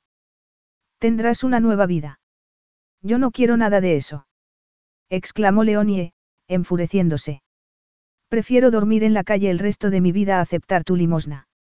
Cristiano pareció súbitamente exhausto, como un soldado que llevara días luchando y acabara de rendirse. Entonces, ¿qué quieres? Leonie lo sabía desde hacía semanas, pero había temido pedirlo por miedo a quedarse sin nada. Sin embargo, ya no tenía nada que perder. Impulsada por la desesperación y la rabia, dio un paso hacia él. A ti. Te quiero a ti. Cristiano palideció. A mí. Quizá debiera haberse callado, aceptar lo que Cristiano le ofrecía, conformarse con disfrutar de una vida mucho mejor de la que había tenido nunca. Pero eso hubiera bastado antes de que él la tocara y le hiciera sentir valiosa, antes de que le hiciera comprender que se merecía algo mejor que un callejón sucio y un futuro sin esperanza. Antes de que Cristiano le dijera que era perfecta en todos los sentidos posibles. Sí, a ti alzó la barbilla y le sostuvo la mirada. Te amo, Cristiano. Y la vida que quiero es junto a ti. Por una fracción de segundo, los ojos de Cristiano brillaron con una pasión que le hizo albergar la esperanza de que sintiera lo mismo por ella. Pero la llama desapareció al instante y dio paso a la frialdad. Eso empeora aún más las cosas, dijo él en tono neutro. Tienes que marcharte. Leonie sintió que el dolor la partía en dos. Siempre has sabido que no quería nada de ti. ¿Qué puedes ofrecerle? Leonie calló ese pensamiento y miró a Cristiano fijamente. ¿Por qué? preguntó airada. Cristiano la miró impasible. Porque yo no te amo ni te amaré nunca. Lo único que puedo ofrecerte es dinero. Leonie sintió un golpe en el pecho y le faltó el aliento. Tomó aire lentamente y susurró. Así que cuando decías que merecía más, mentías. Una expresión que no supo interpretar cruzó el semblante de Cristiano antes de que éste dijera. Claro que te mereces más, te mereces algo mejor que yo, Leonie. Pero yo te quiero a ti, exclamó ella sin poder evitar que se le quebrara la voz. ¿Y qué te hace pensar que no eres bueno para mí? ¿Tú qué crees? Preguntó Cristiano a su vez con gesto severo. He destrozado a todas las personas que me han importado en la vida. No pienso destrozarte a ti también. Leonie sintió un dolor insoportable y una rabia incontenible a un tiempo. Dio unos pasos hacia él, aplastando las flores en una mano y cerrando la otra en un puño. No te atrevas a decir que lo haces por protegerme. A mí o a tu hijo, o a Anna y a tus padres en el pasado dio otro paso sin dejar de clavar la mirada en sus ojos. Esto lo haces por ti. No nos proteges a nosotros, sino a ti mismo. ¿Y acaso no debo protegerme? Preguntó él, saliendo de su impasibilidad y expresando su propia frustración. No soy yo quien debe decidir que no quiero tener nada que ver con el amor. Perder a mi hijo estuvo a punto de destrozarme. No estoy dispuesto a volver a pasar por un infierno como ese. Leonie no tenía respuesta para eso porque podía entenderlo bien. Cristiano había sufrido terriblemente y su herida no cicatrizaba. Estaba claro que ella no podría ayudarlo a sanar. Nunca será suficiente para él. Leonie sintió cómo se diluía su rabia y la dejaba sumida en un profundo pesar al tiempo que los ojos se le humedecían. Aún así, hizo un último esfuerzo, alargando la mano hacia él. Cristiano se la sujetó suavemente por la muñeca y dijo. No, gatita. Las lágrimas rodaron por las mejillas de Leonie, pero no hizo nada por contenerlas. Tiró de la mano para que la soltara y retrocedió. No le suplicaría. Tenía orgullo. Que él no la quisiera no cambiaba sus sentimientos, y no pensaba fingir otra cosa. Pero era una luchadora y nunca se daba por vencida. Te amo, Cristiano Velázquez. No puedo cambiar tu pasado ni reemplazar aquello que has perdido. Tampoco puedo sanar las heridas de tu alma y sé que no me amas. Pero nada de eso importa alzando la barbilla, continuó. Me has hecho ver que si valgo algo y que merezco más en la vida. Creo que tú también. El rostro de Cristiano se ensombreció y Leonie no pudo evitar acariciarle la mejilla suavemente. En esa ocasión, él no la detuvo y ella añadió. Solo me gustaría. Que tú también lo creyeras. Pero era evidente que ese no era el caso. Leonie dejó caer la mano y se separó de él.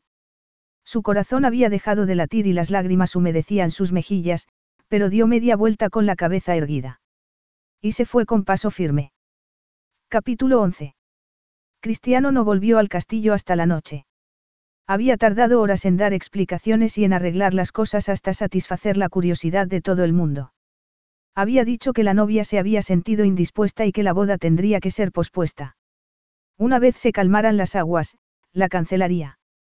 Sería un escándalo, pero eso ya no tenía importancia. En cuanto llegó al castillo preguntó por Leonie, pero nadie sabía dónde estaba. Había vuelto de la capilla, se había cambiado y había desaparecido. Cuando recibió esa noticia corrió al dormitorio para comprobar si se había llevado sus cosas con ella y le perturbó ver que había dejado atrás todo, incluida la billetera en la que guardaba las tarjetas de crédito que le había dado. Era como si se hubiera esfumado. Ordenó al personal que la buscara en cada rincón de la propiedad y cuando no hubo resultado, llamó para que se la buscara en todo el país. Quería encontrarla y no pensaba detenerse hasta conseguirlo. ¿Por qué? No era eso lo que querías. Te ofreció su corazón y lo rechazaste que esperabas. Sintió un intenso dolor en el pecho. Vio a Leonie llorando, mostrándose airada y alzando la barbilla para decirle que, aunque él no la amara, ella sí lo amaba a él. Qué valiente era. Ella no tenía la culpa de que no fuera merecedor de su amor, de que no quisiera volver a sufrir el dolor que lo acompañaba. No es culpa suya que seas un cobarde y que hayas acabado haciéndole daño. Recorrió el despacho arriba y abajo con el teléfono apretado en la mano, pendiente de la llamada que le notificara que la habían localizado. No quería pensar en lo que Leonie le había dicho, solo le importaba averiguar si estaba a salvo. Y seguro que lo estaba. Sabía cuidar de sí misma. Lo había hecho toda su vida. Sin embargo, Cristiano no conseguía relajarse ni quedarse quieto, ni tampoco librarse del frío que sentía en las entrañas. Es demasiado tarde para no amarla. Se detuvo en medio del despacho, mirando la oscuridad tras el cristal de la ventana al tiempo que la frialdad se iba apoderando de su alma. Era un sentimiento que no le resultaba ajeno. Lo había sentido respecto a Anna y a su hijo. Miedo, dolor y anhelo. Una furia incontenible. Un pozo de necesidad que nadie podía llenar. Ella sí. Ya lo ha hecho. Cristiano se quedó paralizado, le faltaba el aliento. Vio a Leonie tomándole el rostro entre las manos con delicadeza, como si fuera un bien preciado. Leonie llenando el castillo de luz y calor, de risas y alegría.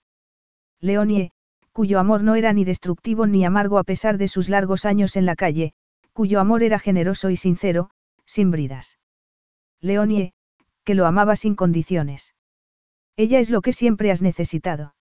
El amor era destructivo, pero el de Leonie, no. ¿Y sabes por qué? Cristiano cerró los ojos, enfrentándose a una verdad que se había negado a admitir. No era el amor, sino la rabia lo que llevaba a la destrucción. La rabia, que asustaba a los demás y que había dejado un vacío en su interior, que lo convertía en un cobarde capaz de herir a Leonie. Respiró profundamente. Su preciosa y valiente gatita, que había intentado ayudarlo, que le había declarado su amor y se había ido con la cabeza erguida. Una guerrera en todas sus dimensiones. Pero siempre sola. Ya no. Ese pensamiento fue lo único que de pronto tuvo sentido. Él había cometido muchos errores en su vida, pero el que repetía una y otra vez era el de dejar que lo dominara la ira. Pero eso iba a cambiar. Por una vez dejaría que ganara el amor. Y él amaba a Leonie. Era posible que la amara desde el instante en que la había encontrado en la calle y ella lo había mirado con sus preciosos ojos violetas y el cabello enmarañado. Había intentado ignorar y aplastar ese sentimiento, pero no podía evitar que se filtrara por sus poros con una fuerza incontenible. Recordaba haber experimentado aquel sentimiento de fragilidad y vulnerabilidad y cómo siempre lo había combatido. La angustia de necesitar algo de sus padres que ellos no estaban dispuestos a darle y cómo habían rechazado su dependencia, el dolor de intentar aferrarse a Anna, de sentir que su hijo se le escapaba entre los dedos. Por eso había transformado su vulnerabilidad en rabia, porque era más fácil y había creído que lo fortalecía. Pero se había equivocado.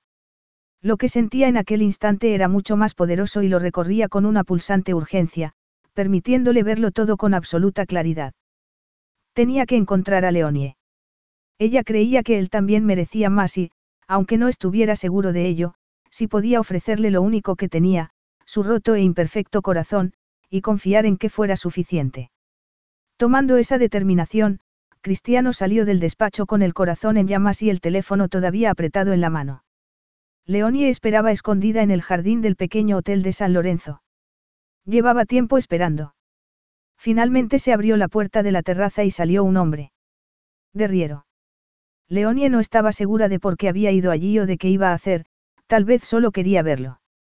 Los recuerdos que tenía de él eran muy vagos y ni siquiera lo reconoció al verlo.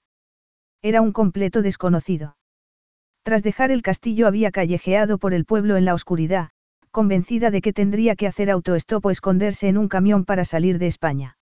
No estaba preocupada. Lo que quería era alejarse lo más lejos posible de Cristiano y de la frialdad de sus ojos verdes. Pero al pasar junto al hotel había atisbado a un joven alto cuyo aspecto le había resultado familiar. Y al darse cuenta de quién era, también había identificado al hombre que lo acompañaba.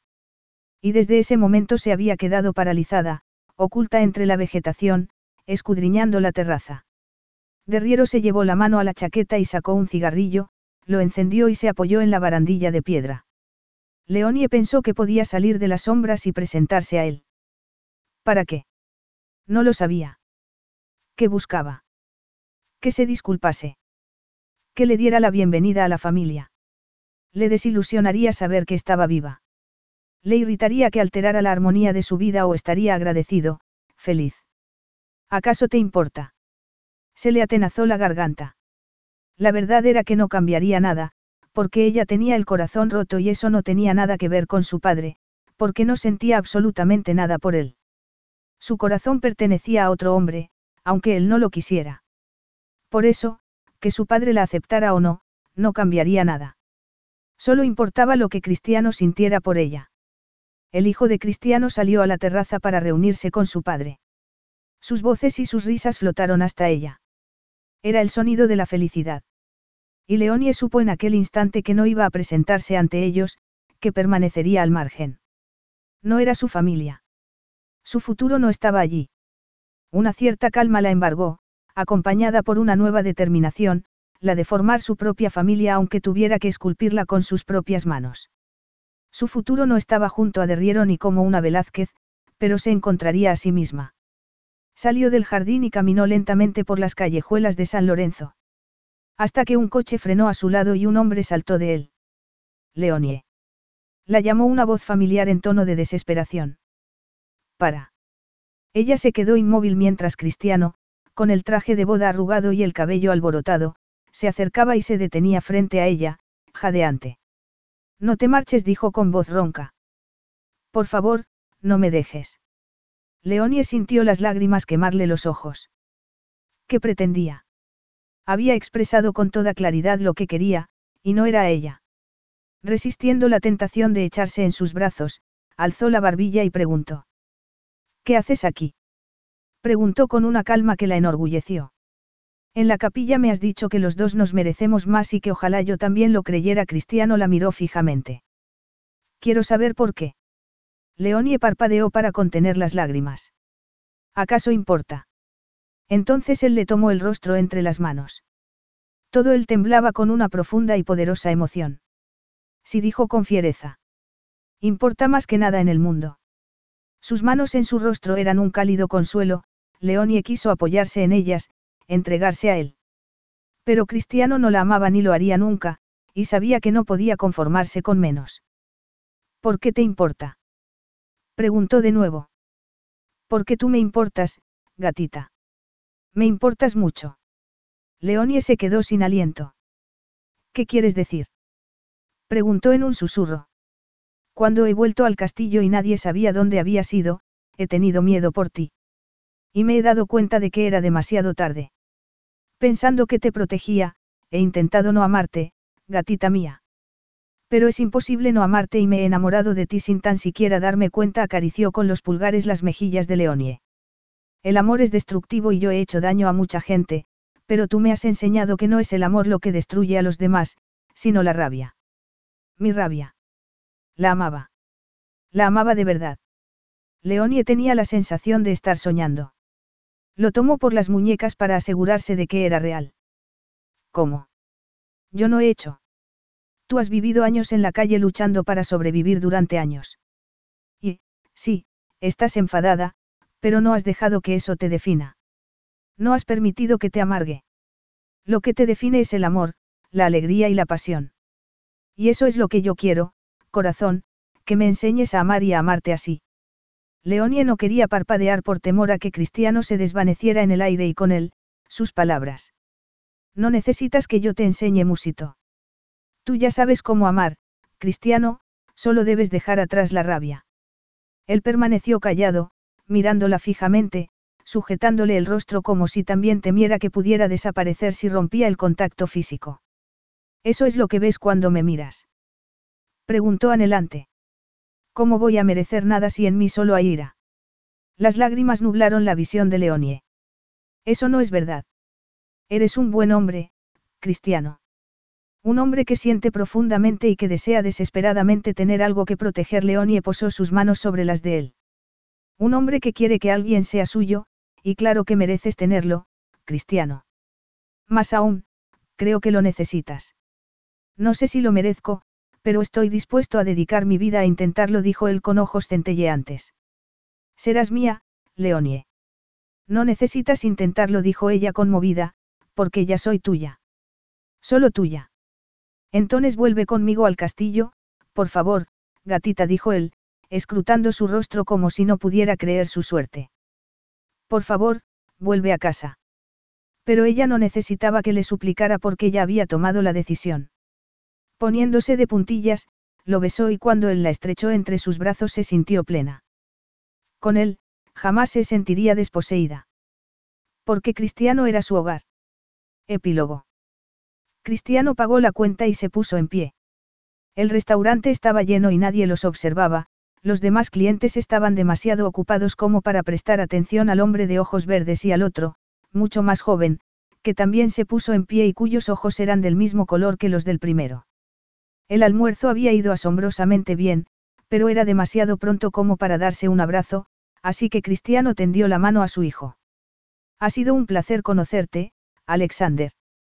Su hijo se la estrechó con firmeza y dijo. No me sale llamarte papá.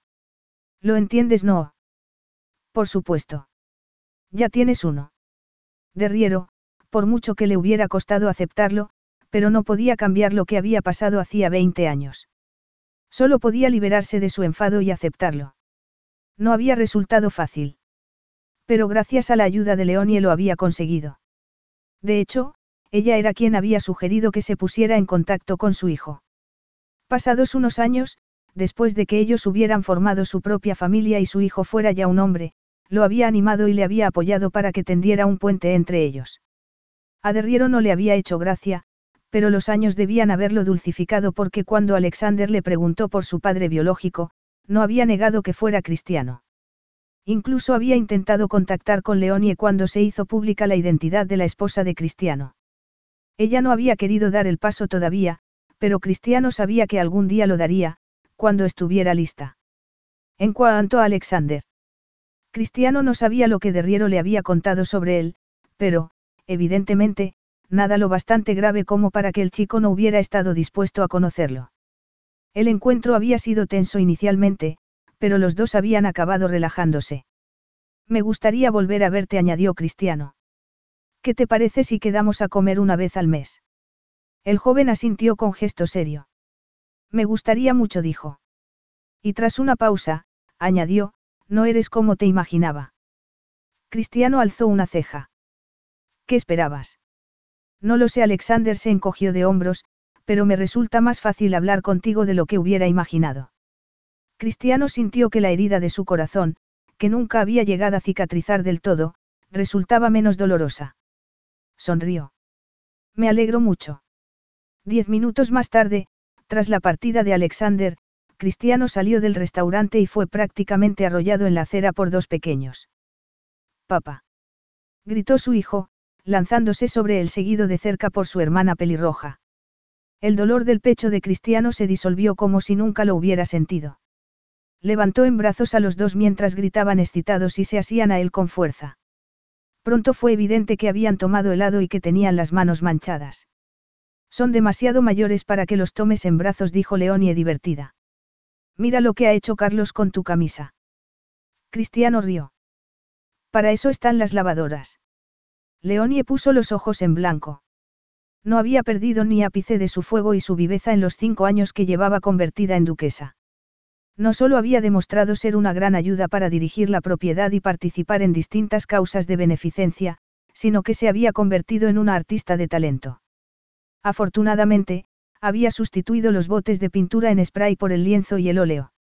En aquel instante miraba a Cristiano de la manera que él adoraba que lo hiciese, directa y afilada, como si pudiera llegarle al alma. ¿Qué tal ha ido? preguntó. Él sonrió. Muy bien. Magníficamente. Me alegro mucho, dijo ella. Los ojos de Leonie centellearon y Cristiano se dio cuenta de que estaban humedecidos por las lágrimas. Su preciosa gatita estaba preocupada por él. Cristiano dejó en el suelo a los gemelos e ignoró sus protestas mientras abrazaba a su esposa. Quiere que nos veamos una vez al mes. Oh, Cristiano Leonie se abrazó a su cuello y ocultó el rostro en su pecho. Él le acarició la cabeza delicadamente con el corazón rebosando amor, mientras dos de sus hijos le tiraban del pantalón y el tercero. Del tercero averiguaría más cosas pronto. Por el momento, era bastante, más de lo que jamás hubiera soñado. Tras el invierno llegaba el verano. Y tras la tormenta la calma. Tras la rabia y el dolor, él había encontrado el amor. Amor eterno. Cristiano besó a su mujer. Vamos, Leonie Velázquez. Es hora de volver a casa. Fin. Carlos Alfredo, tu mamá vino por una semana. Ya hace un año que vive con nosotros. Hasta trajo sus gatos. ¿Y yo qué puedo hacer? Lo que puedes hacer, Carlos. ¿Y él quién es? Es Miguel, nuestro experto de TurboTax Live. Como tu suegra hace un año que vive con ustedes, you can claim her as a dependent y así obtener esa deducción de taxes extra. Hacer taxes puede parecer dramático. Por suerte, los expertos bilingües de TurboTax Live te ayudan a obtener el máximo reembolso sabiendo que tus taxes están bien hechos. You do your thing, we've got your taxes. Intuit TurboTax Live. La preparación de taxes y la aplicabilidad de las deducciones varían según el individuo. Carlos Alfredo, tu mamá vino por una semana. Ya hace un año que vive con nosotros. Hasta trajo sus gatos. ¿Y yo qué puedo hacer? Lo que puedes hacer, Carlos. ¿Y él quién es? Es Miguel, nuestro experto de TurboTax Live. Como tu suegra hace un año que vive con ustedes, you can claim her as a dependent y así obtener esa deducción de taxes extra. Hacer taxes puede parecer dramático. Por suerte, los expertos bilingües de TurboTax Live te ayudan a obtener el máximo reembolso sabiendo que tus taxes están bien hechos. You do your thing, we've got your taxes. Intuit TurboTax Live. La preparación de taxes y la aplicabilidad de las deducciones varían según el individuo.